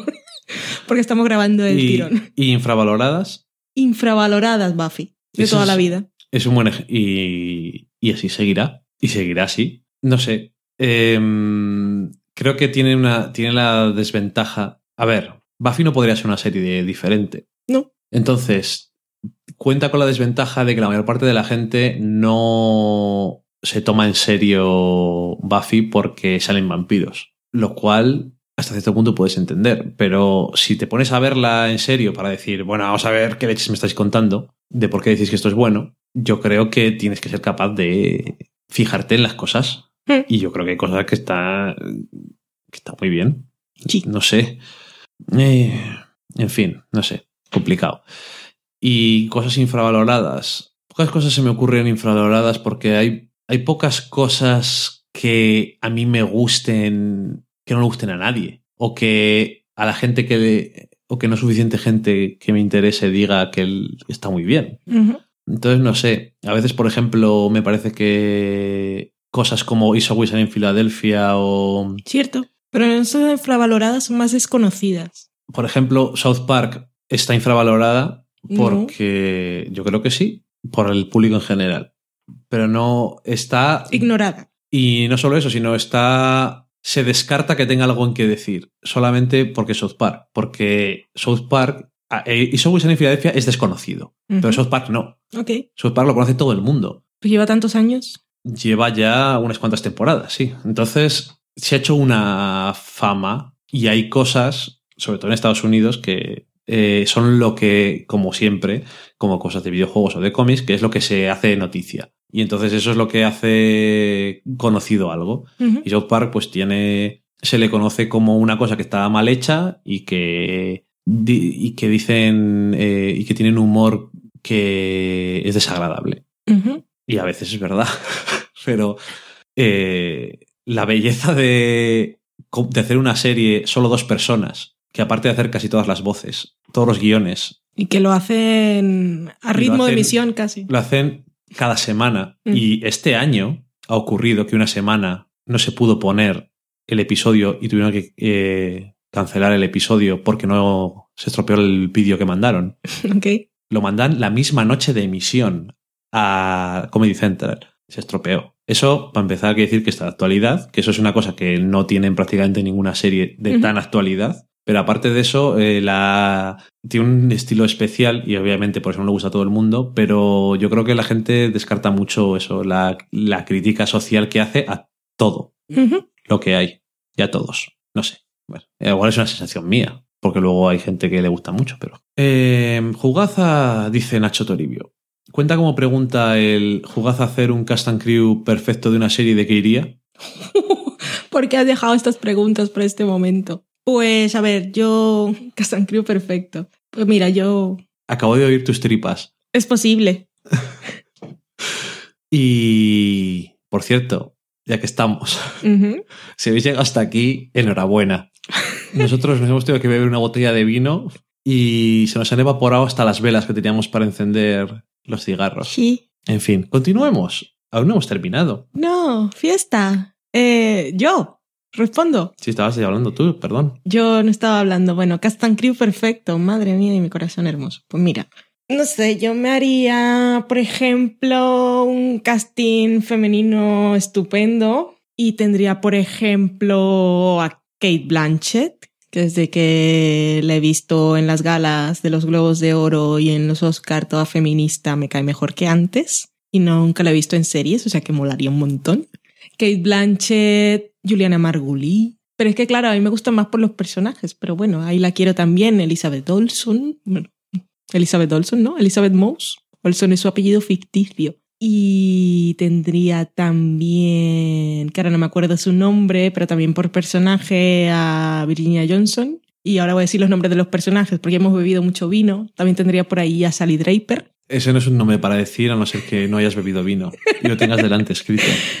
La sigo en Instagram. Siempre está poniendo, siempre está poniendo fotos De cosas y de cosas fancies que come Sí, con sus amigas. Es tan guapa ella.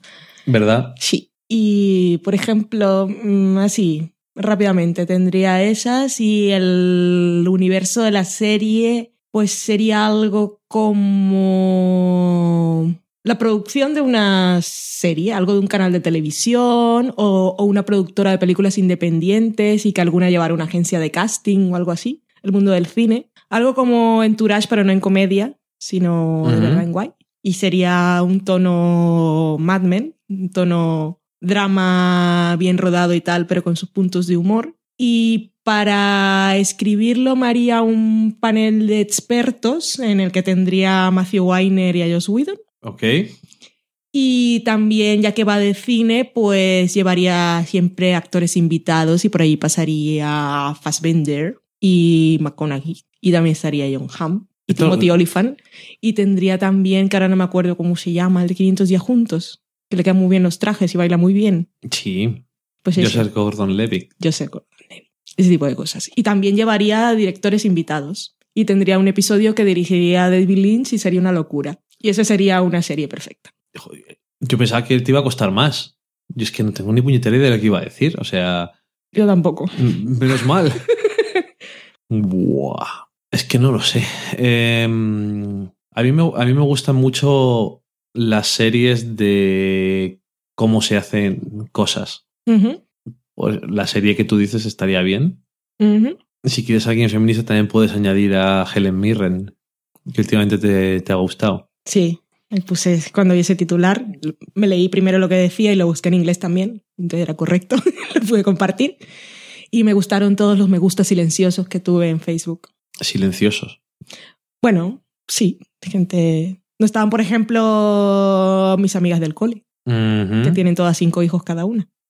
Y ya era suficiente. Así que eso, me gustaría. Me gustan la trastienda de cómo se hacen las cosas y las cosas que me interesan. Y me. Por ejemplo, eh, Mad Men está bien por muchas cosas, pero también tiene gracia que es cómo se hace la publicidad. Y a mí me gustaría que volvieran a intentar hacer cómo se hace una serie, pero que fuera un drama en vez de una comedia como episodes y que estuviera un poco más, tuviera más suerte que Estudio 60, Ujú. pero en ese estilo me gustaría, me gustaría eso, un, un drama, cómo se hace un drama de, de televisión o, o algo así, sería gracioso, Mm. eso estaría bien. O las aventuras de pobres desarrolladores independientes y cómo van a festivales y cómo intentan sacar dinero para hacer su película. Eso también se podría. Seguro que han hecho ya películas de eso. Estaría bien. Y por supuesto, sigo esperando el momento que llegará algún día en el que la BBC haga Thursday Nets. Tienen que hacerlo. Si tienen ahí todos los vestuarios y decorados de obras de literatura clásica que salen ahí. Sí. Tiene Jane Eyre y tienen grandes esperanzas. Sería súper divertido. Y... Y- hacen Doctor Who. Y joder. derechos. Derechos no hace falta muchos. Así que eso, algún día llegará, lo sé. Algún día llegará. A mí hay muchos cómics que me gustaría que hicieran. que hicieran serie. Y. y, por ejemplo, eh, Deus Máquina estaría bien que le hicieran serie. No lo Es- acabé, es Máquina, pero estaba perdón. guay. Deus Ex Máquina es otra cosa. Es Máquina estaría bien porque es una serie que mezcla ciencia ficción con política y Mm. cosas así. Y humor, o por lo menos yo lo veía. Y humor también. Y está curioso. Mm. Y a mí Fábulas también me gustaría mucho. Tampoco hace falta derechos, pero te lo mataron un poco con, Once Upon a Time. Once Upon a Time. Que era. La sensación que siempre me quedó fue que intentaron los Davis y comprar los derechos, pero no le interesó al autor. Mm. Así que dijo, bueno, pues hacemos lo que nos dé la gana. Total, no necesitamos derechos. Mm. Seguro que no tiene nada que ver, porque estas cosas pasan mucho de que aparecen dos o tres cosas al mismo tiempo que parecen Sí. lo mismo. Es una cosa bastante curiosa. Y mm, no sé, creo que a ver qué tal salen las series que va a hacer de Marvel Netflix o la serie de Gotham City que va a hacer Mm. Fox, que es curioso porque iba a ser de una cosa y casualmente han cambiado eh, algunas cosas después de un podcast que hizo Kevin Smith con Paul Dini, que es un guionista de, de cómics y de la serie de Batman y tal, que ellos hicieron, contaron cómo iba a ser toda una serie que fuera sobre la infancia de, de Bruce Wayne, que nunca se ha hecho nada de eso. Y casualmente los de Fox han cambiado un poco. Eh, iba dicho que va a aparecer joven Bruce Wayne y no sé qué. Y digo, Qué casual. Es un poco raro, un poco surrealista. Pero no sé, es que en general cualquier cosa que sean... Es que nunca sabes dónde vas a encontrar las cosas. También me gustaría, yo qué sé, un drama, el estilo y el último hombre en el que... Sí, Ya que muchas Oran- mujeres. Orange is the New Black nos dio tantas alegrías. Pues se pueden hacer series en las que solo salen mujeres y no pasa nada. Mm. Aunque salga un hombre y un monete. Es que monete. solo sale un hombre y un monete. ¿Para qué quieres más? Y monetes hay de sobra por ahí. En fin, hay muchas cosas por ahí que, que pueden estar, podrían estar chulas, adaptaciones y eso. Y cosas nuevas que no sé. No se me ocurren más. Suficiente. A estas alturas de la noche, después de más de cuatro horas de grabar, ya no sé lo que digo. O sea que. Luego tenemos aquí. Ronindo dice: ¿Para cuándo un especial hombre rico, hombre pobre? Por fin una pregunta fácil. especial, especial, no, pero cualquier día os, sorpre- os sorprendemos y hemos visto un episodio. Y nos hemos enterado quién es el malo y quién es el bueno, por fin. Se me han caído las, las páginas. Luego tenemos una pregunta de Nacho Cunchillos, que dice, llevado por recomendaciones de varios podcasts, ah, esos podcasts malignos, me he puesto a ver las que aparecen ser, las que parecen ser las mejores series de todos los tiempos, entre comillas, según muchos. Los Soprano y Breaking Bad, a la vez que también estoy visionando Orange is the New Black. Y no entiendo por qué Los Soprano es considerada la mejor, entre comillas. Es que ha perdido con el tiempo y por eso yo no acabo de apreciarla, porque he de reconocer que a la hora de escoger un capítulo me tengo que obligar a ver Los, So- los Soprano porque las otras me tiran más. Y quizás es porque los papeles de los eh, capitanes me parecen tan, muchas as, estereotipados. Ellos mismos, sin cambiarles nada, podrían estar en una parodia de la mafia. ¿Consideráis vosotros que es tan buena? Los Soprano. Los Soprano es historia de la televisión y Sí. llegó en un momento que demostró que en la televisión se podían hacer cosas diferentes y por eso tiene su lugar ganado en la historia de la televisión. Ahora, Para muchos eh, es la primera serie que vieron o son muy fans del Padrino y de cosas de mafia y les parece lo más grande que se ha hecho. ¿Me gusta Los Soprano? Me gusta Los Soprano. ¿Volvería a ver Los Soprano? No. Vería algunos episodios que sí recuerdo que me gustaron. ¿Cuál era la gracia de Los Soprano? Pues que te mostraba ese personaje que era el protagonista y era un mafioso y que era vulnerable y sobre todo a mí particularmente lo que más me interesaba de Los Soprano o lo que más me gustaba cuando tenía eran los momentos oníricos y tiene muchos episodios de ensoñaciones y tiene incluso episodios de personaje en coma que está en su propio mundo, que era lo que a mí más, más me gustaba y no sé. Eh, mm, yo, eh, aparte, es claro que una serie sea historia de televisión, no quiere decir que tenga que gustarte. no, Simplemente puedes reconocer su lugar. A mí Los Soprano me parece que es una buena serie, pero no me gusta tanto como otras. mm, mm. Eh, también me parece que para que te guste muchísimo, creo que tiene que gustarte también el género de las películas de mafia y cosas así, y el Scorsese y estas cosas que ya sabemos que Mm. no es súper fan tú. Ahora, tengo que que, eso- reconocer eso- que si yo, yo no había visto El Padrino ni, al- ni uno de los nuestros y yo lo vi solamente porque estaba viendo Los Soprano. Cuando yo vi Los Soprano me gustó. Ahora, también es verdad que tiene episodios que yo lo entiendo, sobre todo si lo estás viendo ahora después de tantos años y ahora que tienes acceso a muchas más cosas y más variadas y que puedes encontrar series que te interesen más. Pues es es más una- complicado obligarte a ver. Había episodios y temporadas de Los Soprano que eran un poco rollaco. Es que a mí es una de las cosas que me pasan, si lo he dicho antes, o sea, Soprano es una de las series que me gustaría volver a ver porque siempre me he quedado con esa sensación de que no me gustó lo que te tenía que gustar. Y luego podría decir, bueno, pues que no te ha gustado tanto, ya está. Lo que pasa es que, claro, ha habido tantas cosas que en esa época no me gustaban tanto y después me han gustado más, o tantas cosas sobre las que he cambiado la opinión, que entonces estoy confuso. No sé. Pero claro, hay tantas cosas que quiero ver o rever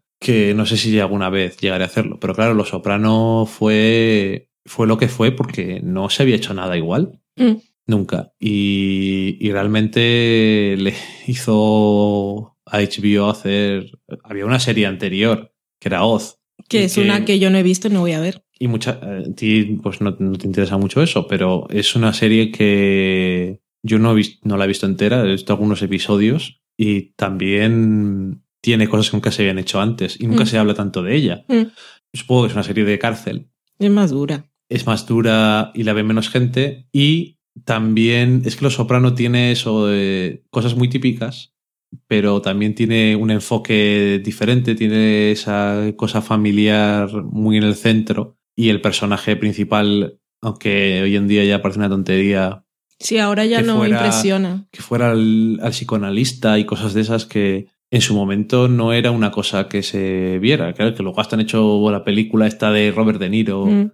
con Y ahora que, que Los Soprano en un momento estaba planteada como comedia. Cuenta la leyenda. Que igual habría sido algo como la película de Robert De Niro. Que yo y que mí me cuando- hace gracia. Y película. cuando David Chase vio a Gandolfini interpretando el papel y tenía una escena de tensión en la que cogía, creo que era mm, Moltisanti, Y, Sí, era la escena esa del, no era la escena esa del patio, o era... y lo vio así con tanta furia interna y le cambió, cambió totalmente el, lo que sería el tono de la serie. A mí, Los Sopranos, yo recuerdo haberla visto y haberla disfrutado también en episodios un poco así y tramas. También me gustó mucho de Los Sopranos, aunque no recuerdo exactamente todo lo que pasaba. Una cosa que me gustaba era una de esas series de cocción lenta que a veces parecía que no estaba pasando nada y de repente después de cinco episodios había un tilín que decía, ah, esto venía de allí, que iba sembrando semillitas y eso estaba muy bien. Es una cosa que a la gente que le gusta Broadwalk Empire dice que es una serie que durante toda la temporada parece que no pasa Sí. nada y en el último episodio de repente pasa todo y dices, ah, por eso todo esto. Mm, Y les merece la pena. mm. Pero es, han de comprender. Y también son muchos episodios. Es que verla ahora, yo entiendo que cueste. Ahora Pero- también una serie que da hambre. También. Y que es comprensible, porque es que yo recuerdo ver episodios, creo que era en la tercera temporada o así. Hay algunos episodios que es que realmente les veías y duran una hora, ya no duran 40. Mm. Y no es que no apreciaran las cosas, pero Mm. era complicado tirar adelante con ellos a veces. Y con Boardwalk Empire Yo la puede pasar lo mismo, supongo. Entonces, no es porque sean malas, sino porque a veces hay gente que te cuesta más. Luego, claro, dicen, ¿y The Wire por qué no? No lo sé. Es que tampoco, porque The Wire también tiene episodios que son un poco así. Sí, pero, pero tienen es que The Wire es otra cosa. Y The Wire también es un mundo que no conoces y que no verás en otro sitio que no sea The Wire. No porque no son historias que te es un mundo tan específico, porque realmente no es un mundo de los narcotraficantes solamente cosas así. Es que es, es Baltimore, Mm. es unas cosas en concreto y es unos policías en concreto y es, no sé, es muy... No hay... Y es la vida. O sea, no hay, no hay The Wire. Aparte de eso, es que tiene tantas cosas de la vida que son tan tristes y tan reales. Mm. A ver, al final está hecho por David Simon y por un periodista Mm. de sucesos y que estuvo eso, investigando con la policía y demás durante mucho tiempo. O sea, está basado en la maldita realidad y triste, pero no solo es eso, no sé, no sé explicarlo exactamente porque yo sé mucha gente que ha visto el primer episodio de The Wire y ha dicho, pero qué mierda es esto. Yo, Y, y claro, es comprensible porque si alguien está acostumbrado a ver una serie de policías y en esta, en The Wire, en la primera temporada es para llegar al, a coger a alguien. y dices, pero ¿cada temporada van a hacer esto? ¿De coger a uno ahí con tanto tiempo? Mm. Es tan real lo tristes que son los medios, las estratagemas que tienen que hacer para conseguir dinero o para conseguir pinchar cosas, el- lo lamentable de la política, de los abogados, todo eso. No sé. Y luego también tenía otras cosas que eran otros problemas para la gente y es que hay tantos personajes sí. y hay personajes que dejan de aparecer de repente y en- de repente durante una temporada no aparece y luego de repente vuelve a aparecer Mm. y él ha hecho cosas Y tú tienes que acordarte quién era y qué estaba haciendo antes. ¿Por qué no te lo van a decir? Nadie te va a recordar nada, que es una cosa que The Wire le gusta mucho. Bueno, a David Simon le gusta mucho. David Simon es muy, es muy suyo, también hay que reconocerlo. Pero bueno, no sé, tampoco es complicado de vender, hay que reconocerlo. Pero bueno, en fin, un tema complicado. ¿Qué más cosas tenemos? Mm, Miguel Vesta dice, película favorita, serie favorita, director favorito. Director favorito, el tuyo sabemos perfectamente que es David Lynch. Lo es. ¿Cuál es mi director favorito? En una época era David Fincher. Me gustaba mucho eh, la estética de sus películas. Me gustaba mucho las ideas que tenía como director y cómo hacía así cosas que no eran, incluso en películas que no son Seven o El Club de la Lucha, que son así, o Zodiac. Tiene estilo propio. Y eso es una cosa que me gusta. Mm. Me gusta que la gente tenga estilo propio. Y por, por ejemplo, en La habitación del pánico era una película que es un poco más Mm. así. Yo me acuerdo que había un plano que era un, la cámara subiendo por el corte de la casa, que, no sé, hace cosas que me gustan y que no son siempre las más fáciles. Y eso está, está muy bien. Pero hoy en día no sabría decirte cuál es mi director preferido. ¿Hay alguna pregunta que falte de hacer un top o algo de directores o puedo decirlo ahora? Mm, pues no, este es el top. Vale, pues sí, mi director favorito es David Lynch. Siempre lo ha sido y siempre lo será. De todas maneras, hay otros directores que me interesan, como Wes Anderson. Mm. Me han gustado todas las películas que ha hecho y tengo muchas ganas de ver la del Hotel Budapest. Y luego hay uno del que solo he visto dos películas, pero me han gustado mucho. A mí me gusta el de Upstream Color y. Me gustó mucho más Upstream Color que Primer, ¿Cómo se llama? Sam. Carruth. Carruth. pero yo iba a decir Derek San France. Ujú. Blue Valentine es una película que la he visto en dos momentos diferentes de mi vida y me ha gustado más las dos veces de forma diferente. Es que no entiendo muy bien eso, pero vale. Y más allá del quinto pino también me interesó mucho y, y es un director que por ahora mm, me interesa lo que tenga que contarme. Así que eso. Luego está la señora de Tenemos que hablar sobre Kevin, que yo creo que cada tres meses o así entro y me debe a ver si hace algo y no hace nada.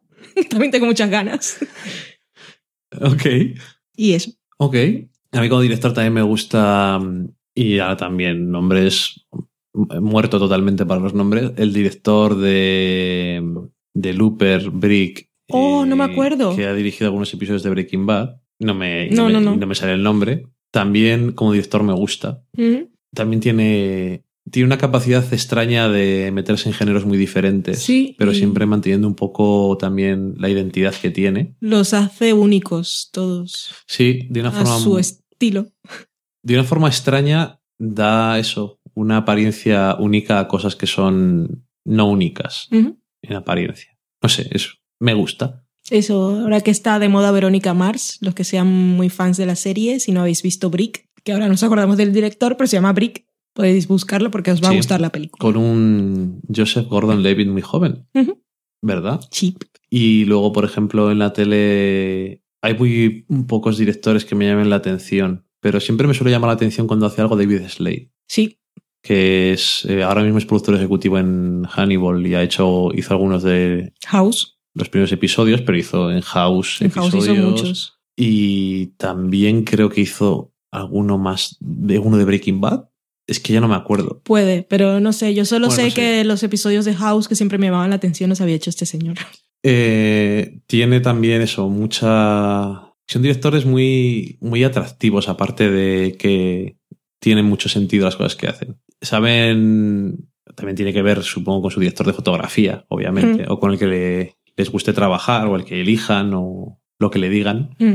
Pero hay algo que mola mucho de lo que hace. Me gustaba mucho Malik, hasta su última película que me dio bajona. Eh, la última película de Malik, aparte de que no nos gustara la historia mucho, eh, la, la dirección y eso no me llamó tanto la atención como, como las otras películas. Pero bueno, sigue siendo también bastante único Mm. en las cosas que hace. Y poca cosa más. Tengo que reconocer que, aunque es por cosas. Por ejemplo, Josh Whedon, cuando ha dirigido episodios de Buffy, y Los Vengadores. Yo he oído su documentario de, de cómo hacía las cosas o de por qué hacía las cosas, aunque él es más guionista que director, y me gustan sus razones para hacer las cosas y las intenciones que tiene siempre. Y aparte, me suele gustar, pero no, es, no me da la atención tanto como otras veces, quizá, pero no sé. Es también, es que tiene mucho que ver. Saber. Con Whedon lo que me pasa muchas veces cuando escucho los audiocomentarios es que veo las cosas diferentes. Que, por ejemplo, cuando escuché la- por primera vez eh, el audiocomentario de, de Buddy, episodio de la quinta temporada de Buffy, Ujú.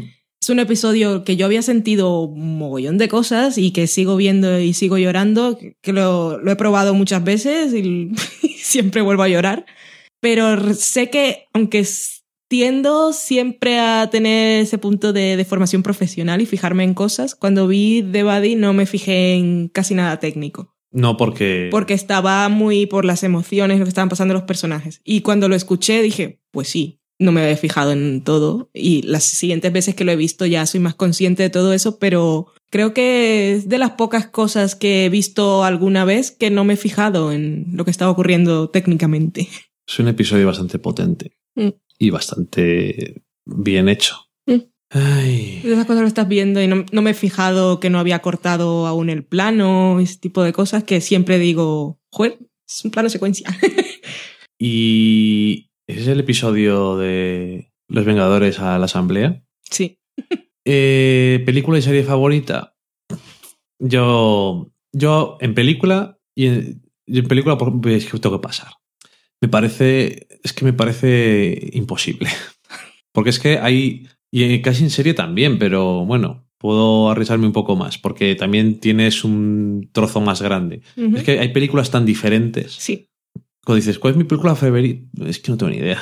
No sé. Hay muchas películas que me gustan, pero sí, ¿cuál es mi película favorita? Me parece una utopía conseguir decir. Te puedo decir, estas son las eh, 30 películas que más me gustan, Que lo hemos hecho. que lo hicimos en Letterboxd. en Letterboxd. Estas son las 30 películas que más me gustan. O que más me marcaron por, Por algo. alguna razón. Que habían cosas random también, en Sí. mi caso. Y en el mío. Y luego está las que 30 que más te gusten. Pero bueno, Como Eso. Carta a Tres Esposas, que es una película viejuna que cuando la vi me encantó. Es una Pero que bueno. son, son cuatro amigas y una deja una carta, pero no dice para quién es. Y hay una historia ahí de me voy con el marido de una y las tres pueden pensar que es el suyo. Y Uy, es bastante mm. interesante. Mm. Es, es una película sencillita y es de los 40, creo. No tengo ni idea de esa película. Ahí me, ha- ahí me has picado la curiosidad. Mm, ¿Qué cosas?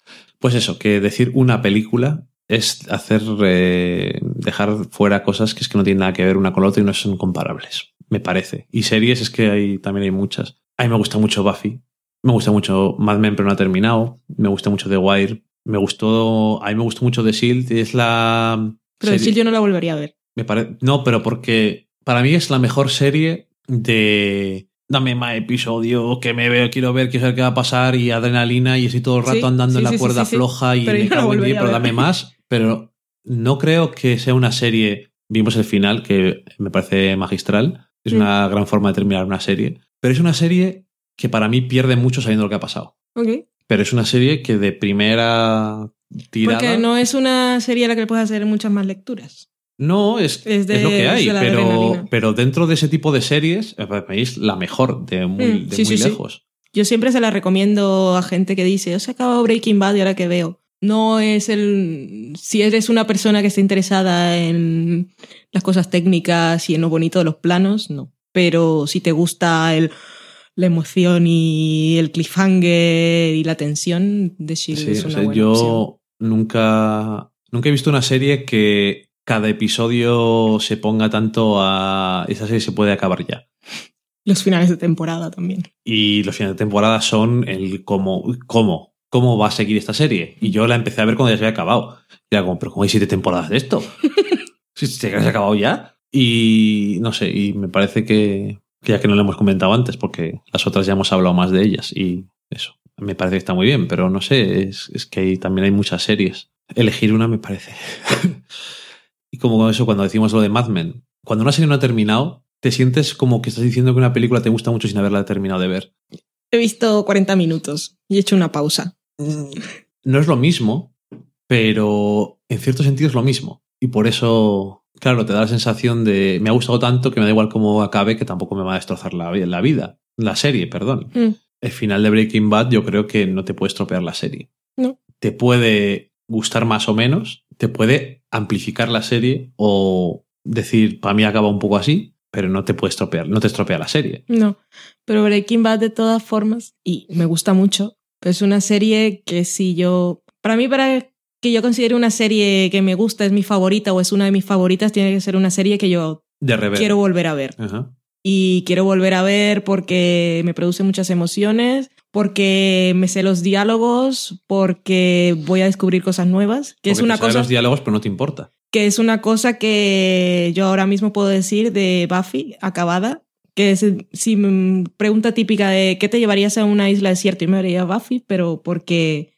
si estoy triste sé que puedo encontrar un episodio que me hace reír y si quiero llorar porque quiero hacer catarsis también tengo los episodios y porque quiero mucho a los personajes o porque si- y si quiero cantar puedo hacerlo. Es una serie que lo tiene todo. Y Friends también. Es una serie que me gusta en ese aspecto de que la, Sí, la sí, veo sí, con sí. mucha facilidad y la he visto muchas veces. Sí, y Pero- puedo seguirla viendo eternamente. Y Mad Men, pues también, porque, porque puedo quedarme ahí viendo sus planos maravillosos y porque también me interesan mucho los personajes y porque es una de esas series que aún sabiendo lo que pasa siempre pillas cosas nuevas. Que es una cosa que igual con Buffy después de verla tantas veces, igual si no pillo ya algo nuevo es porque no estoy atenta, pero creo que ya me lo sé todo. Pero con Mad Men creo que cuanto más avanzas episodios y temporadas, todo, aunque no sea la intención del autor, todo tiene una lectura diferente cuando lo vuelves a ver. Esas cosas me interesan. Bueno, más. Seriadicta. Termina. No, termina su test, pero no. Si solo te permitían ver una serie el resto de tu vida, ¿cuál sería? Ah, ya le he dicho. Ya le hemos dicho.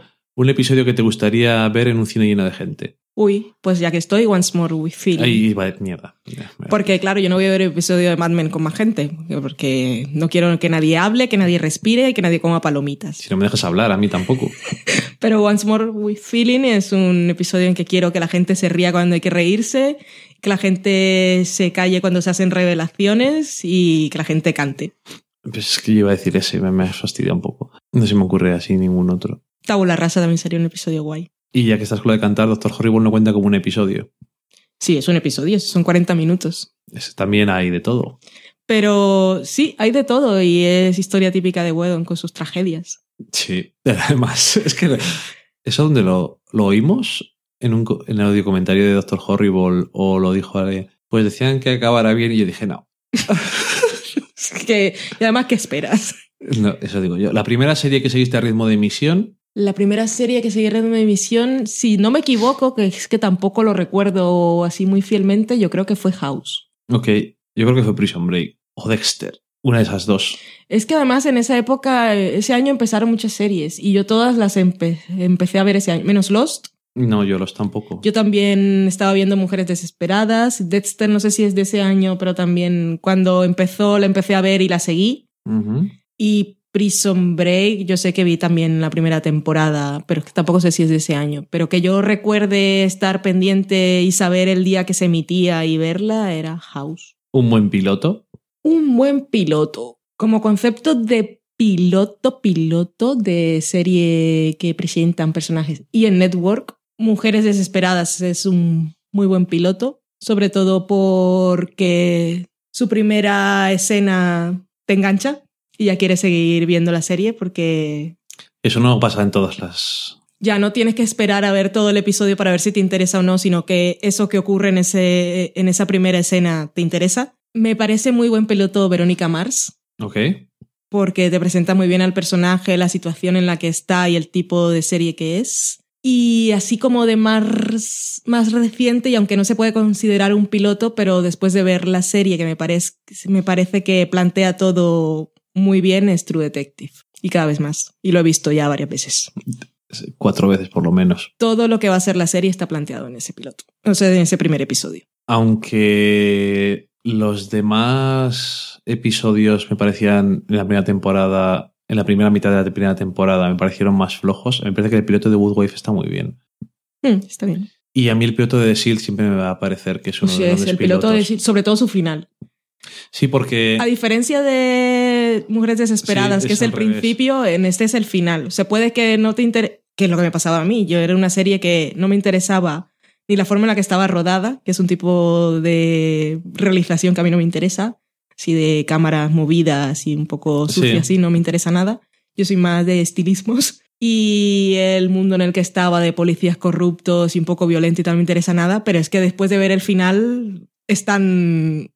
Tengo que seguir viendo. O sea, va con lo que es la serie, lo que te digo, que es todos los finales eh, siempre es al límite. Hmm. A mí me parece que es buen piloto en el sentido de. Bueno, Tienes razón. te presenta las cosas y aparte dices, más, por favor.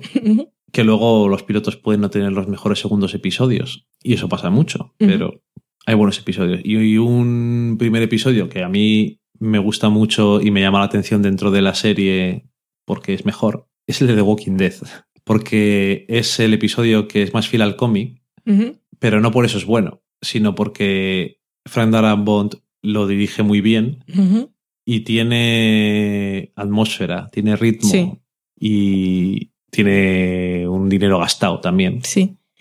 Y luego ya no sé si como piloto, porque ni siquiera recuerdo cómo acaba y todo lo que ocurre, pero como presentación de personaje me parece que está muy bien para que puedas conectar de alguna manera y seguirlo viendo es Dexter. El primer caso, que es el del cura pederasta, es algo que... Creo que el final del primer episodio es lo del- está en el frigorífico. No me, es que no me acuerdo. Con las partes de los cuerpos metidas en su frigorífico. aunque me lo digas, no me acuerdo. Pero sé que siendo el tipo de serie que era y que es, es un, por más que quieran justificarlo, es un puto asesino en serie. Sí. y te lo está contando ahí en primera persona, que hayan elegido ese caso, bueno, que no lo hayan elegido, era casi todo el primer libro de Dexter es eso básicamente. Me parecía una buena forma de... Esto es lo que hay, voy a intentar que siga viéndolo, aún sabiendo lo perturbado pues que es. El final del episodio, ahora ya estoy casi seguro, y casi seguro que estoy equivocado, que es la nota de amor del Ice Track Hill. Ok, no es que no me acuerdo. En su frigorífico. Eso tampoco está mal. Y no está nada mal. como final de primer episodio. Todo es mejor. Podemos decir que es un buen piloto. Sí, no, eh, no, no me queda ninguna duda. O sea, es, está muy bien. Eh, mejor final de. Eh, un cliffhanger de final de temporada que te, más te ha hecho sufrir. ¿Qué más me ha hecho sufrir? Que recuerde así de memoria, pues ya, y supongo que es porque hemos hablado de ello, el de la quinta temporada de Shield. No sé si era el, cliffhanger, cliffhanger o el episodio en sí. Muere alguien. Ah, vale, ya Lo matan. Vale, sí. Fue un episodio que me tuvo ahí. Bueno, toda la temporada es de las mejores. Y. Mm, sí. Ahora, me imagino, y porque yo no la vi. Yo la vi cuando ya lo tenía en DVD. Me imagino que el final de la primera temporada de Lost también tuvo que molar si la seguías como cliffhanger. Es el de la escotilla, ¿no? Sí me imagino que también fue un buen film. Pero para mí no, porque ya tenía el segundo episodio en el DVD, entonces no, no hubo ninguna emoción. Pero supongo que sí. Sí. Y de hecho, perdidos, bueno, con el tiempo ha perdido, perdido mucho para mí. Pero una cosa que se a hacer muy bien perdidos era empezar las temporadas. y eso nunca jamás se me va a olvidar el principio de la segunda temporada de Perdidos. Y después de venir del final de la primera tenía que ser... Yo supongo, es que yo no viví esa emoción de, de Perdidos a ritmo de emisión. Y, fue como, ¿eh? Y de repente, ¿eh? ¡Ah! No sé, es, eh, estaba, muy, estaba muy currado. Y los demás principios también están muy bien. Pero mm. bueno, en fin. Eh, mejor final de serie, pues. A mí me gusta mucho el final de Buffy. Que luego no sería que no nos gusta lo que nos gusta. Es que a mí me gusta. Me gusta, me encanta. Ya lo sé. Está muy acorde y es muy épico. Y aunque luego los momentos de lucha tienen esas cosas que es un poco el Señor de los Anillos barato, pero fue hecho por la época y estaba hecho en tele, hay que tener mérito, pero eso es lo menos importante. Sino todos los personajes y el cierre que les da y un poco que lo había escrito Wedon y tenía referencias incluso al primer episodio. No sé, a mí me pareció un final chulísimo. Eh, ¿Desde cuándo te importan los efectos especiales de Buffy? a mí nunca, pero digo que alguien que. Bueno, me da igual la gente que lo vea ahora, el que no lo quiere ¿Para qué voy a mentir?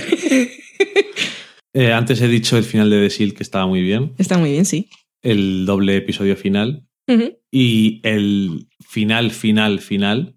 Pero vamos, todo el principio. A, del a mí me gusta mucho, mucho más el anterior, pero no es un final. No, no, claro, el final del anterior episodio es que lo vimos el otro día. Es que es, es, es, pura magia eso. Yo es que es un momento en el que te quedas con la cara de, oh sí, acaba de ocurrir eso. Eh, digamos, eso es un final que es el anterior, no es el final de la serie.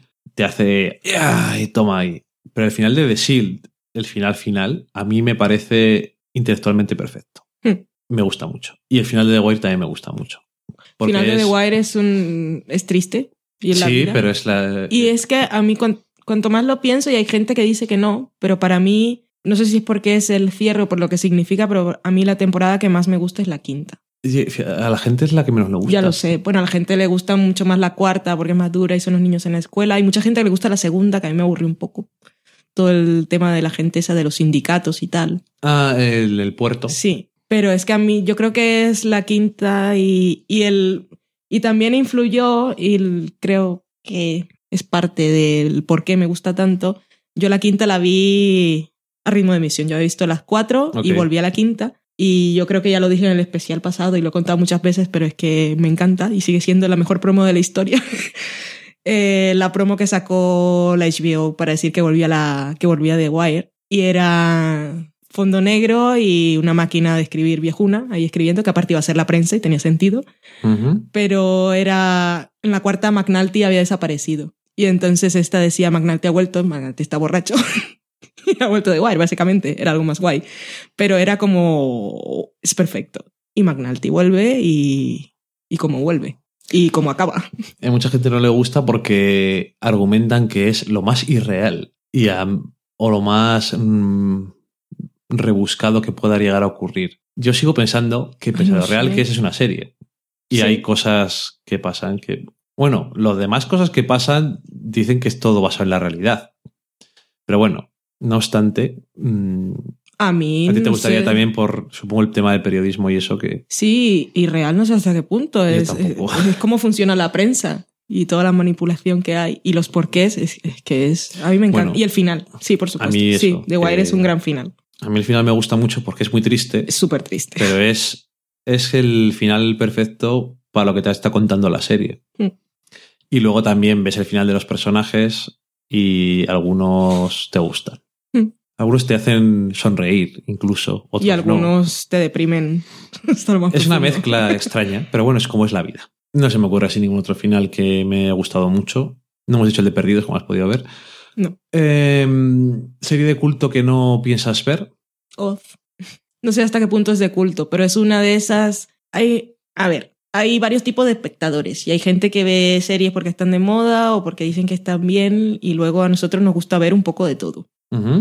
Y Oz, yo sé que es una serie de esas de HBO y estaba antes que Los Soprano y es menos conocida y eh, en, en, en un nivel intelectual me podría interesar verla, pero no la voy a ver nunca. Y otra es Friday Night Lights, que yo sé que a la gente le gusta mucho, pero es que yo no puedo con la cámara movida. Ok.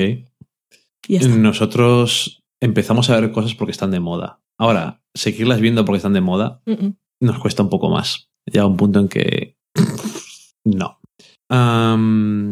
Yo intenté ver Friday Night Lights dos veces. Y el piloto, por ejemplo, de Friday Night Lights no me parece los mejores de la historia, pero me parece que está bien porque es diferente a lo que te puedes esperar Mm. de, las, de lo que parece que es la serie. Pero no sé. eh, No sé, ya no sé si eso es de culto. Que de Ah, de- culto me de- parece más como si fuera Pushing Daisies o Wonderfalls. Esas cosas que hacía Brian Fuller antes, esas son como Death Like Me, esas son cosas como de culto. Bueno, yo vi Dead Like Me y vi Wonderfuls y Pushing Wonderfuls Daisies no era demasiado colorida. Wonderfalls no la he visto. La, la chica que hace de psiquiatra aquí era la de Wonderfuls o era, o era de Pushing Daisies. Yo sé que había trabajado en una serie suya antes, ¿La pero no de me acuerdo. psiquiatra dónde? En, aquí, en Hannibal. Yo, Eh, de Pushing Daisies no es. entonces es la de Wonderful, creo. Bueno, Vale. si no, Sus perdonad el amigas. vino.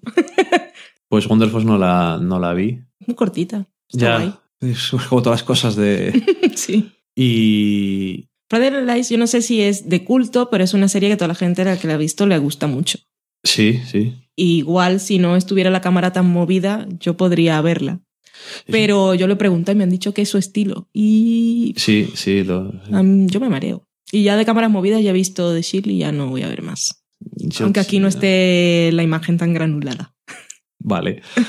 Yo es que no tengo tampoco. O sea, no tengo una lista negra de cosas en plan. Esto no lo voy a ver aunque queráis. Es que no sé. ¿Qué serie de culto no quiero ver? No sé. No se me ocurre. ¿Escándalos de culto? Escándalos de escándalos basura. Eh, no lo sé. No, eh, yo lo siento. Es que no se, no se me ocurre ninguna serie así de culto que. Por ejemplo, Enlightened es una serie de culto. Es que eso no sé que no lo voy a ver nunca.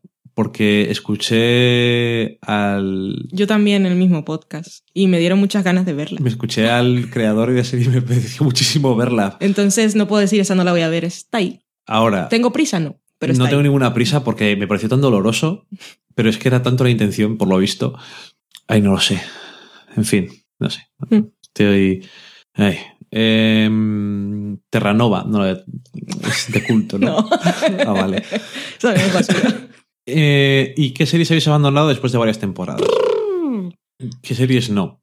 A ver, las después de varias temporadas, las fáciles que me acuerdo, Bones, la abandoné en la sexta, Castle la abandoné en la tercera, El Mentalista la abandoné en la cuarta, How I Met Your Mother la abandoné en la séptima, creo, o en la octava, bueno, cuando Robin se volvió idiota, ujú. que por Back Empire la abandoné en la segunda y media, Yo todas las que has dicho menos Boardwalk Empire, Anatomía de Grey, Anatomía de Grey también la abandoné y luego de vez en cuando veo algún episodio, pero no la sigo.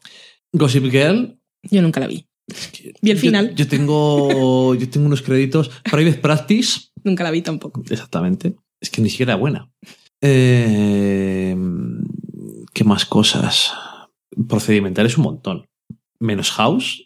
Es que las demás, los demás procedimentales, sin que a mí Castle nunca me ha parecido mal. O sea, pero no sé, cuando tampoco me aporta el pelín más y no Mm. estoy, y no estoy muy, sipeón, muy sipeón, pues digo, es que tengo más cosas que ver. Que no me parece nada mal, ¿sabes? Y mm, no sé si se me ocurre alguna más que haya podido abandonar. Y No me acuerdo yo de nada más. Sí, no, no me acuerdo de ninguna más, pero vamos, ya, ya son varias. Mm. Eh, luego tenemos Miriam Benítez que dice: Unid platos que hayáis preparado con vuestras series preferidas. Esto es demasiado amplio. Como pregunta, y no, y no estoy seguro de a qué se refiere. Entonces, no sé si se refiere a piensa un plato que te guste y lo unes con una serie porque te pega o Maridaje. Pues mira, por ejemplo, algo que se te ocurra. pero es muy literal y fácil. Whatever. Pero la New York Cheesecake con Friends.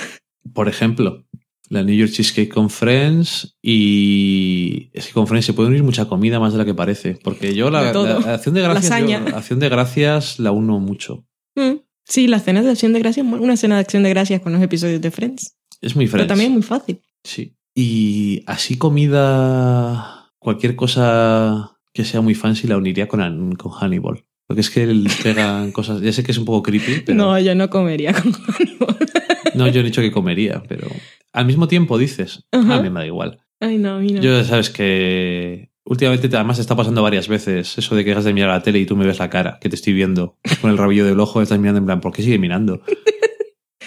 Pero alguien tiene que verlo todo y avisar. Mm. Mm, no sé, no se me ocurren así. Es que, claro, a mí mis series favoritas tampoco me gusta comer cuando las veo. Vale, nosotros, Soy más de beber. trivia. Nosotros, cuando estamos comiendo, normalmente lo que hacemos es ver programas de cocina. Mm. Concursos, sobre todo. Porque podemos comer, o sea, no requieren nuestra atención 100% y pega. Sí.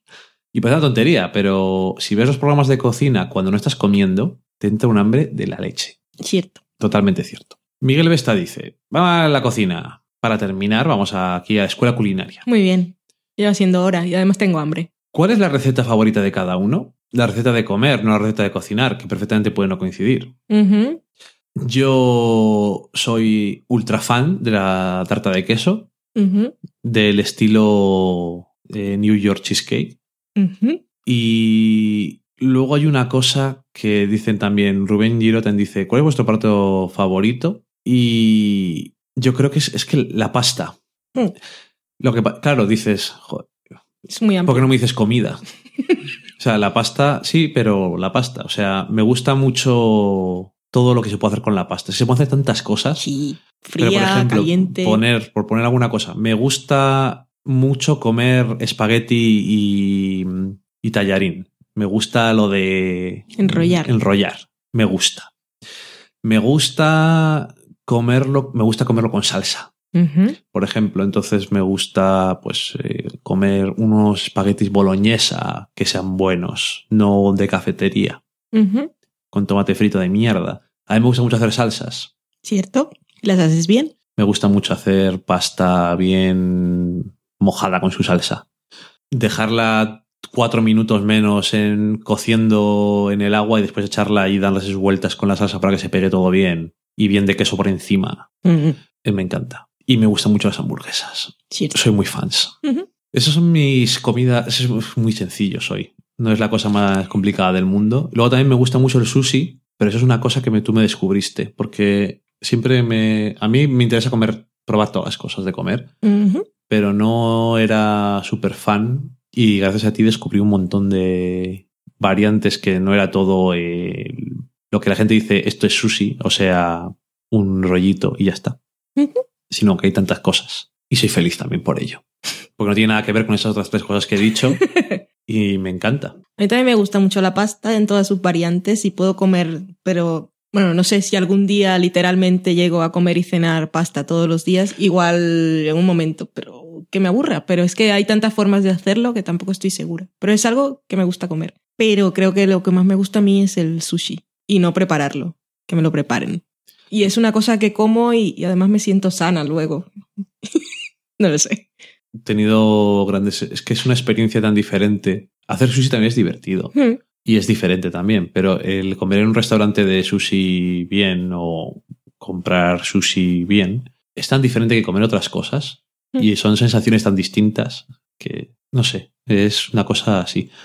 Y yo por lo pronto estoy un poco orgulloso de haberte despertado un poco el semirromance con las hamburguesas. Yo No nunca había comido amor, tantas hamburguesas en mi vida. No digamos amor, pero digamos un semirromance. Un poco os caéis bien. Yo voy aprendiendo a comerla sin que chorre la salsa. Es un punto. Mm. Nunca habías comido tantas hamburguesas en tu vida. no. Nunca jamás. Y bueno, también has comido hamburguesas muy diferentes. Sí. Que se pueden hacer también. Estos son, en general, excepto la cheesecake, son todo cosas muy versátiles que se pueden hacer un montón de variantes. Y eso también me gusta, porque me gusta mucho improvisar. Sí. Más cosas. Importantísimo el roscón de reyes con o sin fruta escarchada. Sin. Yo personalmente tengo que decirlo, odio la fruta escarchada con toda mi fuerza. Sí. No me gusta. Eh, al, al comprarlo, que nunca lo he comprado, pero me parece bonito que tenga los colores encima, Luego pero yo no me las voy a comer. Sí, el año, este año lo comp- cuando compró mi madre, digo, uy, qué bonito, toma. Mm. ¿Quieres, papá, unas. Tu papi se las come todas. Sí, es que como no le gusta nada las mierdas dulces de estas, vamos, hombre. Y siempre le, le está diciendo a mi madre, deja de comer. Es por tu bien. Y la peor comida que hayáis comido nunca. La peor comida que he comido nunca. En general, en toda mi vida. Yo solamente puedo decir lo que recuerdo como peor experiencia. Y es cuando era pequeño, dos cosas. Una era las endivias con Roquefort, que para mí es. Y hoy, aún hoy en día, me resulta fascinante que eso sea un plato que exista, porque me resulta bastante vomitivo. Las endivias sin nada son la cosa más amarga y lamentable del mundo, pero con Roquefort por encima, que además el Roquefort no es mi queso preferido y es súper fuerte, es una mezcla que odio con todas mis fuerzas. Y me acuerdo luego cuando estaba en el comedor del colegio, nos ponían una, un puré de champiñones que yo no sé, que estoy casi seguro de que era de lata, porque eso no sabía a champiñones. Y en mis padres que son muy Finolis. de... No, son eh, amantes de la micología, pues siempre nos han dado muchos tipos de hongos y de setas diferentes. Así que yo sé de lo que estoy hablando. Incluso de pequeño lo sabía. Eso era puñetera mierda. Y era la cosa que más sufría del mundo. Que de primero ahí, pu- cuando era suficiente mayor para echarme yo mismo, te dejaban servirte, entonces me echaba lo suficiente como para que se cubriera el plato. Y ya está. Yo no- ahora mismo no recuerdo ninguna experiencia traumática con la comida. Sé cuando, ahora que dices que, que cuando eras pequeño, sé que momento que no me gustaba nada era, a ver, yo crecí en Barranquilla, que es calor los 365 días del año, y allí tienen la costumbre de tomar sopa caliente todos los días antes.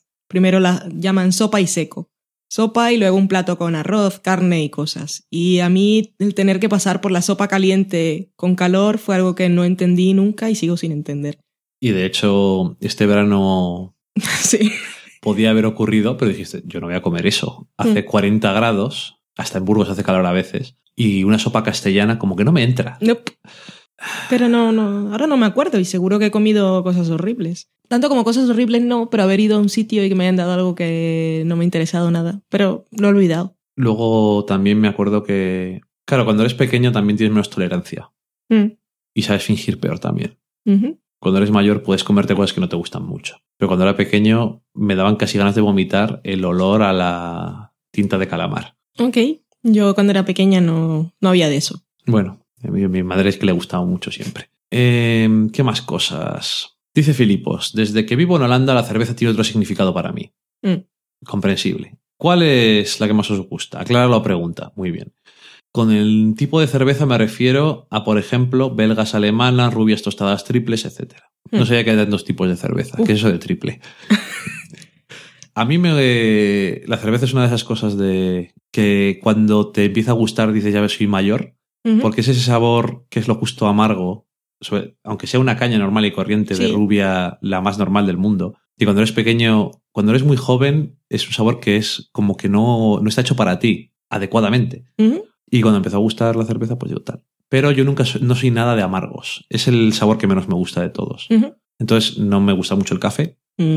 Y la cerveza no me gusta las cervezas que le gustan mucho a la gente que gusta la cerveza. Como cervezas negras bien poderosas, con su espuma densa. Ese tipo de cervezas a mí no me llega a gustar del todo. Yo soy muy, muy suavecico, no tanto de grados, que no vamos a hablar de que sea un ebrio ni nada de eso, pero soy más de unas cañas ahí, más de hace, hace calor, vamos a tomar unas cañas. O a tomarnos una cerveza tranquilos en el sofá. Pues a mí, a mí me gustan las caramelosas.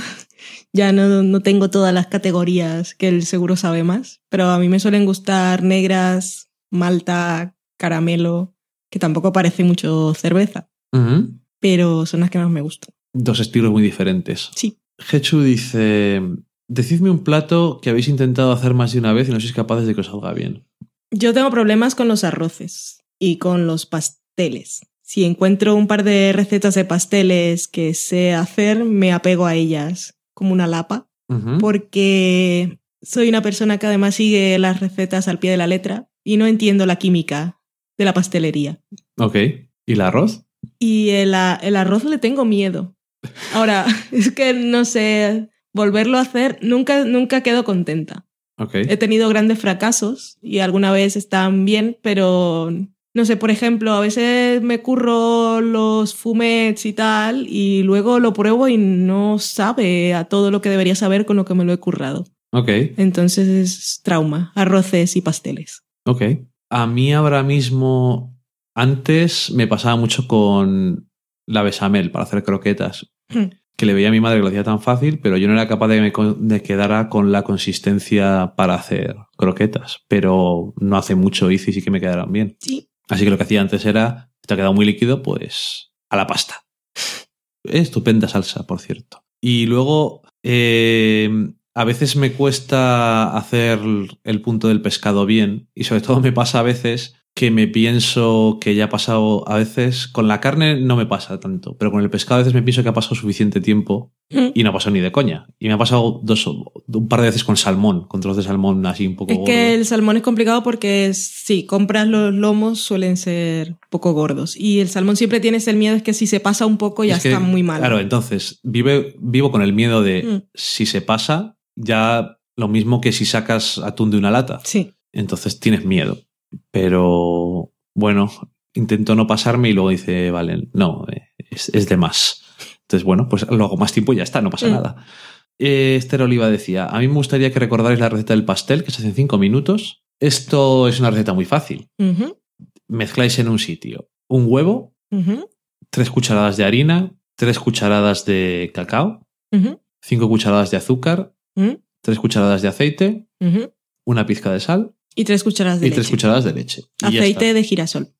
Aceite de girasol y luego he dicho 5 cucharadas de, azúcar. Mm.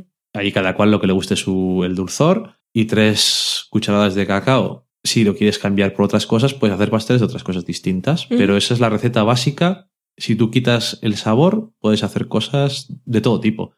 Huevo, aceite, la leche y la harina es como esto es. Sí. Y a partir de aquí es tu molde. Y al microondas dos, de 2 a 5 minutos dependiendo. Depende Vas de mirando. lo que hagas. Comenzará a subir, lo verás en la taza. Sí, lo vas mirando y cuando veas que no se baja más, si ves que está muy alto tu microondas, pues lo abres, lo paras un segundo, lo vuelves a poner y ya está. Y muy fácil. Pero también es cogerle el truco. Sí. La receta es muy fácil, lo otro es según los aparatos que tenga cada uno. Y Seredista, pues termina ya las preguntas. Muy bien. Dice desayuno ideal y un plato o ingrediente que no soportes. Eso ya lo hemos dicho, pero el desayuno ideal, A mí me gusta un café con leche bien hecho. Es- cappuccino, si acaso. si es un capuchino ideal, pero si no un café, mm, digamos café con leche. Pero sí, un capuchino. Y a mí me gusta desayunar salado, más que dulce. No sé, un croissant calentito con jamón y queso o un pan tostadito con tomate, aceite y cualquier queso o fuet o jamón o lo que quieras. Para mí es el desayuno Hay, que me pone en marcha. hay gente que, que le cuesta desayunar todo tipo de cosas. Yo es que a estas horas no me entra nada. No, yo tengo que desayunar o muero. Yo tengo atención baja y tengo que desayunar, o literal, no igual no literalmente me muero, pero no me da Mm. el cuerpo. A mí me da dolor de cabeza si no. Yo me mareo directamente. Entonces me gusta desayunar. Eso es lo que suele hacer es que cultives una pasión por desayunar salado y yo puedo desayunar cualquier cosa. No, yo también, pero he ideal. desayunado de todo. Yo lo he hecho, he desayunado de todo, lo que te puedas imaginar. Pero lo que más me gusta desayunar es comerme un pincho tortilla. trozo de pan al lado. Es una cosa que me encanta. Mm. Zumito de naranja natural. una cosa Estupenda. Ya está.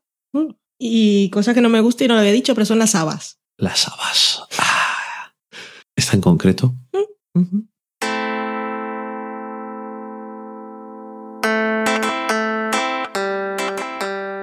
Y con esto terminamos el super cuestionario de películas.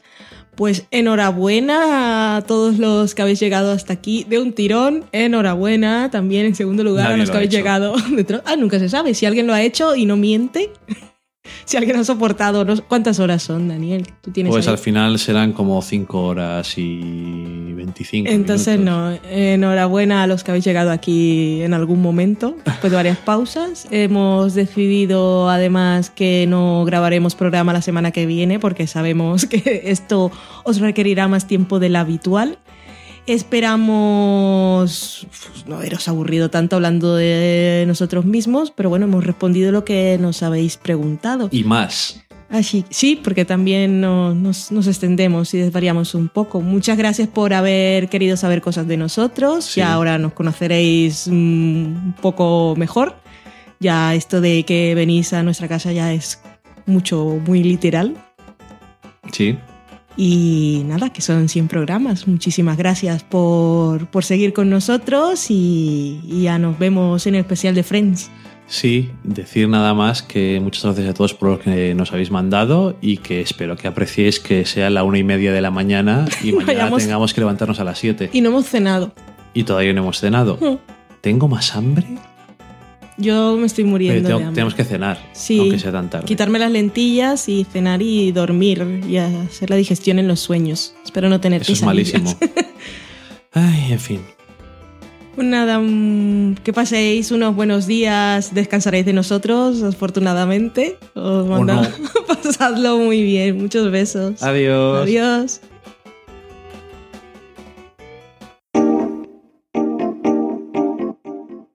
Acabáis de saborear un programa del podcast Del sofá a la cocina. Para prepararlo hemos usado los siguientes ingredientes.